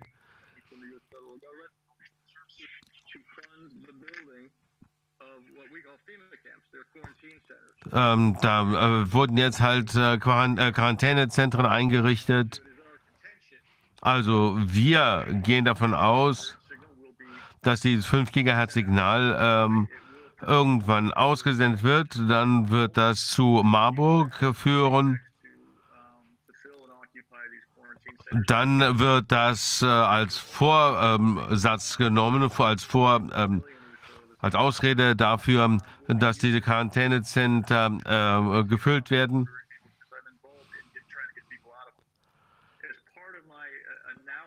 Meine Analyse, ähm, die ich durchgeführt habe, indem ich versucht habe, die Menschen aus den Intensivstationen rauszuhalten, habe ich mir eine ganze Reihe von Sachen angeschaut, die wirklich interessant sind. Äh, zum Beispiel 2008 hat die US-Regierung die, das öffentliche Gesundheitswesen mit der äh, ähm, äh, Polizeigewalt und der äh, Gerichtsbarkeit zusammengeführt hat. Also wenn jemand äh, mit einem gebrochenen Arm ins äh, Krankenhaus kommt, die, denen wird dann pflichtmäßig äh, ein Covid-Test äh, verabreicht. Wenn der negativ ist, dann werden sie nochmal äh, getestet mit einem höheren äh, Zyklus. Und wenn das dann positiv ist, dann werden sie äh, Midazolam äh, verabreicht. Das sind ja, ähm, das ist ja das Medikament, das man für die äh, Todesspritze einsetzt. Und dadurch werden die Menschen natürlich dann krank und damit werden sie dann ähm, in die äh, Intensivstation geschafft. Dann bekommen sie dann Remdesivir. Das bedeutet, dass sie dann auf jeden Fall auf äh, an äh, Beatmungsgeräte gegangen und die arbeiten mit 60 Gigahertz genau wie 5G. Also nur eine Frage äh, der Zeit, bis sie sterben. Sobald sie am äh, Beatmungsgerät hängen, sind sie verloren. Meine Aufgabe ist, sicherzustellen, dass die Menschen äh, nicht in die Intensivstation eingeliefert werden. Wie wir, wir müssen sehen, wie wir sie aus den Krankenhäusern rausbekommen. Wenn ich zum Beispiel die Polizei anrufe und sage, dieser Patient möchte kein Remdesivir haben, und äh, dann können wir natürlich ein ähm, Anzeige erstatten. Dann weigert sich die Polizei, das zu untersuchen. Am Anfang haben wir das noch versucht, die Polizei äh, darauf aufmerksam zu machen, aber das, ähm, die ähm, machen überhaupt nichts. Äh, heute äh, macht die Polizei folgendes: Sie kommt und verhaftet ähm, die ähm, Angehörigen, die sich um ihre Kranken äh, kümmern möchten. Und als ich das Verteidigungsministerium äh, verklagt habe, dann hat die, äh, das Justizministerium eine Gegenklage eingereicht. Das hat mir überhaupt keinen, keinen Sinn an, äh, ergeben. Mich gefragt, was soll denn das? Aber es sieht so aus, dass die Gerichtsbarkeit mit der ähm, Polizei und den, äh, dem Gesundheitswesen verschmolzen worden ist. Wir können also gar, kein, gar nicht mehr klagen. Bei einer unserer ersten Klagen gab es jemanden, ähm, äh, äh, bei dem wir eine äh, einstweilige Verfügung erwirkt haben, damit ein externer Arzt sich den anschauen kann. Und innerhalb von sechs Tagen hat ähm, die, äh, das Krankenhaus den ähm, äh, den Richter verklagte, der die einstweilige Verfügung erlassen hatte, und unser Patient wurde getötet. Woher weiß ich das? Nun, wir, äh, der Patient hat sich gegen die Behandlung gewehrt, aber trotzdem wurde er be äh, behandelt mit allen möglichen Dingen, Remdesivir und so weiter, ohne dass er jemals äh, Covid hatte. Und die haben ihn aber mit Morphin stillgestellt, mit einem ähm, äh, Medikamentencocktail. Und dann habe ich den Rechtsanwalt des Krankenhauses angerufen und gesagt, wir würden ihn gerne irgendwo anders verlegen. Und der äh, Anwalt hat mir gesagt, nein, Ihr Patient stirbt in unserem äh, Krankenhaus. Also habe ich den Polizeichef angerufen, der bereits einen Ka äh, Fall vorliegen hatte und habe gesagt, ich möchte, dass Sie die, ähm, das Krankenhaus mal untersuchen. Die machen das nicht richtig. Und er sagte, nö, das mache ich nicht. Ja, warum nicht? Ja, der äh, Staatsanwalt der äh, Stadt hat gesagt, dass es eine ähm, privatrechtliche Angelegenheit ist. Dann hatte ich uns den ähm, Staatsanwalt angerufen und der hat mich abgewiesen. Aber ähm, nö, ähm, es war immer nur eine ähm, privatrechtliche Sache. Ich habe versucht, mit dem FBI, beim FBI eine Anzeige zu erstatten. Nö, ähm, kein Problem. Ihr ähm, Patient kann ruhig in dem äh, Krankenhaus versterben. Er war ähm, dehydriert, äh, unterernährt und hatte jede Menge äh, Medikamente äh, verabreicht bekommen. Wir wollten natürlich äh, eine Reihe von äh, Gesetzgebungen äh, zu überwinden, auch den Covid-Vorschriften. Wir müssen darlegen, dass diese ähm, Gesetze alle kontraproduktiv sind äh, und gefährlich. Und das, denke ich, können wir mit diesem Fall auch wirklich machen können. Dann werden wir endlich diese äh, Dinge überwinden. Warum ich das sage, es geht hier um einen Masterplan, der extrem gut koordiniert worden ist. Rechtlich gesehen, äh, finanzierungsmäßig, ähm, einschließlich der ähm, Abschaffung der äh, Grundrechte. All das kommt aus der Agenda 21, haben Sie ja schon alle davon gehört. Und da gibt es drei Hauptziele. Die drei Ziele sind die Abschaffung der, des äh, Privateigentums, das ist Kommunismus. Äh, das äh, zweite, äh, Abschaffung, Abschaffung der Grenzen, weil sie die Souveränität überwinden wollen und dann die äh, nachhaltige Entwicklung und äh, Massenentvölkerung. Wie Karl Schwab ja sagt, sie werden nichts besitzen und glücklich sein. Die Souveränität wird aufgegeben. Wenn Sie sich die OECD anschauen, 2016 haben sie äh, Behörden eingerichtet, ähm, äh, die ähm, äh, Gewalten haben, die über die der nationalen Regierung hinausgehen. Wir, äh, sie werden äh, die äh, Morde in den äh, Krankenhäusern decken. Sie werden ähm, natürlich die äh, geimpften Menschen mit ihren Signalen, mit den 5 Gigahertzen umbringen. Wir werden also ganz wenige Überlebende haben. Rechtlich gesehen gibt es hier etwas wirklich äh, Erschreckendes. Ähm, wenn Sie sich anschauen, es gibt hier diesen Fall äh, im äh, Supreme Court der Vereinigten Staaten.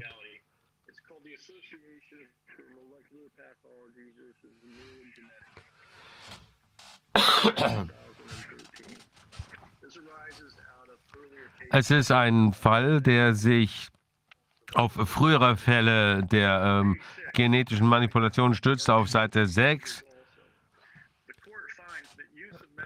äh, beschließt das Gericht, dass äh, Anwendung von mRNA-Impfstoffen ähm, zu ähm, intellektuellen Eigentumsrechten führt. Das heißt, dass jeder der äh, die Impfung bekommen hat und jetzt anfängt, die äh, Spike-Proteine zu äh, bauen, äh, dass der rechtlich dem Unternehmen gehört, das den Impfstoff hergestellt hat. Sie können sich äh, äh, Plane anschauen ähm, aus 2001, dass auch äh, Menschen entsprechend äh, manipuliert werden dürfen. Darum geht es hier. Es geht hier wirklich um das Ende der Menschheit. Das ist wirklich ein Ausrottungsevent. Die äh, werden entscheiden, wer überlebt, wer stirbt, wer wird zur Maschine. Das ist also wirklich etwas, was wir als Genozid sehen.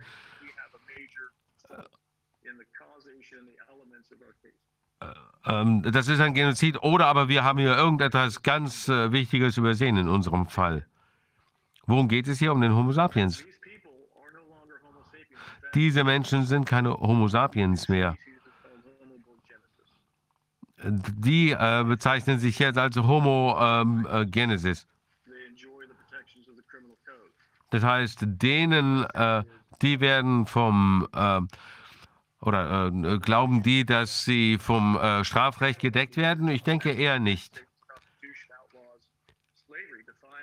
Ähm, in der Verfassung der Vereinigten Staaten wird die Sklaverei verboten. Und die haben einen Weg gefunden, das zu unterlaufen. Und sie äh, äh, experimentieren mit äh, humanisierten äh, Mäusen und jetzt haben wir maschinisierte Menschen. Ich weiß, das ist äh, eine Menge. Ich werde mal den Mund halten, denn Sie werden bestimmt jede Menge Frauen haben, Fragen haben. Zwei Dinge. Die äh, Entscheidung des obersten äh, Gerichtes, ist das die aus 2006? Nein, 2013. 2013. Okay, können Sie mir das Aktenzeichen geben? Ja. Ja, gerne. Assoziation äh, von ähm, Pathologie in äh, Genetik. Äh, ich schicke Ihnen die genaue Bezeichnung zu. Es ist auch möglich, DNA ähm, ähm, Modifikationen bei Menschen hervorzurufen. Mit mRNA äh, kann das in den äh, in Patienten eingeschleust werden. Das Ergebnis führt äh, zu Eigentumsrechten an äh, dem äh, Genom. Denn gutes Recht. Der Kongress hat ja noch ein weiteres Gesetz geschrieben, das äh, genetische Antidiskriminierungsgesetz, aber äh, da wird nicht, äh, nichts gesagt dazu, wem äh, die äh, künstlich geschaffenen Genome besitzt, die durch mRNA-Stoffe hervorgerufen wurden. Das heißt also, gehe ich davon aus, dass es jüngere Gesetzgebung gibt, die beschreiben, ähm, was äh, da passiert bei entsprechender äh, genetischer Manipulation. Es gibt ja noch ähm, ein äh, großes, einen großen Katalog gibt es, so äh, 10 Zentimeter dick. Man kann sich wirklich anschauen, ich hätte gerne einen fliegenden äh, Affen haben und dann können die in den Computer gehen, können das herstellen und dann äh, können Sie ihnen das zuschicken. So weit ist diese Branche bereits. Das ist schon äh, sehr erstaunlich. Äh, das klingt ja sehr, sehr besorgniserregend. Wie können die dann ihre Eigentumsrechte nachweisen? Diese Impfpässe sind vielleicht nicht immer richtig. Vielleicht haben einige nur das Papier, ohne geimpft geworden zu sein. Äh, glauben Sie, dass es in den Impfstoffen selber irgendetwas gibt, was man von außen erkennen kann, womit die geimpft worden sind? Ja, und das wissen wir auch schon. Äh, wenn man sich Wir hatten da auch ein Beweisstück. Äh, wir haben äh, Moderna und äh, Pfizer analysiert und da haben wir bestimmte Komponenten gefunden, die genau das machen, was Sie sagen. also chemische Konfer Komponenten. Ich glaube, das ist SO01235, ähm, das für Pfizer da können Sie die Komponenten sehen. Ähm,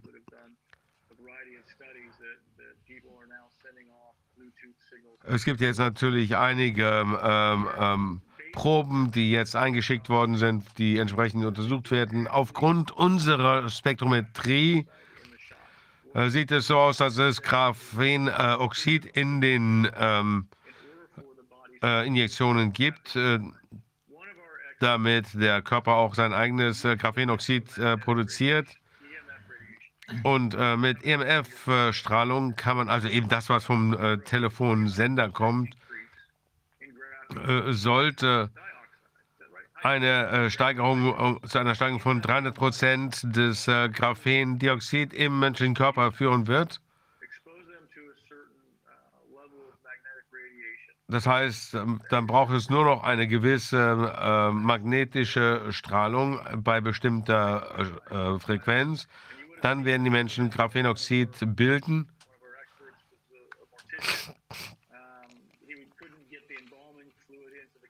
Ähm, ein ähm, äh, ein ähm, Bestattungsunternehmer konnte zum Beispiel im Januar letzten Jahres kein, äh, keine Einbalsamierungsflüssigkeit in den Körper bekommen eines äh, einer Leiche und ähm, also musste er den Körper eröffnen und hat dann wirklich festgestellt, dass er ganze Lagen von äh, Graphenoxid gab. Äh, wir wissen also, dass das passiert. Also die kurze Antwort auf Ihre Frage ist ja, wir wissen, dass äh, Menschen ähm, äh, an Flughäfen auftauchen, ähm, wer, ähm, die also äh, Impfpässe hatten und äh, trotzdem konnte ihnen der Zoll sagen, nö, äh, wir wissen, dass das äh, Fake ist, dieser Impfpass. Und glauben Sie, als unsere Experten sich die verschiedenen Impfstoffchargen angeguckt haben, Sie haben da verschiedene Mischungen von äh, Komponenten gesehen. Manchmal ist es etwas mehr Kupfer, seltene Erden. Glauben Sie, dass das irgendwie als äh, Fingerabdruck dient? Oder warum sind da die äh, Substanzen unterschiedlich drin? Sie haben gerade gesagt, dass Sie glauben, es gibt verschiedene Rollen für die einzelnen Menschen, die die verschiedenen Impfstoffe bekommen haben. Was ist der Unterschied da? Warum gibt es diese Varianten in den Chargen? Ja, gute Frage. Die äh, direkte Antwort ist ja, das ist sehr wahrscheinlich, dass das der Fall ist. Aus verschiedenen Gründen. Zunächst mal, dies sind ja noch äh, äh, präklinische Studien und ähm, während der äh, Testphase können Sie ja die Zusammensetzung ändern. Und Sie müssen noch nicht mal die FDA da, äh, darum bitten, äh, Sie müssen das nur informieren. Äh, das Verteidigungsministerium äh, steckt dahinter. Die haben natürlich äh, Pfizer und äh, Moderna beauftragt, das, das zu entwickeln. Wir haben diese Daten dazu. Also die Phase 3 klinischen Studien wurden genauso entwickelt, wie Sie das beschrieben haben. Also zum Beispiel wenn man sich die Muster anschaut hinsichtlich der Pathogene, wenn es acht, neun unterschiedliche Pathogene gibt und wir sehen, dass unterschiedliche Leute anscheinend unterschiedliche Dosen bekommen und die höchste Mortalität bei bestimmten Dosen äh, auftreten, dann ähm, äh, bestätigt das, was Sie sagen. Das Problem ist, dass die äh, Tester, äh, Pfizer und Moderna, uns nicht erzählen müssen, was sie testen, bis sie schließlich eine ähm, Zulassung bekommen. Hier in Deutschland gibt es Vorschriften, die noch nicht mal anfordern, dass es Etiketten gibt auf den Impfstoffen. Und äh, der Gesundheitsminister, ich weiß nicht, ob die da schon äh, das einsetzen, aber es gibt die Möglichkeit in der Gesetzgebung, dass man sagt, man etikettiert das gar nicht. Man kann das dann ähm, nach dem Verfallsdatum auch noch verwenden. Und sie sind auch nicht gezwungen, Musterproben zurückzubehalten für zukünftige Untersuchungen. Warum gibt es dann überhaupt irgendwelche Regelungen? Warum macht man sich eigentlich die Mühe dazu? Nun, es wird gesagt, dass ähm, das eingerichtet werden muss, um die medizinischen Notwendigkeiten der Impfung zu machen, eigentlich um, um die Dinge zu beschleunigen, äh, dass es weniger Aufwand ist für die Hersteller eigentlich, aber ja. Hm, Es ist schon komisch, dass Sie das sagen. Mir ist es aufgefallen, dass Covenati in Deutschland vor einem Jahr ähm, lizenziert wurde, bevor das in den USA stattgefunden hat, was übrigens ähm, eigentlich äh, nicht der Impfstoff selber ist, der da zugelassen wird, sondern das, was er machen soll. Also ich wundere mich, dass sie hier einfach die Regularien sich einfach ausdenken können, scheinbar. Ähm, das ist genauso wie wenn man hier in den Katalog geht der Gentherapie und sagt, was man haben möchte. Fertig. Heißt das, Todd, die Frage ist, die, die Frage, äh, wie schlimm war mein ähm, Los, ähm, meine Charge, es spielt gar keine Rolle mehr. Das heißt, in äh, allen Chargen ist das zu finden. Sie haben alle Lipid-Nanopartikel, alle vier Impfstoffe. Äh, Das nennt sich Hydrogel und äh, in allen. Und übrigens, alle haben diese Adjuvantien, die gleichen, ähm, eben auch Sputnik und Sinovac, die haben das auch. Also die ganze Welt nutzt das. Um die Frage zu beantworten, in der Veröffentlichung der oder in der Bekanntmachung für die FDA, was da an Substanzen drin ist, haben wir Polyethylenglycol. Wir haben die äh, Maschenspektrometer erkannt ähm, und beispielsweise war in Moderna und ähm, Pfizer dasselbe drin. Der Unterschied ist die programmierende RNA äh, die die Körper unterschiedlich programmiert. Also wir haben im Moment keine Ahnung, welche Pathogene in diesen Nanopartikeln sind. Wir wissen nur, dass es welche gibt. Und ob das nun Ebola wird, ob das HIV wird, ob das Marburg-Fieber wird, keine Ahnung. Das weiß keiner. Welcher Teil äh, der, äh, des Immunsystems ist äh, der Messenger-RNA oder was? Die kurze Antwort ist ja. Es gibt drei Proteine.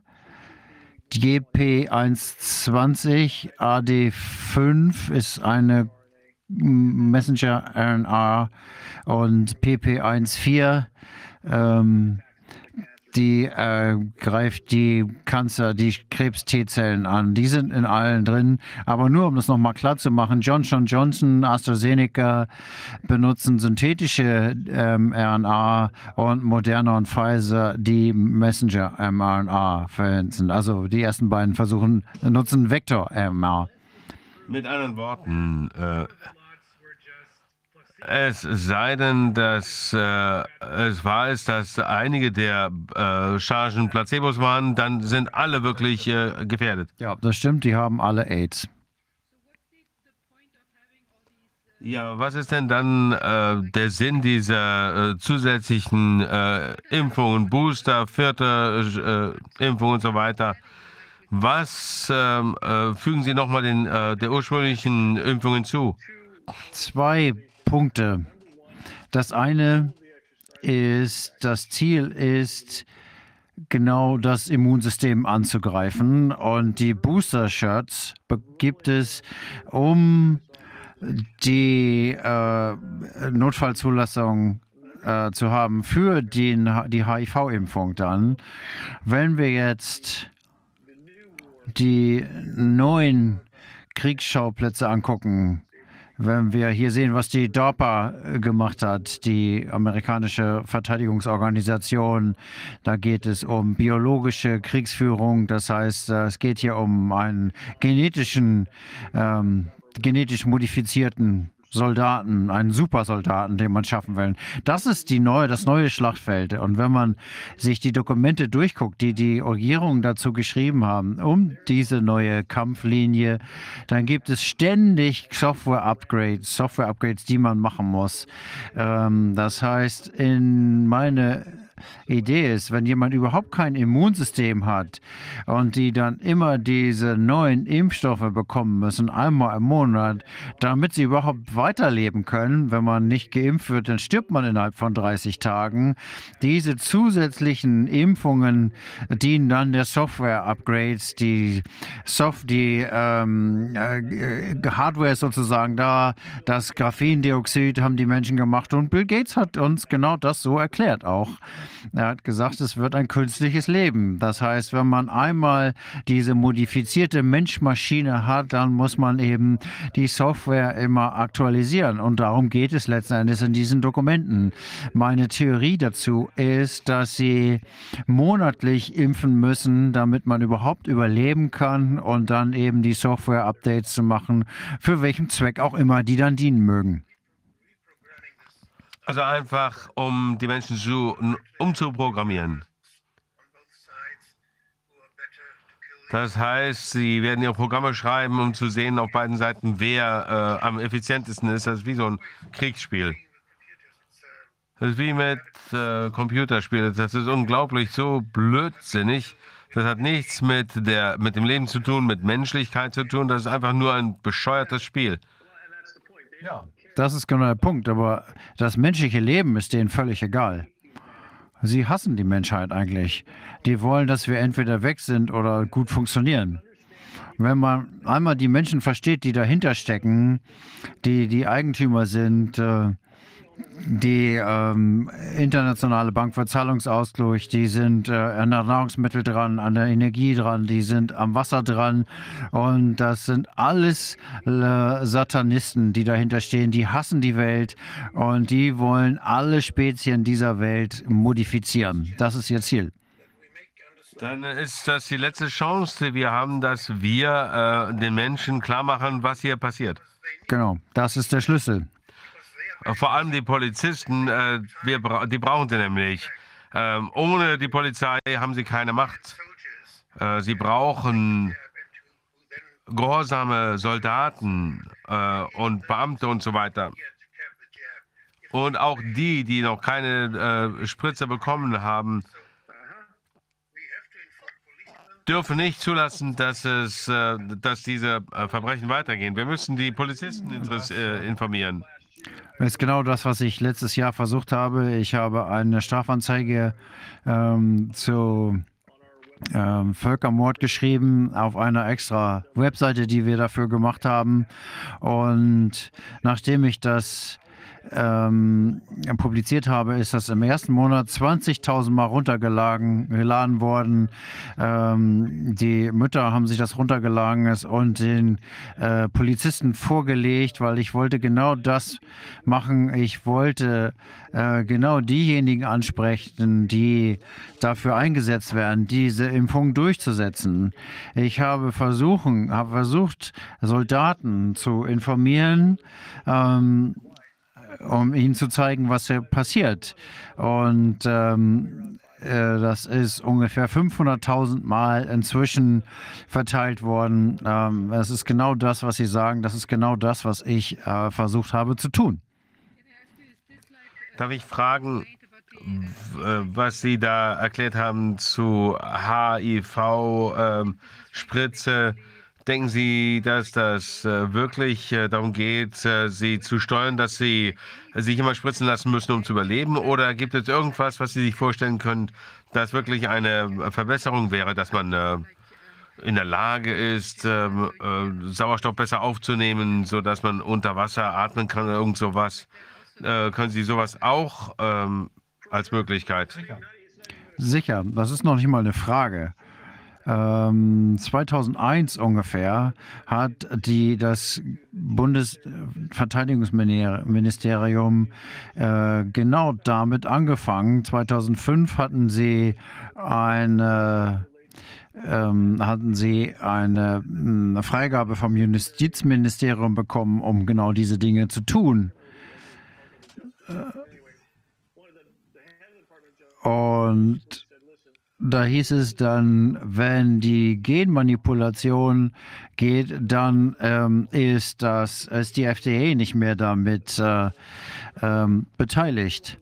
Ähm, und alles, was wir in den Nürnberger Kodex hatten, ähm, äh, wissen wir, das hat nichts zu tun. Man muss den Leuten nur sagen, dass es äh, Gentherapie ist und äh, das US-Militär hat äh, Genmanipulation mindestens seit 2005 gemacht, für genau diesen Zweck, einen Supersoldaten zu schaffen, der im, im Wasser leben kann, sonst was. Äh, man kann das äh, eingeben, wenn man Nordkorea Supersoldat eingibt, dann kommt Kim Jong ähm, wo das schon zeigt, dass äh, ähm, offensichtlich äh, kugelsicher sind, was auch immer, und schnell und äh, wahrscheinlich auch äh, nichts zu essen brauchen. Ja, die, Art, die Antwort ist ja. Aber das bedeutet ja, dass man einen äh, normalen Menschen während seiner Lebenszeit in diese Art von Supersoldaten äh, verändern kann oder eine Person mit äh, besonderen äh, Fähigkeiten, nicht die nächste Generation, sondern sofort. Jetzt, genau. Und es gibt schon einige Studien dazu, dass sie jetzt Informationen direkt ins Gehirn übertragen können. Die Army hat das vor einigen Jahren mal gemacht. Ähm, sie hat äh, jemandem äh, quasi in einem Tag äh, beigebracht, äh, Hubschrauber zu fliegen. Äh, ich weiß, ich kann selber fliegen. Das dauert Jahre, bis man das gelernt hat. Also hat Moderna äh, keine Witze gemacht, als sie gesagt haben, wir können Menschen jetzt programmieren. Ja. Charles Lieberg war derjenige, der dahinter steckt. Der ist jetzt im Gefängnis. Er hat 2009 eine Studie gemacht, wo er atomisch, atomare Transistoren gebaut hat, die äh, in Nanopartikel äh, eingebohrt werden und die unabhängig waren.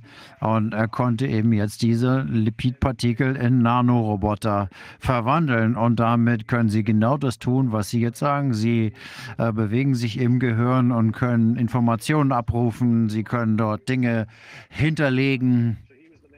Er war derjenige, der das alles möglich gemacht hat.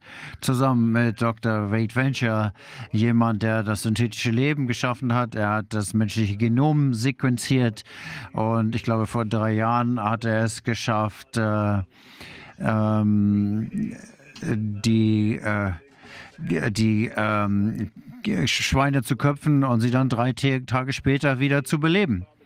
Und ähm, die haben äh, das auch mit Frettchen gemacht. Sie haben äh, tote Frettchen begraben und die haben sich einfach wieder ausgegraben.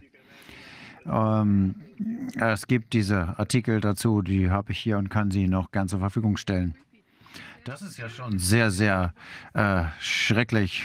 Können Sie noch mal was zu diesem biologischen Graphen, Graphen sagen?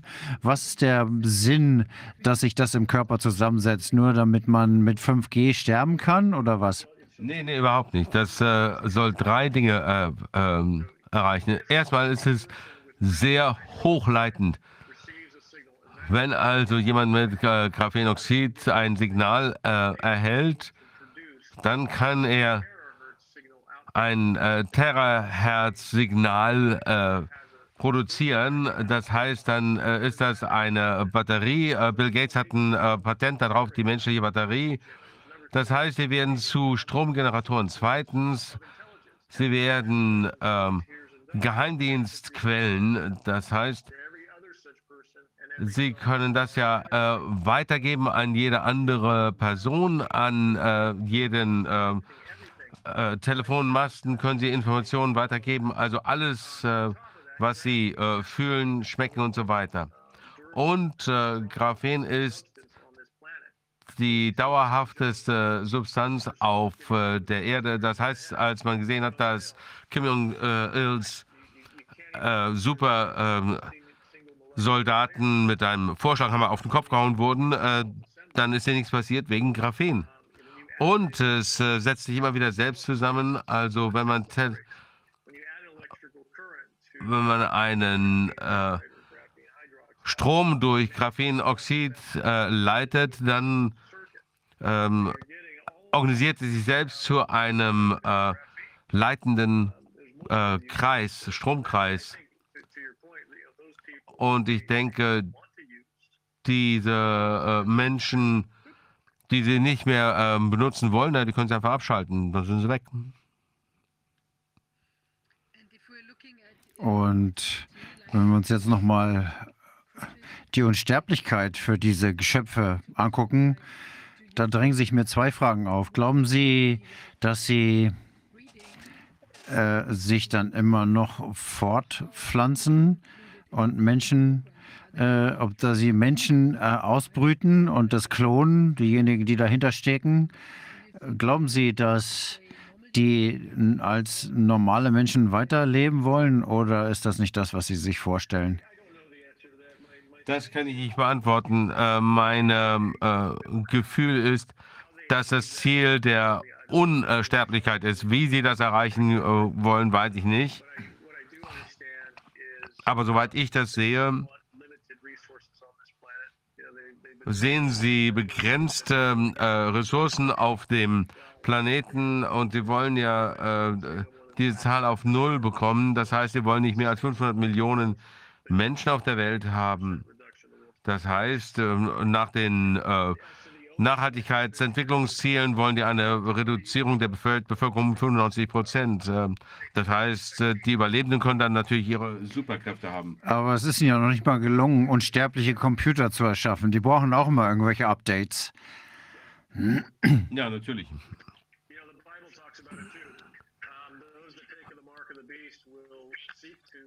Ja, natürlich diejenigen, äh, die das äh, hier jetzt ausrollen, die werden natürlich auch äh, sterben.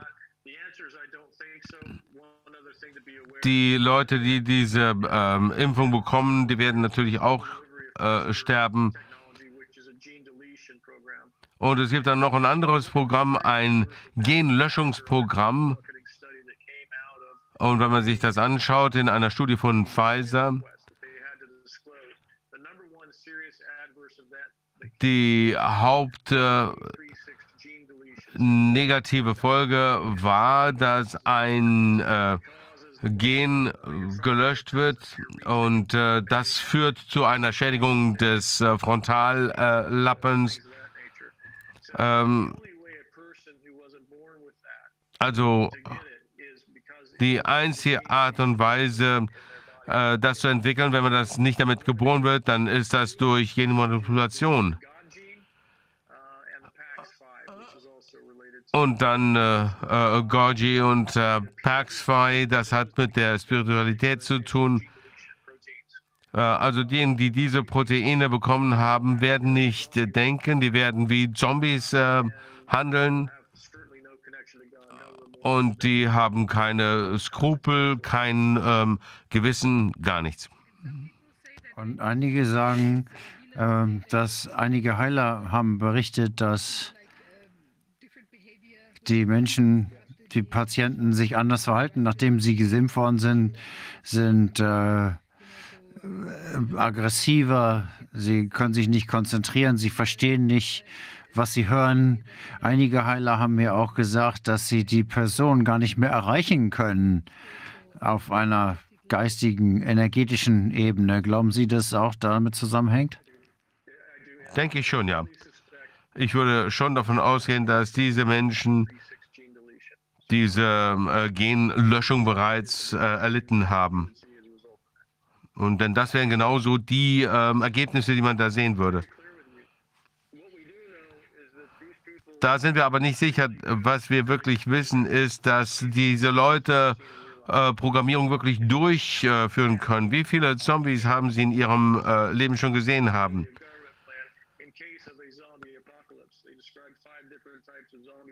Das Pentagon äh, beschreibt fünf unterschiedliche Zombies, die auftreten könnten und äh, immer äh, ging es äh, darum, ähm, äh, Zombie-Apokalypsen, Invasionen äh, äh, durchzuspielen. Äh, das haben die in den letzten fünf Jahren äh, auf ihren Computern durchgespielt. Jetzt wurde es zu einem Cartoon gemacht. Auch bei Amazon kann man das äh, bestellen. Inzwischen ist wird zu viel äh, über Zombies gesprochen, dass wir das nicht ignorieren können, dass die 1P63-Löschung einen äh, Zombie-Effekt in Menschen hervorruft. Ich denke, das machen die, die setzen das ähm, äh, Gigahertz-Signal anschalten und dann haben sie einen Zombie. Das, ich habe gelesen, dass Sie sagen, dass es ähm, nur zu Ausbildungszwecken ist und um Interesse daran zu wecken, dass es so eine Art äh, Strategiespiel ist. Ähm, aber es könnte natürlich auch wahr sein, dass Sie. Ich kann Ihnen garantieren, wenn Sie sich Conflat 8888 anschauen, dann sehen Sie auf der zweiten Seite genau das, was wir gerade besprochen haben. Das ist nur Ziel dieser, einer Übung. Aber ich vertrete ja all diese Menschen. Ich verstehe, wie man sich auf einen Krieg äh, vorbereitet. Man äh, versucht vorher vorwegzunehmen, mit wem man kämpft und wie man mit ihm kämpft. Es geht hier nicht darum, Ecuador oder ein anderes Land anzugreifen. Es geht um fünf verschiedene Zombies, mit denen man äh, sich auseinandersetzen muss. Also ähm, Strahlungszombies, ähm, äh, Impfzombies, fünf verschiedene Arten von Zombies. Das hat nichts damit zu tun, äh, wie es, äh, das hat nichts mit dem Territorium zu tun, mit Ideologie, äh, Aufständen. Es geht hier nur um Zombies. Also ich kann schon nachvollziehen, was Sie sagen, aber das glaube ich nicht. Eine letzte Frage. Dieses äh, Shedding, dass äh, diese Übertragung von einer Geimpften auf eine andere Person, je nachdem, was in dem äh, Impfstoff so drin war, was glauben Sie da, davon? Was halten Sie davon? Ist das ein Problem? Das ist auf jeden Fall ein äh, Problem. Äh, das ist in Testprotokollen. Davon spricht auch Pfizer. Dass man sich um die äh, Kliniker äh, kümmern muss, die sich um ähm, Erkrankte kümmern, weil äh, es eben dieses Shedding gibt. Menschen, die dieses äh, synthetische Protein produzieren, das ist kein ähm, ganzes Protein. Äh, das heißt, sie können Prionen äh, produzieren. Die haben ja die, ähm, den Rinderwahn hervorgerufen. Da geht es also nicht nur darum, dass man diese Proteine äh, abgibt. Das ist ein größeres, ein schwereres Problem. Prionen greifen das äh, Gehirn, Gehirn, an. Und Dr. Cohn hat da viel äh, Untersuchungen durchgeführt und hat viele äh, Biopsien durchgeführt mit Prionen und hat das auch bei vielen Menschen gefunden, die entsprechend äh, Impfungen bekommen haben. Wenn wir mit Proteinen in Kontakt kommen, man isst die ja, man hat die auf der Haut. Unser Immunsystem erkennt die doch, wenn die fremd sich und schützt uns davor. Ich ähm, habe nicht so viel Sorge vor Proteinen. Ich habe viel mehr Sorge äh, vor diesen Nanopartikeln, die verteilt werden, dass die in den Körper eindringen können durch Kontakt. Also ich glaube, es sind nicht so sehr die Proteine. Ich habe da noch keine Beweise für gesehen, dass Proteine den äh, Körper invadieren können. Prionen können das aber auf jeden Fall. Da kann man jetzt gar nicht drüber streiten. Denn wir haben hier äh, Rinderwahn überall auf den, äh, in den USA. Also ich kann Ihnen garantieren, dass Prionen hier eine Rolle spielen. Ja, also ich kann schon verstehen, dass die ähm, Proteine nicht so äh, schlimm sind, aber sie sind sehr schwer zu verstehen. Das ist sehr leise. Können Sie das mal äh, die äh, Lautstärke ein bisschen erhöhen?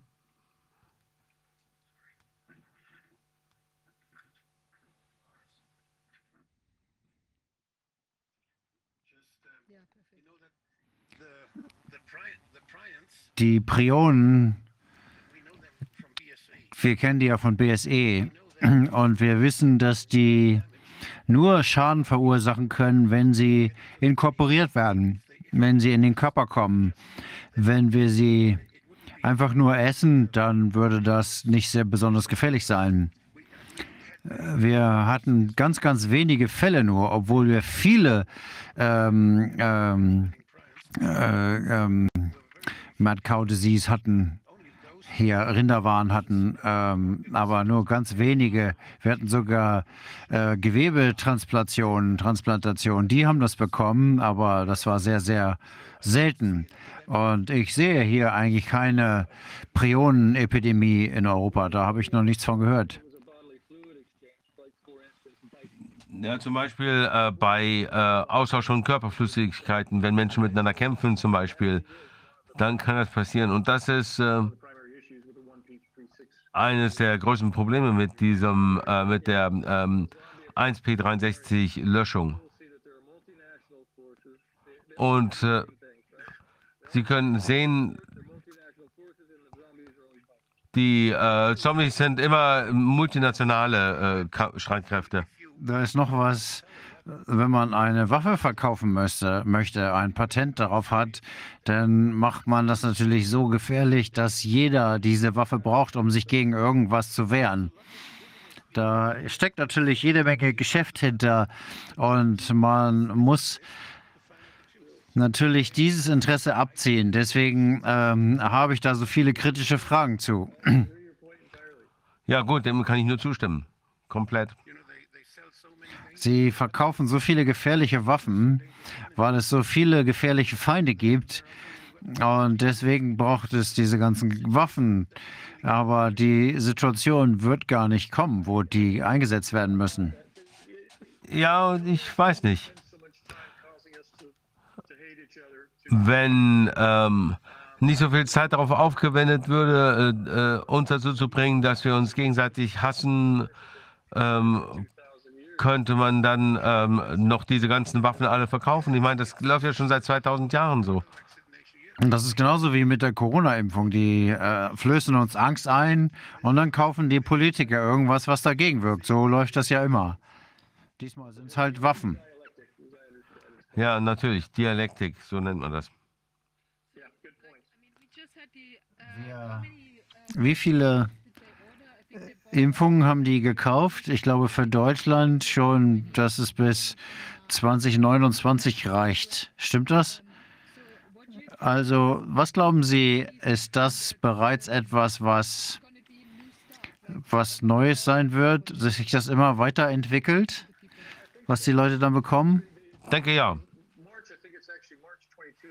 Im März äh, 22, also vor ein paar Tagen ist das passiert. Da, das kann ich Ihnen schicken. Da gab es in Texas eine Konvention, äh, ein, ein, ein Kongress zur äh, Kommerzialisierung dieser ganzen ähm, äh, Nanopartikel. Äh, da wurde darüber gesprochen, dass man über eine Stadt fliegt, sie aus dem ähm, Flugzeug freisetzt und dann äh, atmen Menschen das ein. Dieser Kongress vom 22. März äh, drehte sich um die Massenproduktion dieser äh, Nanopartikel in solchen Mengen, dass sie das einfach auf einer äh, Stadt ähm, abregnen lassen können und jeden infizieren können. Also das ist kein Sahara-Staub, sondern Nanopartikel. Ja, genau. Ja, man würde den Unterschied gar nicht merken. Das äh, könnte man ja leicht analysieren, diesen, diesen Staub.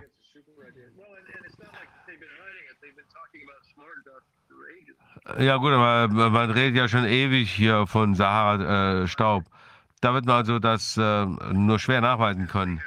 Aber solange sie Milliarden von Menschen gespritzt haben, müssen sie eigentlich nichts in die Luft spritzen. Die geben das den Leuten ja direkt. Ich denke schon, ich weiß nicht äh, warum, aber ich habe das Gefühl, dass sie zunächst die Hardware in die Menschen bringen müssen. Es gibt äh, 33, ähm, äh, 3300 unterschiedliche Lebensmittel, die das schon haben. Äh, mit einer Pepsi zum Beispiel kann man diese Nanopartikel auch äh, aufnehmen. Aber wir haben ja unsere natürliche Immunität. Also, ich denke, dass Sie erstmal den Menschen das HIV-Protein geben äh, müssen, um die natürliche Immunität zu überwinden. Und danach können Sie das einem äh, geben, wie immer Sie wollen.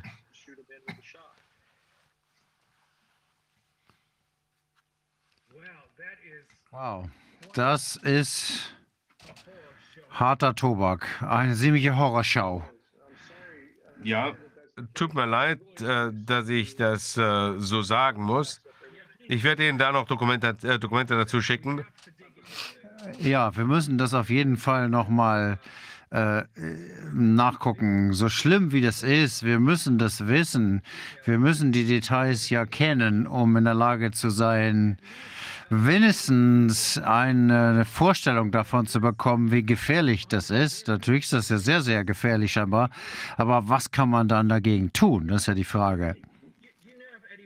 Kennen Sie irgendeine Möglichkeit,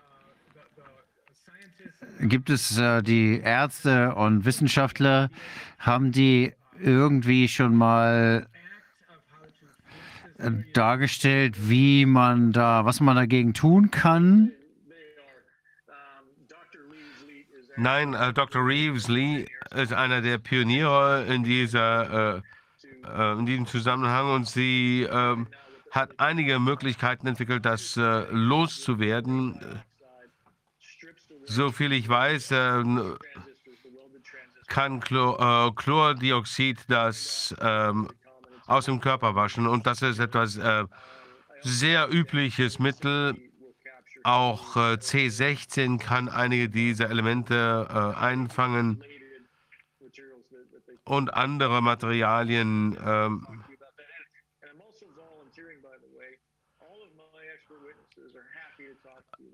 alle meine Experten, ähm, äh, Zeugen werden sehr gerne mit Ihnen sprechen, um Ihnen das genauer zu erläutern. Und Whistleblower.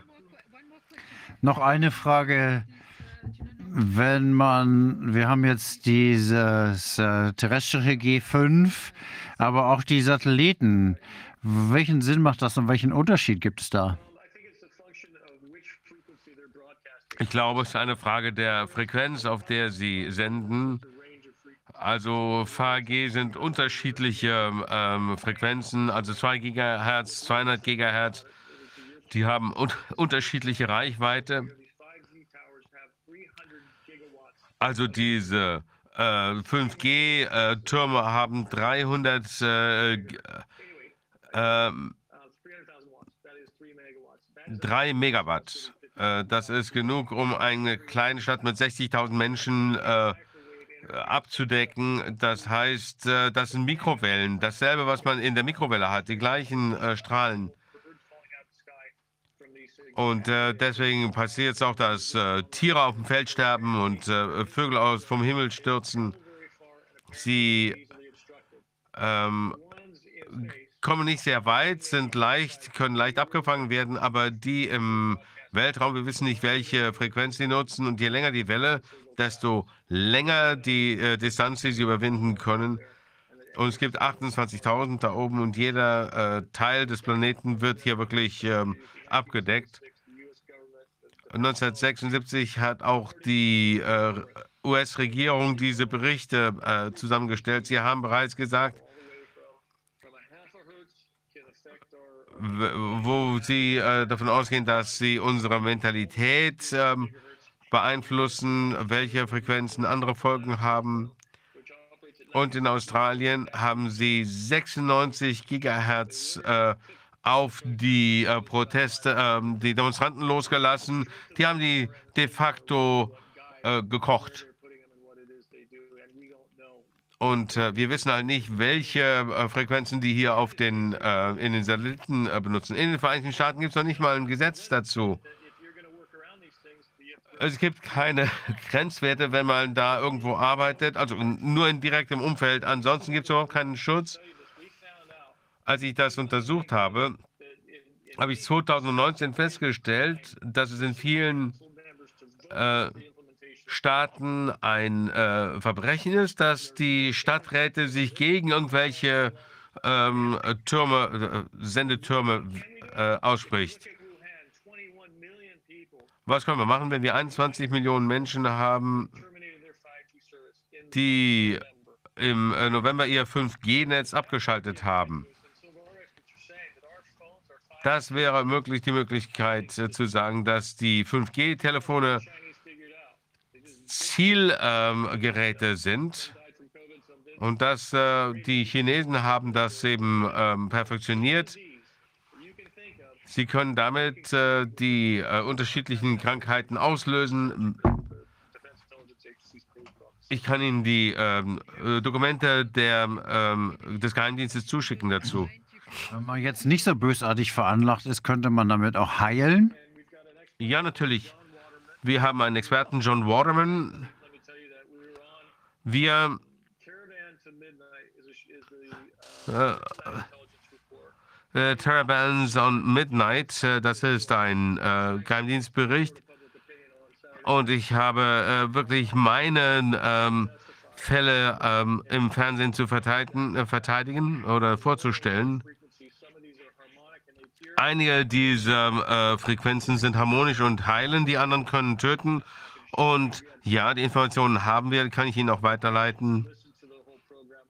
Wenn Sie sich das äh, äh Programm anhören möchten, es dauert äh, drei Stunden, äh, kann ich Ihnen gerne zuschicken, mein Gutachten. Sehr, sehr gut. Wir müssen das auf jeden Fall nochmal dem nachgehen. Das ist äh, sehr wichtig, was Sie hier sagen. Schicken Sie uns bitte diese Unterlagen zu. Ja, gerne.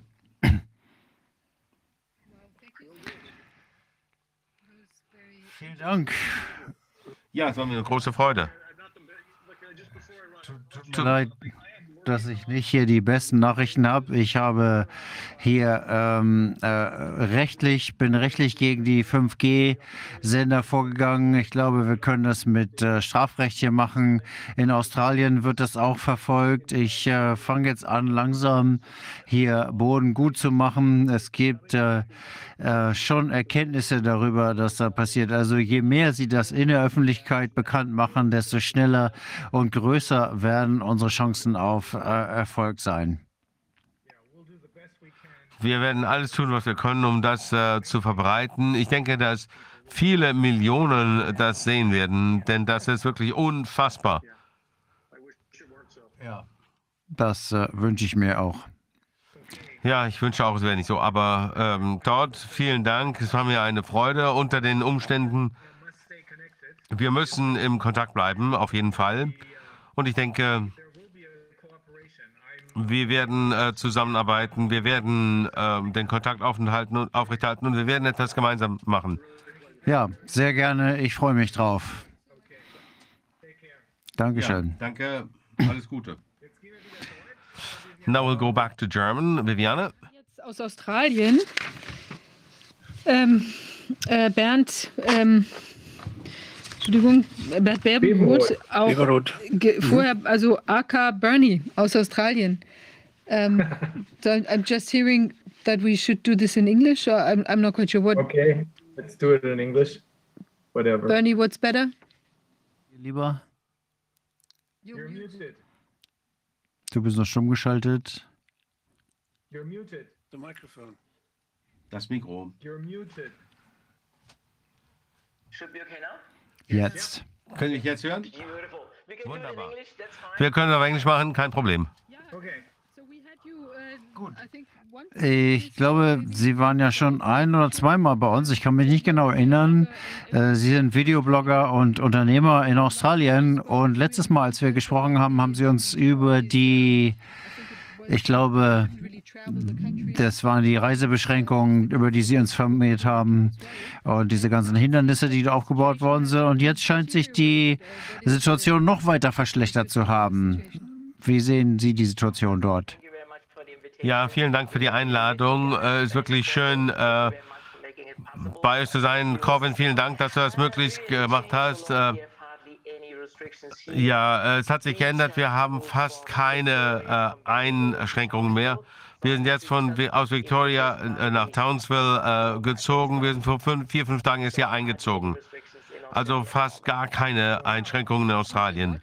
Oh, das ist ja schon viel besser. Aber ich glaube, Sie haben gesagt, oder Corvin hat mir gesagt, dass äh, Sie auch diese Center bauen, wo die Leute eingesperrt werden können, wenn sie positiv sind. Wie ist da die Situation zu? Ja, äh, das ist der Grund, warum Corbin mich kontaktiert hat. Die Camps, die sie hier bauen, so 20 oder so. Ich habe hier die Daten zusammengetragen. Äh, wenn man die ähm, Regierungsinformation bekommt, das ändert sich sehr schnell. Wenn ihr wollt, können wir äh, uns mal ganz Australien anschauen. Wir können euch die Camps über, über die Camps informieren und wie die Situation in äh, Australien jetzt ist. Also was Sie über die Camps wissen wollen, ich habe die Daten da. Bitte erzählen Sie uns von den Camps. Wozu sind die gedacht? Ja, gute Frage. Uns wurde gesagt, dass es äh, für die Menschen ist, äh, die positiv sind und nicht zu Hause sich isolieren können.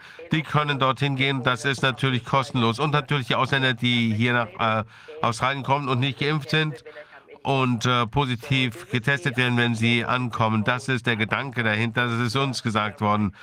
Seit einem Jahr sage ich, ja, okay, die bauen jetzt diese Läger für Leute, für mich, die der Regierung nicht glauben. Das ist meine äh, Idee. Äh, in letzter Zeit gibt es sehr viel äh, Widerstand, weil die Menschen fragen, wozu brauchen wir diese Einrichtungen? Äh, das größte ist in Howard Springs im Northern Territory. Ich habe Auschwitz besucht und das sieht ziemlich ähnlich aus. Man hat diese Einrichtungen, ein Lager.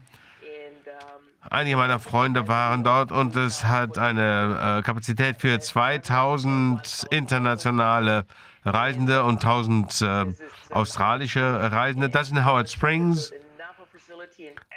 Dann haben sie in Alice Springs noch ein anderes äh, äh, gebaut mit 139 Betten für Aboriginals. Und äh, der Premierminister dieser Region, dieser Provinz, ist wirklich verrückt äh, gewesen im letzten Jahr. Jetzt haben sie die äh, Grenzen geö- geöffnet. Ich darf jetzt äh, wieder reisen. Aber wenn man im nord nördlichen Territorium in dieses ähm, äh, Quarantäneeinrichtung geht, darf man nichts mitbringen. Das ist wie ein Gefängnis. Das ist äh, verrückt. Haben Sie da Bilder von? Ich habe das Corbin bereits geschickt. Er sagte, er kann das äh, ähm, zeigen. Ich habe nämlich noch keinen Computer. Ich habe ihm die P äh, Bilder heute Morgen zugeschickt und ich denke, er wollte die jetzt zeigen. Vielleicht ist er jetzt noch nicht so weit. Aber vor einigen äh, Wochen war ich ähm, vor 10, 14 äh, Tage dort, äh, 1000 Dollar äh, pro Person und zweieinhalbtausend Dollar für eine Familie. Wenn man ein bisschen äh, länger bleibt, dann kann es bis zu dreieinhalbtausend Dollar kauf, äh, kosten. Denn man wird ja getestet und wenn man äh, positiv getestet wird, dann darf man seinen Aufenthalt da verlängern. Klingt ja wie eine Gelddruckmaschine. Ich äh, habe gerade gehört, dass wir die Bilder zeigen können, aber Sie müssen uns noch mal sagen, wie das heißt, was Sie uns zeigen, welches Sie uns zeigen möchten. Howard Springs? Das sieht riesig aus. Ist es auch. Sieht schon sehr nach einem Konzentrationslager aus. Äh, man kann nichts mit hineinnehmen, kein Essen, keine Küchenausstattung, nichts, kein Alkohol. Man kann nichts zu trinken mit reinnehmen. Sie, man äh, wird durchsucht im Eingang. Nichts darf man mit reinnehmen. Äh, Man darf keinen Besuch bekommen. Man hat äh, kleine gelbe Streifen draußen, die man nicht übertreten darf. Wenn man das tut, dann ähm, ist das eine, mit einer Mindeststrafe von 5000 Dollar belehrt, wenn man äh, das äh, überschreitet. Das ist ein äh, Gef Gefängnis. Also es fehlt nur noch das Bild von Mao oder Stalin. Das ist ein absolutes, äh, eine absolute Scheußlichkeit. Und äh, das ist jetzt in Betrieb, müssen viele Leute dahin. Ähm, ist das äh, voll genutzt? Das ist für bis zu 3000 Leute gedacht. Ich glaube, letztes Jahr, letzte Woche waren da 20 Leute drin. Selbst im Northern Territory hat, hat, sind die Bestimmungen runtergesetzt worden. Selbst ich kann jetzt ohne Quarantäne dort einreisen. Also äh, wichtig ist zu wissen, dass sie wahrscheinlich am 30. Juni Howard Springs schließen werden und Hot River in Alice Springs soll wahrscheinlich am 11. Mai schließen. Also da ist das bestätigt. 11. Mai wird das geschlossen und Howard Springs ähm, hat der ähm, Präsident ähm, äh, Ausschreibungen gemacht, aber die sind alle zurückgezogen worden. Und äh, das äh, läuft dann Ende Juni aus. Also äh, viele sagen, es ist noch nicht bestätigt, aber es heißt, dass das äh, geschlossen werden wird. Welche sonstigen äh, Vorschriften gibt es in Australien jetzt? Muss man überall die Maske tragen? Wie sieht es mit Kindern aus, äh, mit der Umsetzung der äh, sogenannten Impfung? Wie sieht es mit der Bewegungsfreiheit im Land aus? Äh, können Sie uns da vielleicht einen Überblick geben, wie das jetzt in der Praxis aussieht? Was können Sie beobachten? Wie ähm, läuft das im Moment wirklich? Ja, ich bin übrigens ein großer Freund von Ihnen. Ähm, eine Freundin von mir in Panama hat Sie sehr gelobt. Äh, ich möchte mich nochmal ganz herzlich für Ihre Arbeit bedanken. Es ist schwer zu sagen, weil es gibt äh, sechs äh, Bundesstaaten und zwei Territorien und jeder Premierminister, Ministerpräsident kann seine eigenen Regeln erlassen. Ich habe vorher in Australien, in Victoria gelebt für 21 Jahre. Wir hatten dort sechs Lockdowns als ich da weggefahren bin vor einer, zwei Wochen. Ähm, ich bin ungeimpft, ich darf nicht in das Fitnessstudio gehen, ich darf nicht ins Restaurant, ins Kino, ich durfte in den Supermarkt und äh, in, ein, ähm, äh, in einen Baumarkt gehen. Äh, ich konnte tanken, aber darüber hinaus durfte ich nirgends hingehen, um mich mit irgendjemandem zu treffen. Das war alles illegal. Meine Frau konnte nicht zur Friseur. Das war illegal. Das ist im Moment in Victoria so. Und wir haben nur einen Impfzwang. Scott Morrison ist so stolz, das hat er letzte Woche wieder erst gesagt. Wir müssen nicht geimpft werden. Es ist äh, freiwillig. Aber es gibt ein, äh, wen, es ist überall. Man kann halt nirgends arbeiten. Äh, Masken aktuell. Ich kann ohne Maske in den Supermarkt gehen, aber die, die dort arbeiten, die müssen Masken tragen. Also, das ist einfach lächerlich. Ähm, äh, äh, in den Bussen muss man Mes äh, Masken tragen. Wir haben beispielsweise ein Hotel gebucht und sind da hingegangen und dann hat, haben wir einen Anruf bekommen und ähm, der Hotelbesitzer hat gesagt, er hat vergessen zu überprüfen, ob wir geimpft sind und äh, dann hat er gesagt, nee, wenn Sie nicht geimpft sind, dann können Sie hier in diesem Hotel nicht, nicht übernachten, weil es ein Restaurant gibt und in Queensland kann man nicht ins Restaurant, wenn man nicht geimpft ist. Er hat da schon mal unbeherbte Un, ungeimpfte äh, beherbergt und die haben sich dann ins Restaurant geschlichen und deswegen hat er uns die Buchung gestrichen. Ist das so ein bisschen wie in Florida in den Vereinigten Staaten? Haben Sie eine Region in äh, Australien, wo der Gouverneur ein bisschen weniger streng ist? Nein, nein, überhaupt nicht. Ähm, das wird von schlimm zu schlimmer. Jeder äh, Ministerpräsident versucht, alle anderen zu übertreffen. Äh, Westen, Austral westliches Australien ist äh, ganz schrecklich. Da ist der Kaiser da, der macht alles. Äh, sie nennen ihn den äh, höchsten Führer.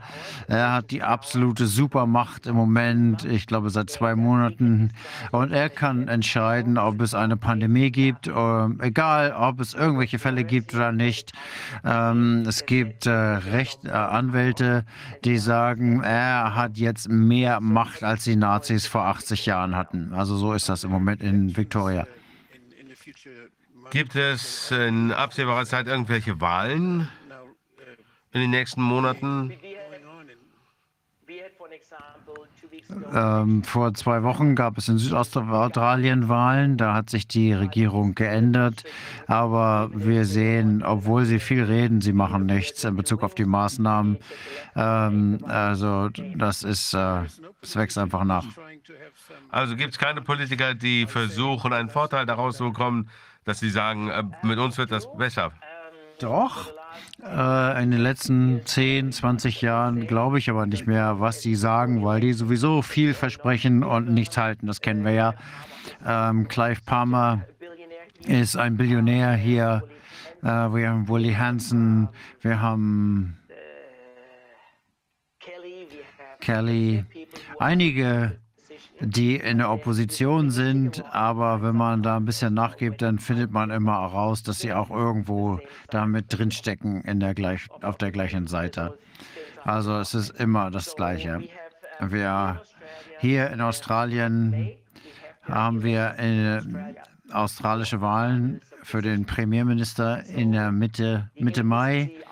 Das heißt, unsere Mainstream Media ABC ist komplett gegen Scott Morrison und die machen alles, um ihn abzuwählen und eine neue Regierung zu bekommen. Aber wenn Labour oder eine andere Partei gewählt wird, das ist alles das Gleiche. Es wird sich nichts ändern. In Victoria sind die Wahlen im November, aber jetzt im Mai ähm, gibt es erstmal einen neuen Premierminister für Australien. Ich habe aber keine Hoffnung, dass sich da irgendetwas ändert. Ähm, das glaube ich einfach nicht. Das heißt, die Politiker spielen da keine Rolle mehr wirklich. Dann sind die Politiker nicht mehr so wichtig. Für mich, was ich gesehen haben, habe, was hier passiert ist, dass wir Gladys Dare hatten als Premierministerin, die musste zurücktreten wegen Korruption. Ein neuer kam, Dominik, der zuerst gesagt hat, alles wird sich ändern, die Maßnahmen werden aufgehört. Und er hat sich dann sofort 180 Grad gedreht. Und äh, also allein in den sechs Monaten können wir sehen, was auch immer das Versprechen ist, das wird sich nicht, wird nicht umgesetzt werden. Ich glaube, dass irgendwo jemand da oben jemand ist von der neuen Weltordnung, was ja schon oft genug diskutiert worden ist. Die ziehen die Fäden und die sagen, was hier passiert. Clarice hat das nicht gemacht und deswegen äh, wurde sie einfach ähm, abgesägt. Ähm, ähm, sie haben äh, Verträge mit China gemacht. Das ähm, hätte dann nicht gereicht. Die Infrastruktur, ähm, wenn das nicht unterbrochen werden wäre, dann hätte China die halbe Infrastruktur von Victoria gebaut. Was ich hier gesehen habe in den letzten Jahren, deutet alles darauf hin, dass irgendwo das gleiche Team immer spielt. Wie sieht es mit jemandem wie Ricardo Bossi äh, von Australia One aus? Rainer, äh, ich finde Rokasi Bossi sehr gut persönlich. Ich habe ihn nie persönlich getroffen. Ich äh, verfolge das, was er sagt. Er ist mir etwas zu positiv. Das ist vielleicht gut für einige. Ich bin weder positiv noch negativ. Posi hat jedem gesagt, im Oktober, November, äh, im Dezember ist alles vorbei. Jeder wird äh, eingesperrt werden und dann ist es vorbei. Und die Leute haben gesagt, wirklich, ja, glaubt mir, er war Soldat, er ist ein motivierender äh, Sprecher, er hat die Informationen und am 1. Dezember ähm, war ähm, Australien wieder normal. Ist natürlich nicht passiert. Ich habe die Proteste in Canberra beobachtet. Äh, es hieß, da waren Millionen von Leuten, drei, vier Millionen. Ich habe einige Leute da, die da gewesen sind, die haben gesagt, es war höchstens eine Million. Ich glaube, er geht in die richtige Richtung. Aber wenn man etwas verspricht, dann muss man das einfach auch halten. Wir haben so viele falsche Versprechen gehabt, so viel Fake News. Alles wird gut und das ist einfach nicht so. Ich erzähle einfach nur, was hier Tatsache ist. Und in den letzten beiden Jahren habe ich äh, immer wieder gesagt, was ich gesagt habe, ist so gekommen. Ähm, jetzt sind die äh, Maßnahmen zurückgefahren. Das ist die Ruhe vor dem Sturm. Ich glaube und ich hoffe, dass ich falsch liege. Ähm, dass wir jetzt hier den Grundstein gelegt haben in Australien. Um, Im Moment sind die Leute glücklich, die können reisen, wenn sie geimpft sind. Ich bin nicht geimpft, ich kann natürlich nicht ausreichen, aber die äh, kaum jemand äh, protestiert oder geht auf Demonstrationen, weil es gibt nichts, worüber man protestieren könnte mehr.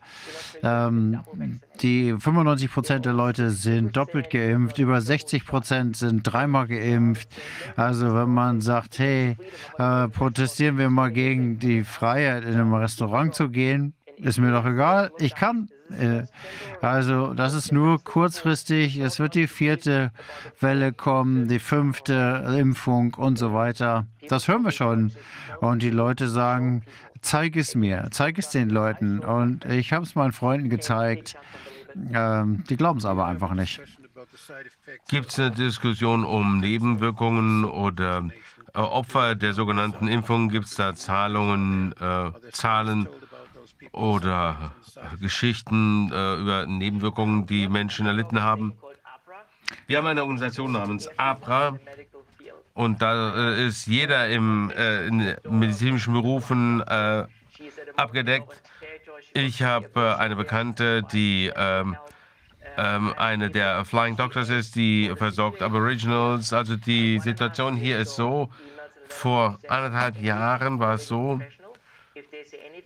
dass es einen ähm, äh, Schreiben gab für jeden ähm, im äh, medizinischen Beruf, dass sie, wenn sie sich gegen die äh, Impfung oder die Maßnahmen wenden, dann werden sie ihren Arbeitsplatz verlieren, ihre Lizenz verlieren oder ins Gefängnis gehen oder eine hohe äh, Strafe zahlen. Und es gab äh, einen Arzt und vor einem Jahr ging die Polizei in die Praxis dieses Arztes und hat alle Akten aller Patienten äh, äh, beschlagnahmt. Es gab also da überhaupt keine äh, äh, Datenschutz der Patienten mehr. Er glaubte nicht mehr an das Narrativ. Er hat einen Monat vorher Regi äh, Schreiben an die Regierung geschickt. Ähm, ähm, er hat über äh, Nebenwirkungen gesprochen und der hat dann äh, seine Lizenz verloren. Etwas, was auch interessant ist, wir haben hier den THA, wie das RKI ähm, in Deutschland. Da wurde äh, bekannt gegeben, dass bislang 800 Menschen in ähm, Australien äh, an äh, Impffolgen äh, gestorben sind. Also wenn ich jetzt äh, mich impfen lassen würde und ich dann versterbe, dann könnte meine Tochter einen äh, Brief an den Arzt äh, schicken und sagen, mein Vater ist nach der Impfung verstorben. Das muss dann weitergeleitet äh, werden an das THM. Und die haben sich angeschaut, 800 äh, Fälle, und die haben gesagt, 9, 97 Prozent ähm, dieser Fälle haben nichts mit der Impfung zu tun. Die anderen drei äh, Prozent werden noch untersucht. Also offiziell gibt es fast keine Nebenwirkungen. Ähm, Leute, äh, vor einigen Tagen ist jemand äh, verstorben nach der, äh, der dritten ähm, Impfung, aber es wird behauptet, das hat nichts mit der Impfung zu tun. Also die sind einfach sehr korrupt, dieses THM. Ähm, man muss sich einfach mal anschauen, wie viel Geld sie bekommen von Bill Gates äh, Institute ähm, äh, Foundation, äh, die ähm, Melbourne Universität, äh, äh, die die Modellierung durchführt, die bekommen von Gates alles äh, Geld, das sie brauchen. Und es ist wirklich ein Inzest, der abscheulich ist. Also offiziell haben wir überhaupt keine Nebenwirkungen. Was hören Sie denn so von Nachbarn und Freunden und Ver Verwandten? Die meisten Menschen, mit denen ich gesprochen habe, sind zwei oder dreimal geimpft, wie mein Nachbar in äh, Victoria hat äh, äh, drei Impfungen. Der hatte eine große Plan, äh, hatte eine Party äh, geplant und alle haben jetzt äh, die einen positiven Covid-Test. Sie müssen alles absagen. Und ein anderer ähm, äh, Bekannter von mir äh, ist jetzt im Gefängnis. Er ist äh, ebenfalls äh, positiv getestet. Meine Frau und ich äh, sind nicht positiv. Wir haben äh, uns nie impfen lassen. Nebenwirkungen. Nachbarn von mir hatten keine Probleme mit den ersten beiden Impfungen, aber nach der dritten extreme Schmerzen im Arm. Die Freundin sagte, sie hat sich äh, gefühlt, als wäre sie vom Bus überfahren worden. Das ist das Problem. Die Menschen hören nicht zu, die lernen auch nicht. Auch wenn man ihnen sagt, du könntest äh, HIV-positiv sein, die Leute wollen das einfach nicht hören. Die sagen einfach, wir machen ja das Richtige. Aber seit dieser Woche äh, reden sie jetzt von einer vierten und fünften äh, Impfung. Das haben wir von vielen Menschen gehört, die wollen das nicht mehr. Die haben genug. Was passiert heute Abend? Ähm, heute wurde gesagt, die vierte Impfung wird für die Älteren, äh, 65 und älter und diejenigen, die äh, Gesundheitsprobleme haben und äh, für Aboriginals, die über 50 Jahre alt sind. Das wurde heute Abend angesagt. äh, Wurde. Aber wir wissen ja alle, dass was heute gilt, morgen schon über den Haufen geworfen wird. Denn wir wissen alle, dass sie 300 Millionen Dosen, äh, Impfdosen äh, bestellt haben. Wir haben 30 Millionen Einwohner. Äh, eine Freundin von mir, die ist wirklich äh, sehr intelligent. Sie dachte, im letzten Jahr dachte sie, mit einer Impfung ist sie geschützt äh, und die, ähm, sie hat sich zweimal impfen lassen. Dann habe ich gesagt, das wird auch eine dritte, vierte, fünfte geben. Hat sie gesagt, natürlich Blödsinn, aber ähm, es ist wirklich unmöglich durchzudringen zu den Menschen. Da stehen wir halt in Australien im Moment. Können Sie vielleicht noch ein paar von diesen Bildern zeigen? Nur einfach, um nochmal einen Eindruck zu bekommen. Die habe ich schon geschickt. Äh, Howard Springs, das ist das, was Sie jetzt sehen können. 3000 Betten äh, ähm, für 2000 ähm, internationale ähm, Reisende, 1000 äh, aus äh, Australien, ähm, aber das wird geschlossen, weil da gibt es gar keine Quarantäneanforderungen mehr. Da kann ich also hinreisen ins Northern Territory. Dann das nächste ist Northern River. To ähm, 139 Betten. Das ist es. Vor allem für Aboriginals, denn die äh, können nirgends hin, wenn sie sich isolieren müssen. Ähm, 139 Betten wird aber im Mai geschlossen. Ähm, und Howard Springs, wie gesagt, am 30. Juni wahrscheinlich, denn die ganzen ähm, Ausschreibungen sind von der Regierung abgesagt worden. Das heißt, es wird wohl bis Ende Juni geschlossen werden. Dann, dann kommen wir nach Queensland. Schließen heißt aber nicht abreißen, oder? Ja So sieht's wieder aus. eröffnet werden. Genau, das habe ich auch in den letzten zwei Jahren gesagt. Äh, Die Menschen sind jetzt so daran gewöhnt. Die haben die Menschen so manipuliert, dass sie sagen, okay, heute Abend wird gesagt, es gibt einen, äh, eine Variante zwischen Delta und Omikron, eine ganz neue Variante des Virus. Und dann ähm, brauchen wir nicht, kein Hellseher zu sagen, zu sehen, dass wir nächste Woche wieder die Masken tragen müssen. So ist es. Ich glaube, das ist nur ein vorübergehendes äh, Lockerlassen der Zügel. Genau so sieht aus. Das habe ich mir auch gedacht. Es gab einfach zu viel Druck in Canberra mit den äh, Protesten, die wirklich ganz toll waren. Viele Leute sind äh, auf die Straße gegangen. Da war sogar einer, der dreieinhalb, äh, drei, 3.500, 4.000 Kilometer gereist ist, um zu diesen Demonstrationen zu gehen. Ich denke, der Druck ist einfach zu sehr angestiegen und die haben gesagt, okay, dann machen wir einen kleinen Rückzieher, wir geben ein bisschen Freiheit zurück und dann gucken wir mal, wie es, dann läuft. Und die Re- äh, Menschen ähm, sehen gar nicht, dass die Regierung diese Freiheit nicht hätte nehmen dürfen. Aber die Menschen müssen immer noch äh, einchecken, selbst wenn sie drei, vier Impfungen gehabt haben. Ähm, wir sind gestern in einen Copyshop gegangen, haben nichts äh, eingecheckt. Und die ähm, Ladenbesitzerin hat gesagt, naja, wenn die uns jetzt checken, dann kriegen wir ein Problem. Also ähm, ich denke, das ist wirklich nur vorübergehend. Das ist ja verrückt. Aber wenn wir durch äh, Queensland gehen, also da bin ich ja gerade hingezogen, ein riesiger äh, Staat. Äh, wir haben zwei äh, Läger. Denn ähm, in meiner, ähm, meiner Meinung nach ist das für Leute wie mich oder auch Leute wie euch, wenn ihr in Australien wärt. Denn wenn man äh, nicht das glaubt, was die Regierung äh, sagt, dann ist es ganz einfach, uns äh, wegzusperren. Dann hat man keine ähm, Störenfriede mehr. Und ähm, die haben dieses Lager einen Wellness Camp genannt. Das sieht ja nach viel Spaß aus. Warum äh, geht man denn dahin?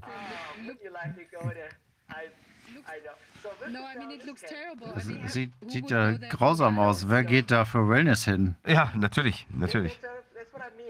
Das meine ich auch. Wie bescheuert das ist, das als Wellness Camp zu bezeichnen. Das ist lächerlich. Aber äh, die haben das so gezeigt, naja, das ist ja nicht so schlimm.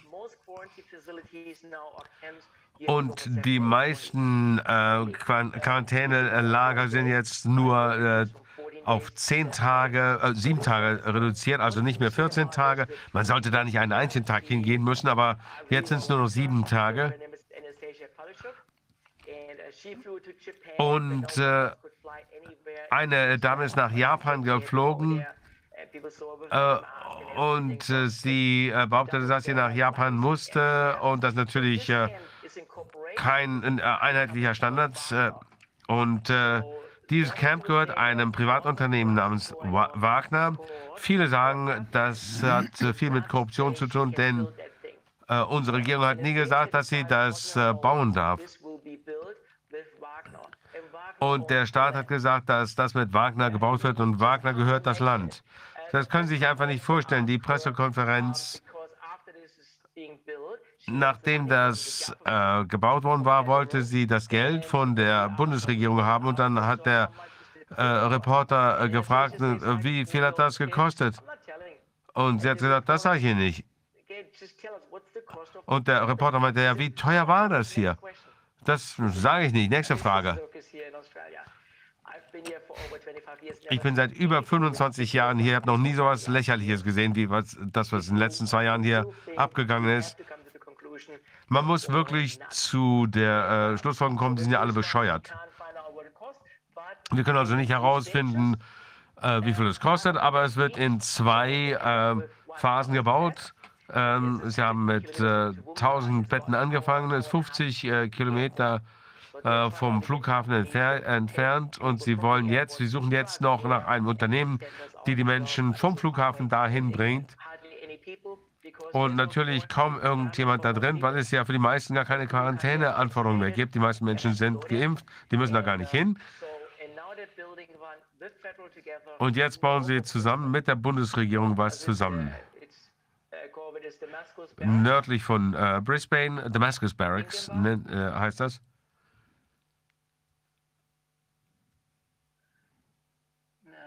Nee, das ist es nicht. Das ist es nicht.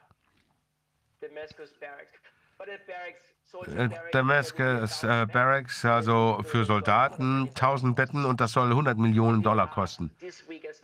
Und die Menschen fragen in dieser äh, Woche, äh, warum wollen sie das für so viele Millionen da versenken?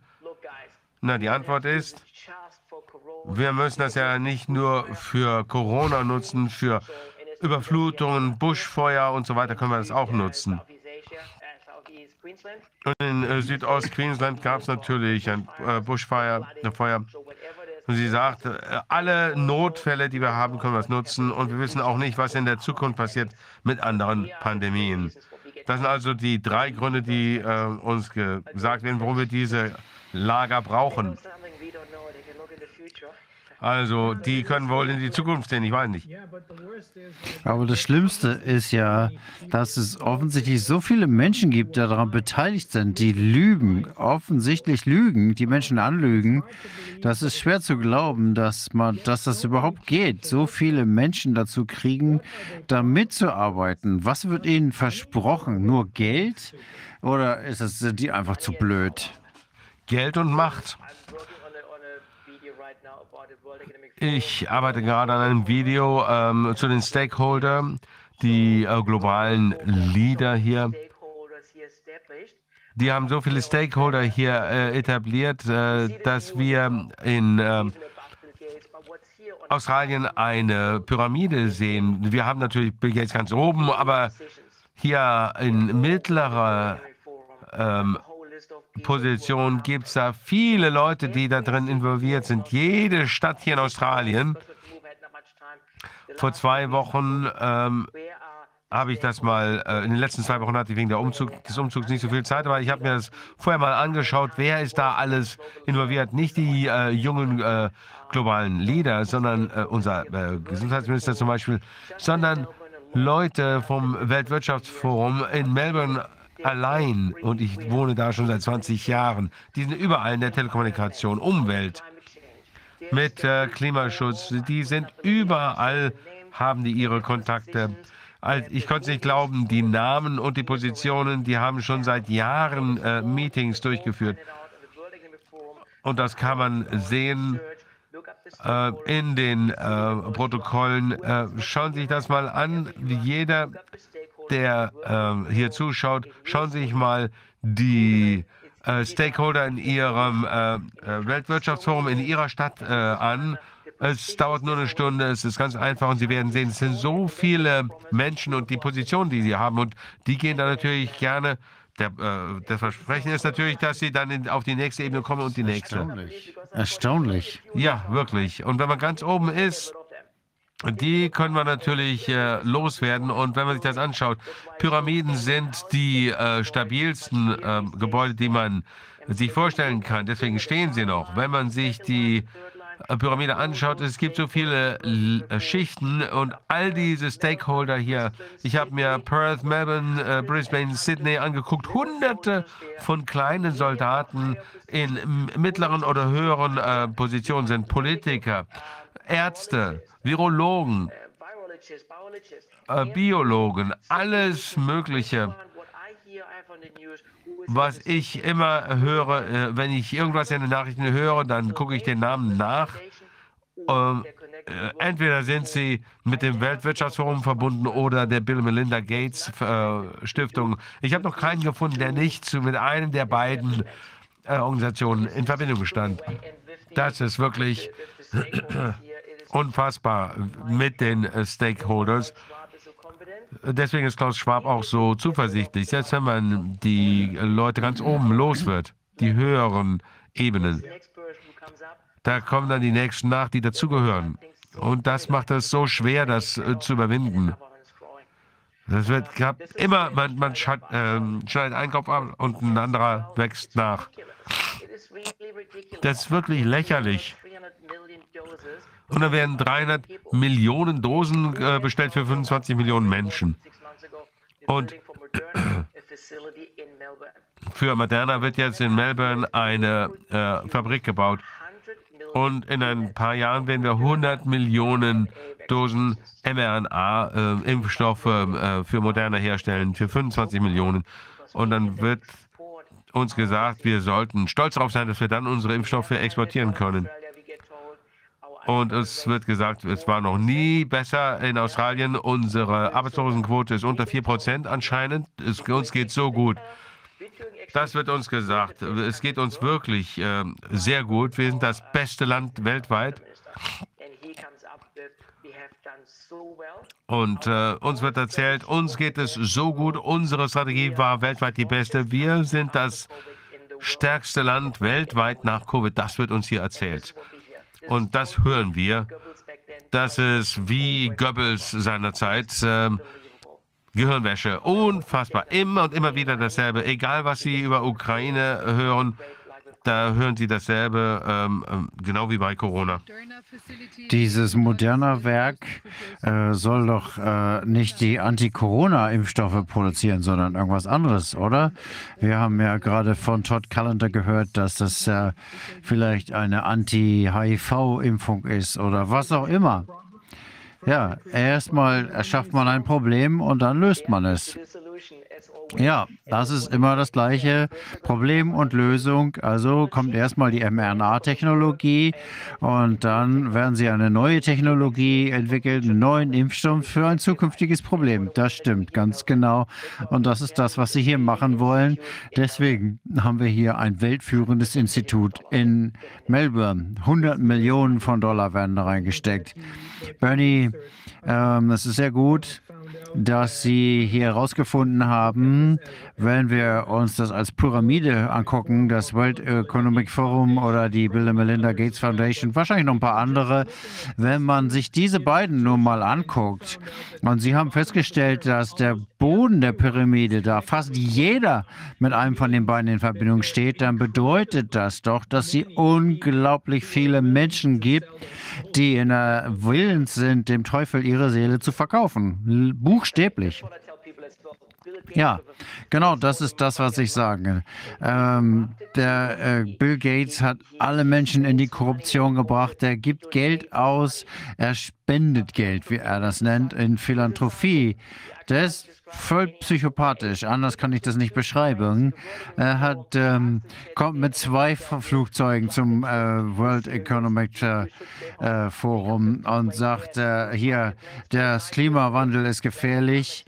Und dann wird ihm gesagt, ja, ist schön, äh, dass Sie hier äh, mit zwei Flugzeugen kommen. Bitte stellen Sie die da ab. Wir freuen uns, dass Sie hier zum Klimaschutz erschienen sind. Ähm, wir haben gedacht, die Leute sind nicht so naiv, aber offensichtlich war unsere Infrastruktur das Beste. Keine Waffen, keine Verteidigung, naive Menschen, kein Widerstand. Wir nehmen das einfach hin und sagen, okay, prima, wunderbar, vielen Dank. Äh, wir sagen immer in, in, in äh, Australien sagen wir immer, passt schon, passt schon. Und das ist erstaunlich. Das ist äh, nicht nur die Tatsache, dass so viele Menschen äh, vielleicht korrupt sind, wahrscheinlich korrupt sind, sondern auch, dass es eine Kombination von Korruption und Dummheit ist. Absolut. Äh, aber erstmal korrupt. Ähm, äh, haben Sie von Jane Holder gehört? Jane Holden ist eine, würde sagen, die mächtigste Frau in Australien. Jane Holden ist äh, ganz oben in der Bill and Melinda Gates äh, Foundation. Sie ist ein Young Global Labor. Sie war, der, war bei dem Event 201 äh, die Repräsentantin von Australien. Und als das 2019 angefangen hat, nicht 2020, hat sie Scott Morrison beraten, der gesagt, Hydrochloroxin ist verboten, 13.000 Dollar Strafe und Gefängnis, wenn irgendein Arzt das verschreibt. Jane Holden ist verheiratet mit Trevor. Trevor ist der Bruder von Brad Sutton. Brad Sutton entscheidet in ähm, Victoria, was mit den Masken passiert, was mit den ähm, ähm, äh, Lockdowns passiert, äh, ist äh, verwandt mit Greg Hunt, der Chief Officer war im World Global Economic Forum. Es ist unglaublich, wenn man da mal anfängt nachzugucken. Das ist alles Chad Young, äh, der Doktor hier in Queensland, ähm, ist in der Virologie beteiligt, in Laboren mit Impfstoffen. Die füttern sich alle gegenseitig hier in Australien. Ich habe äh, hier schon einige Jahre gelebt, aber ähm, meine ganzen Kanäle sind natürlich gelöscht ähm, durch die Korruption. Das ist auf jeder einzelnen Ebene. Sind nicht nur da oben so ein paar, sondern es geht ganz, ganz tief runter. Und ich bin zum Schluss gekommen, es ist eine Pyramide. Wenn man das hier abbauen will, das wird massig Kraft bedeuten. Und es ja. wird eine äh, unglaubliche Kraft geben. Ich denke, die äh, Gerichte sind genauso korrupt wie die anderen sozioökonomischen Systeme dieser Welt. Also die werden das hier nicht ändern, sondern andere äh, Kräfte werden das tun müssen. Absolut. Aber jetzt wird uns gesagt, ach, guck nicht unbedingt so Corona, guck mal da, Ukraine, Ukraine, da ist das Gefährliche, da ist der Böse. Und Corona ist komplett schon aus den Schlagzeilen raus. Das TCA, äh, 800 Menschen sind gestorben, das wird einfach unter den Teppich gekehrt, scheißegal. Sie haben äh, bei 97 Prozent gesagt, naja, die sind an was anderem gestorben, das waren keine Nebenwirkungen durch die Impfung. Und ähm, die Offiziellen sagen uns hier auf mit ähm, unter geheimer Kamera, dass sie nicht äh, das öffentlich berichten sollen. Wenn die das öffentlich würde, äh, dann würde sich niemand impfen lassen. Selbst wenn man den Menschen das zeigen würde, die interessiert das einfach nicht. Unfassbar. Also, ich könnte noch stundenlang weiterreden, aber äh, Corwin hat mir gesagt, sie wollen was zu den Camps wissen, die wir hier haben. Da kann ich noch ein bisschen was zu sagen. Aber ich glaube, mit diesen Camps, die werden einige schließen, aber nur vorübergehend. Und in der Zukunft wird es dann so einfach sein, äh, wie Viviana gesagt hat, die wieder aufzumachen und sagen, hier, Birdie, komm. Äh, hier ist jetzt ein neues äh, Heim und äh, das Recht dazu, das Gesetz dazu ist auch schon ähm, durchgesetzt. Es gibt ein äh, Gesundheitssicherheitsgesetz. Das heißt, Sie könnten mich jetzt direkt festnehmen unter dem Verdacht, dass ich in der Zukunft irgendwas böse machen konnte. Deswegen bin ich umgezogen. Queensland ist nicht viel besser. In äh, Victoria ist es jetzt so gewesen. Das war das Schlimmste, der schlimmste Bundesstaat in Australien. Haben Sie von irgendjemandem gehört, der Ärzte oder äh, Ärzt, ähm, Rechtsanwalt im Ida- Widerstand, dass die verhaftet wurden? Ist das intensiviert worden? Noch nicht. In den letzten Monaten haben wir kaum was dazu sehen. Ich glaube, der Druck ist zu groß. Vor sechs Monaten, zwölf Monaten haben vier, fünf äh, von meinen Freunden sind äh, verhaftet worden. Ich glaube, Sie kennen Monika ähm, Wasikowski vielleicht. Äh, die ist äh, eingesperrt worden. Ähm, ein Freund von mir hat sein Restaurant im, am Sonntag aufgemacht. Er wurde ins Gefängnis gesteckt. Aber in den letzten Monaten nicht. Nee. Äh, in Canberra, wie Todd gerade gesagt hat, äh, mit diesen Frequenzwaffen, äh, das ist nachgewiesen. Das sind äh, US-Waffen, die die Protestanten, die Protester verbrannt haben. Aber ansonsten ist es ruhig. Die Menschen müssen jetzt gar nicht mehr protestieren. Sie sehen das jetzt. Sie sehen nicht, dass es nur jetzt ein kleines Stück Zuckerbrot ist und dann die Peitsche wieder rauskommen wird. Und die Leute sind da so dran gewöhnt. Sie haben mehr Masken in ihren Autos an. Man muss sie das nicht tragen, aber 5% der Menschen tragen die Maske in den ähm, Einkaufszentren, obwohl es gar nicht vorgeschrieben ist. So sehr sind die schon konditioniert worden in den letzten beiden Jahren. Wahnsinn. Es ist äh, verrückter als verrückt, das ist kompletter Irrsinn. Und äh, wenn Todd Callender uns sagt, dass das alles äh, stimmt, äh, nun, das hat zu tun mit Menschen, die glauben an Satanismus und diese Dinge. Anders ist das nicht zu erklären. Ähm, wir wollen das eigentlich nicht wissen, aber ich fürchte, wir müssen uns damit auseinandersetzen, weil wir wissen müssen, mit wem wir es hier zu tun haben und was wir gegen diese Monster unternehmen können. Ja, da kann, hat keiner was daran zu äh, gewinnen. Niemand kann daran irgendwas gewinnen. Selbst die Leute, die viel Geld verdienen und äh, Macht bekommen. Was wollen die damit machen? Die werden doch nicht äh, Nun, man glücklich. kann man Kontrolle bekommen und das ist das, was sie wollen, Wolfgang. Aber das macht sie doch nicht glücklich. Es gibt schon viele Kontrolle, viel Kontrolle, ja. Ja, das macht sie glücklich. In meinem Leben habe ich jemanden äh, getroffen, der wirklich einfach nur böse war. Der war 47 Jahre alt. Und äh, manche Männchen sind, machen mal was äh, Böses, ähm, aber die Leute ganz oben sind einfach nur böse. Die finden das toll.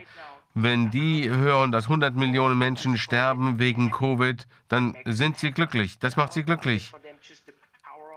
Und ich glaube, das ist für die nicht äh, das Geld oder äh, die Macht. Bill Gates hat vier äh, Flugzeuge, hat eine Reihe von äh, Helikoptern und jede Menge Autos. Aber wie er gesagt hat, er möchte die äh, Bevölkerung reduzieren. Naja, gut, 100 Millionen Menschen tot wegen Covid, ja, toll, dann ist er glücklich. Der hat so viel Glück, wenn andere Menschen leiden. Und das hat ja Rainer schon äh, gesagt, dass der, äh, äh, es, sie sind der Teufel. Da habe ich nie dran geglaubt, aber es gibt in Australien einen großen Kult, das schaue ich mir gerade an und es ist unglaublich.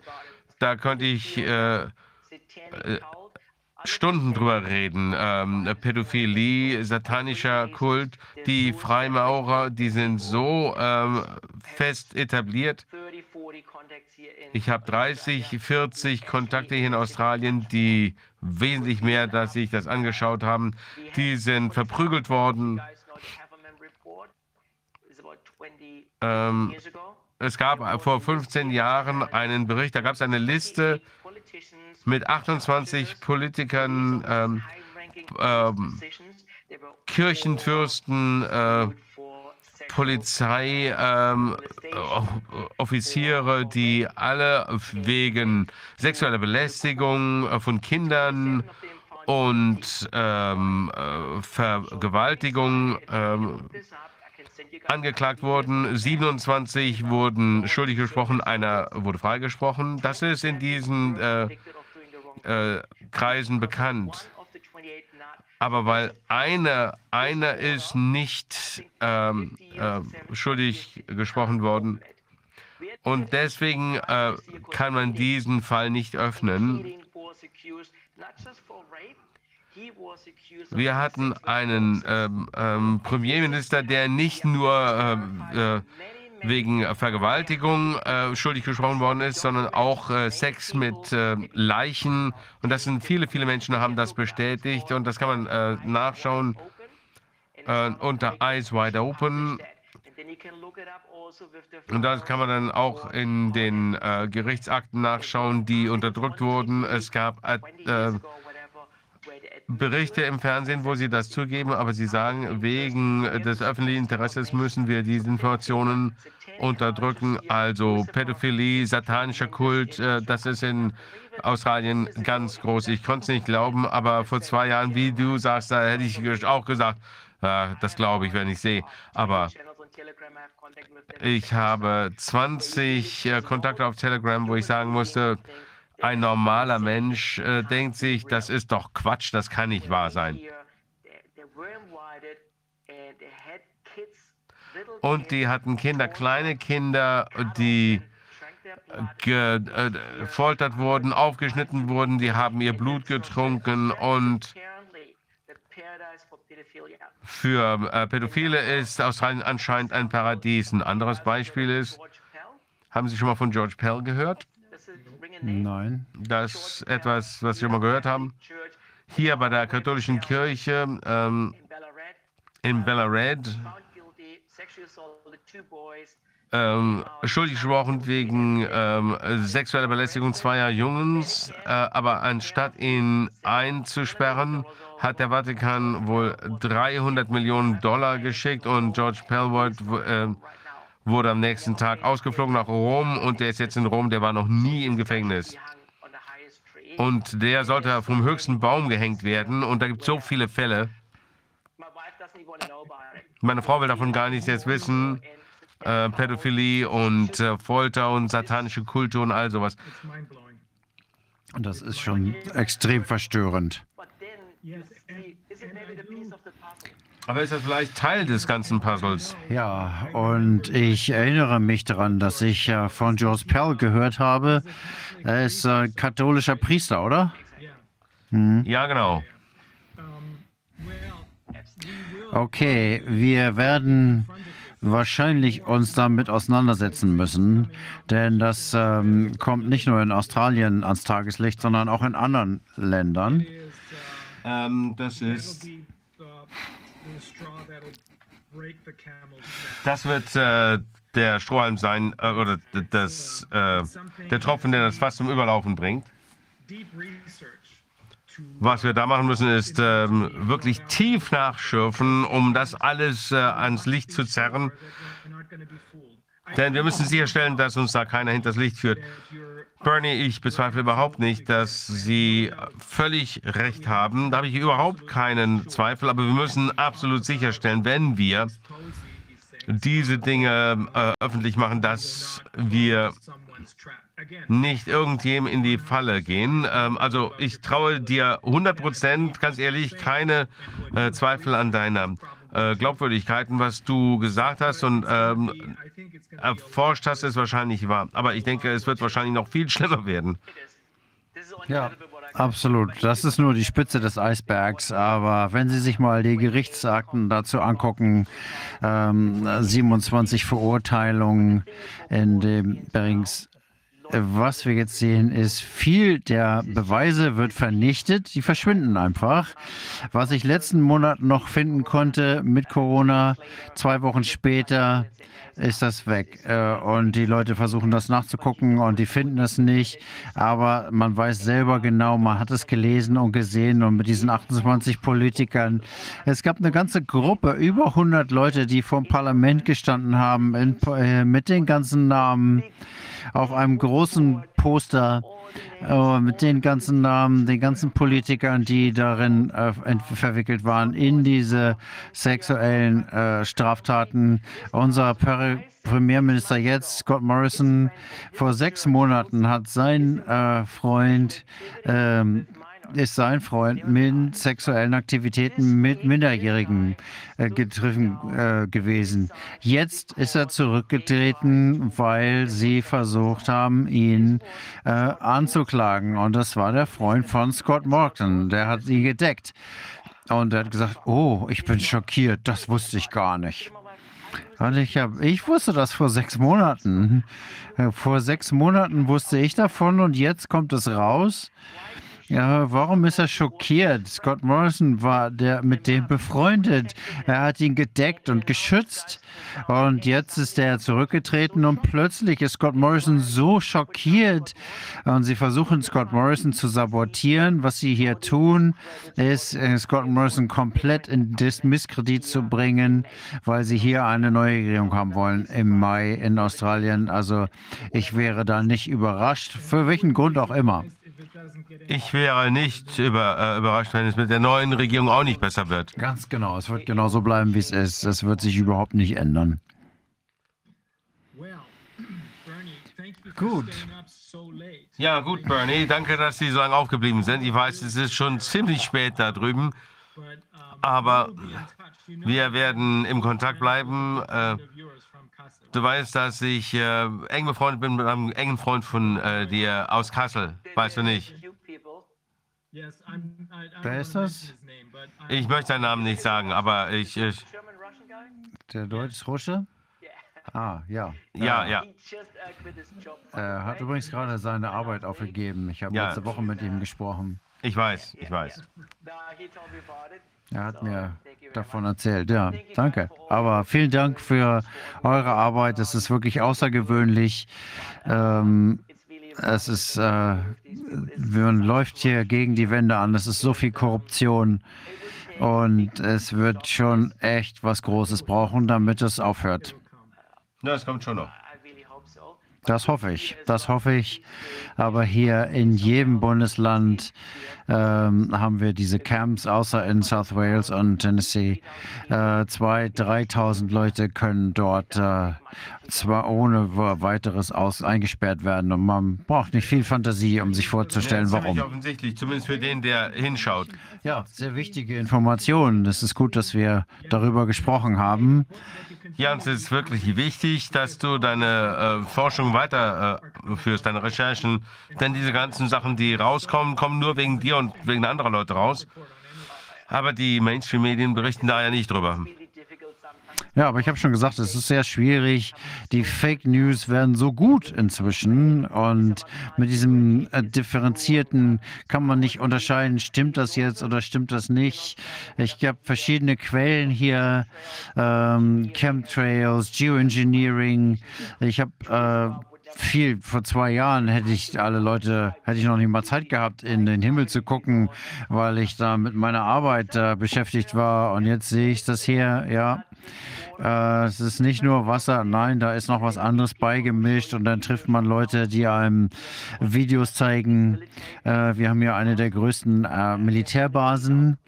Ähm, 120 Leute, 18 80.000 arbeiten fürs Militär. Also das ist schon ganz schön groß, ja. Aber selbst äh, äh, mit äh, drei verlässlichen kann ich natürlich falsch liegen. Aber wenn ich was falsch äh, äh, sage, werde ich das auf jeden Fall sagen. Ich werde sagen, sorry, tut mir leid, ich habe mich geirrt. Aber Jane Holden ist ein Name, den man sich mal angucken sollte. Die ist das äh, reine Böse.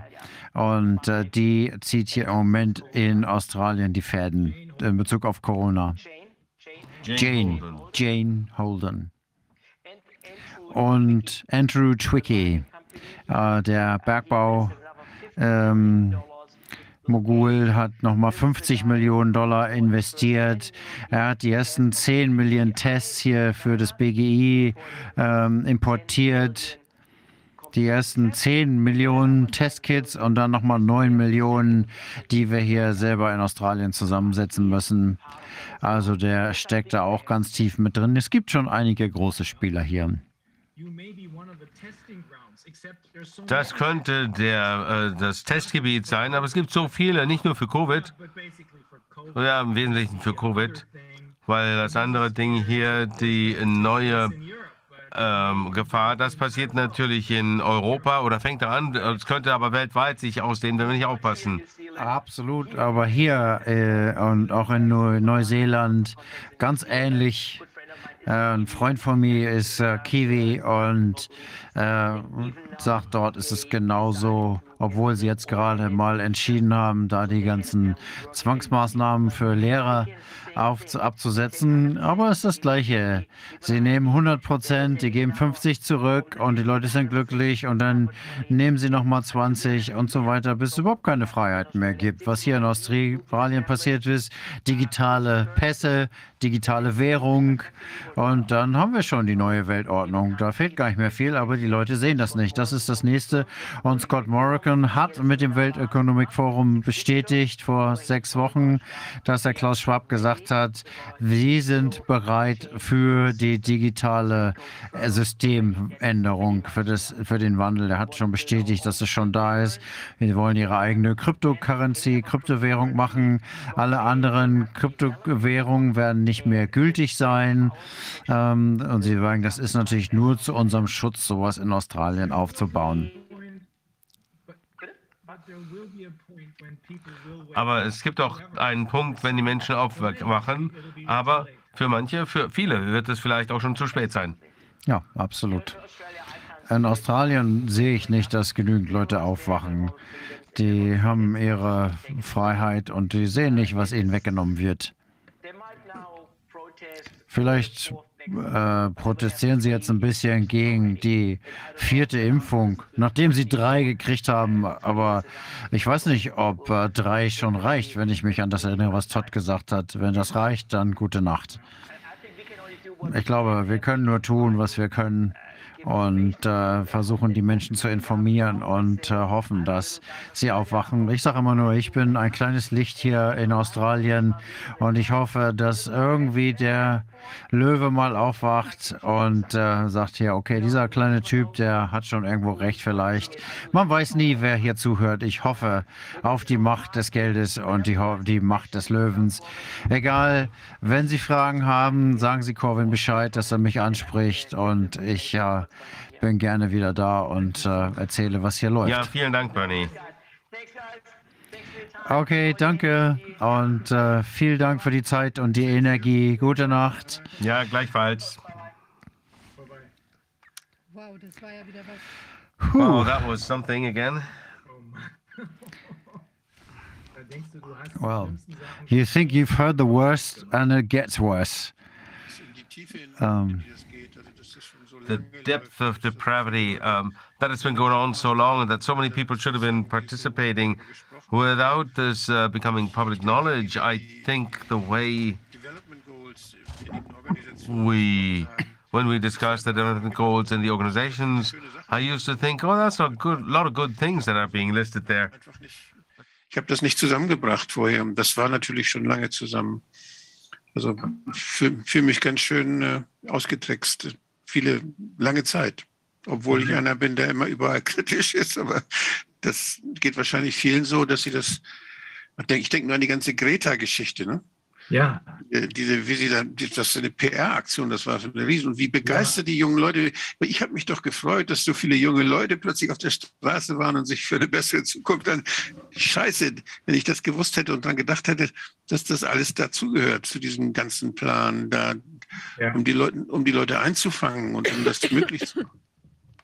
Ja, Ich finde, ähm, ja, das hat, dass dabei die ganze Demokratie baden geht, dass dabei dass die vielen baden gehen, also die Leute, die, die ja viele Ideen haben, die nicht zusammenpassen, die dann diskutieren, wo sich was etwas bewährt und das jetzt sind das nur so ein paar alte Leute, die da sagen, was wir alle machen müssen. Wie absurd das ist. Wie absurd das ist. Das ist, jetzt kommt mir das wirklich so vor, wie wenn die jungen Menschen jubelten bei, bei Absolutären in Deutschland und in anderen Ländern, wenn sie auf die Straße gehen zu Tausenden und jubeln. Jetzt kommen mir diese Greta-Veranstaltungen so ein bisschen so vor wie, wie solche Veranstaltungen, wo, wo dann alle gleichgeschaltet werden und ja, ja. Ohne es zu wissen. Ohne es Ja. zu wissen. und das hat, das klappt natürlich wenn, nur, wenn die Medien da gleichschalten, wenn die Medien das mitmachen, wenn da keiner hinterfragt und auch wenn die selbst dazugehören, wenn das alles PR-Agenturen sind, egal wie sie heißen, dann ist das kein Wunder. Aber dass das so korrupt ist, dass das so verdorben ist und gekauft ist, das habe ich auch nicht gedacht. Noch vor drei Jahren hätte ich mir das nicht vorstellen können. Und das läuft ja schon viel länger, Wolfgang. Es ist nur so, dass sie lange Zeit sich genommen haben, um Ja, ihre ganzen. Puppets überall zu installieren. Und dann erst waren sie soweit. Ne? Also ich wusste natürlich schon, dass die Mrs. Brundtland, die Frau, die WHO-Chefin, ehemalige norwegische Ministerpräsidentin, die, dass die dann bei in Davos war und dass sie dann die, die Wirtschaft eingeladen hat, sich um die, um äh, die Gesundheit zu kümmern bei der WHO und dort also eine Public-Private Partnership dann angeboten hat. Das wusste ich schon, das habe ich auch immer beschrieben, dass das eine der Gründe war, weshalb Bill Gates dann in die WHO reinkam und mit seinem ganzen Geld und das, das instrumentalisiert hat. Die Korrupt, das war ja bei der Schweinegrippe und das war vorher bei der Vogelgrippe. Das war mir bekannt. Aber dass das überall auf der Welt, äh, dass das nicht nur die Pharmaindustrie war, sondern dass das überall auf der Welt, auch in, auf den, in den verschiedenen politischen Ebenen auch gleichzeitig gemacht wurde und dass das so, ja, so breit gestreut wurde, das habe ich nicht, habe ich nicht gesehen. Ja.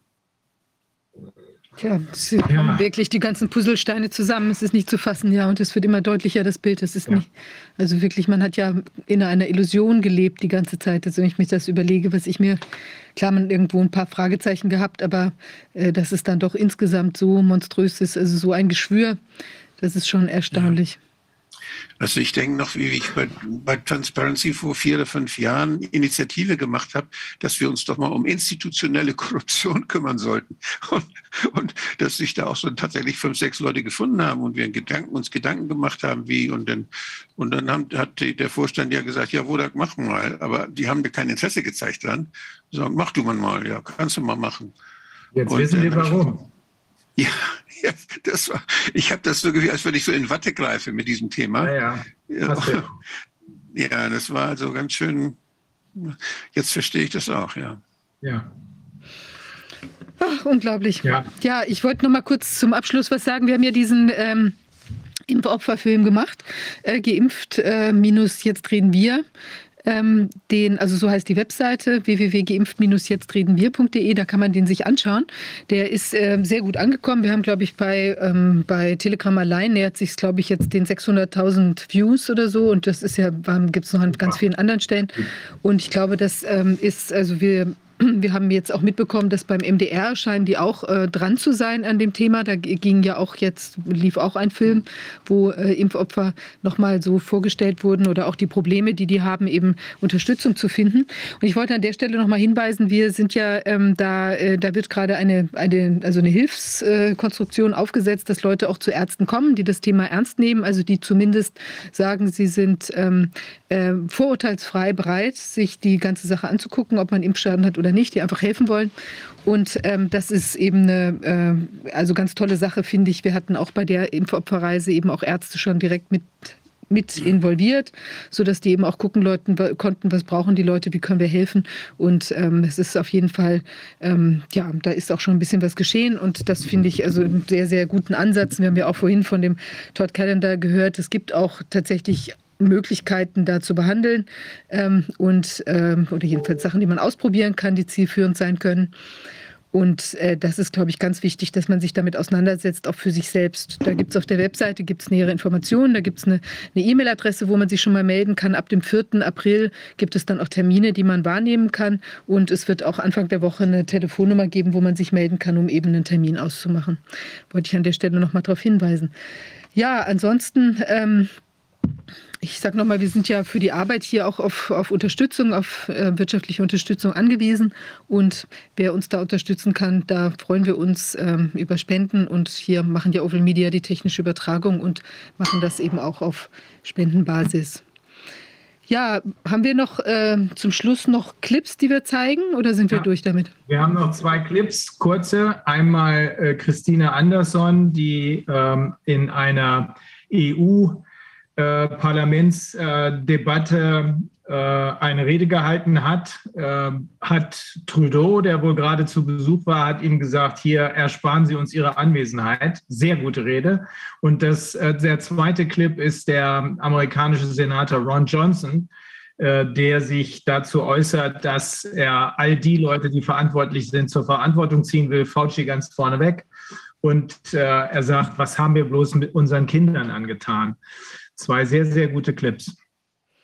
Ja, dann verabschieden wir uns mal davor und wünschen dann äh, trotz allem einen ersprießlichen Freitag, Nachmittag und Abend und ein schönes Wochenende. Und wir sehen uns in der nächsten Woche wieder. Bis dahin. Tschüss. Jo, Schönes tschüss. Wochenende.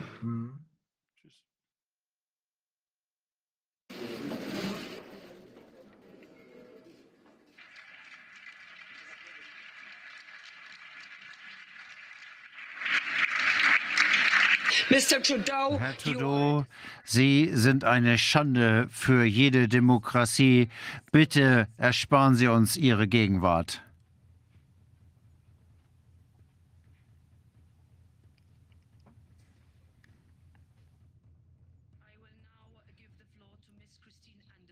Ich übergehe jetzt an, an Frau Christine Andersen. Vielen Dank. Auf äh, Basis von Artikel äh, 911 wäre es besser gewesen für Herrn Trudeau, dieses Haus nach Artikel 144 anzusprechen. Ein Artikel, der speziell darauf ausgelegt legt wurde, die Verletzung von Menschenrechten Rechten zu, äh, anzugeben. Das ist ganz klar der Fall hier. Ein Premierminister, der ganz offensichtlich die chinesische Diktatur, die Fundamente der Menschenrechte mit den Füßen tritt und seine eigenen Menschen als äh, Terroristen bezeichnet durch dieses pervertierte Konzept von Demokratie sollte hier überhaupt nicht erlaubt sein zu sprechen. Herr Trudeau, Sie sind eine Schande für jede Demokratie. Bitte ersparen Sie uns Ihre Anwesenheit.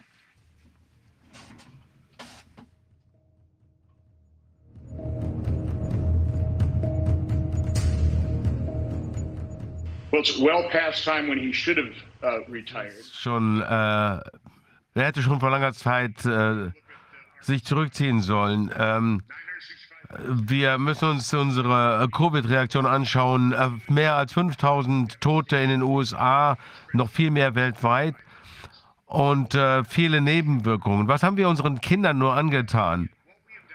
Das müssen wir uns wirklich überlegen. Was haben wir in den letzten zwei Jahren unseren Kindern angetan? Äh, was äh, zeigt denn, was beweist denn, dass die Masken wirksam sind? Also ich kann Ihnen sagen, bei Kindern funktioniert das überhaupt nicht. Die Kinder haben äh, äh, Rede, äh, Sprachbehinderungen, weil sie zu spät lernen, weil sie eben nicht sehen können, wie Menschen reden. Und Mr. Fauci hat diese furchtbare Reaktion äh, zu verantworten. Ich habe äh, die Absicht, diese Leute, die äh,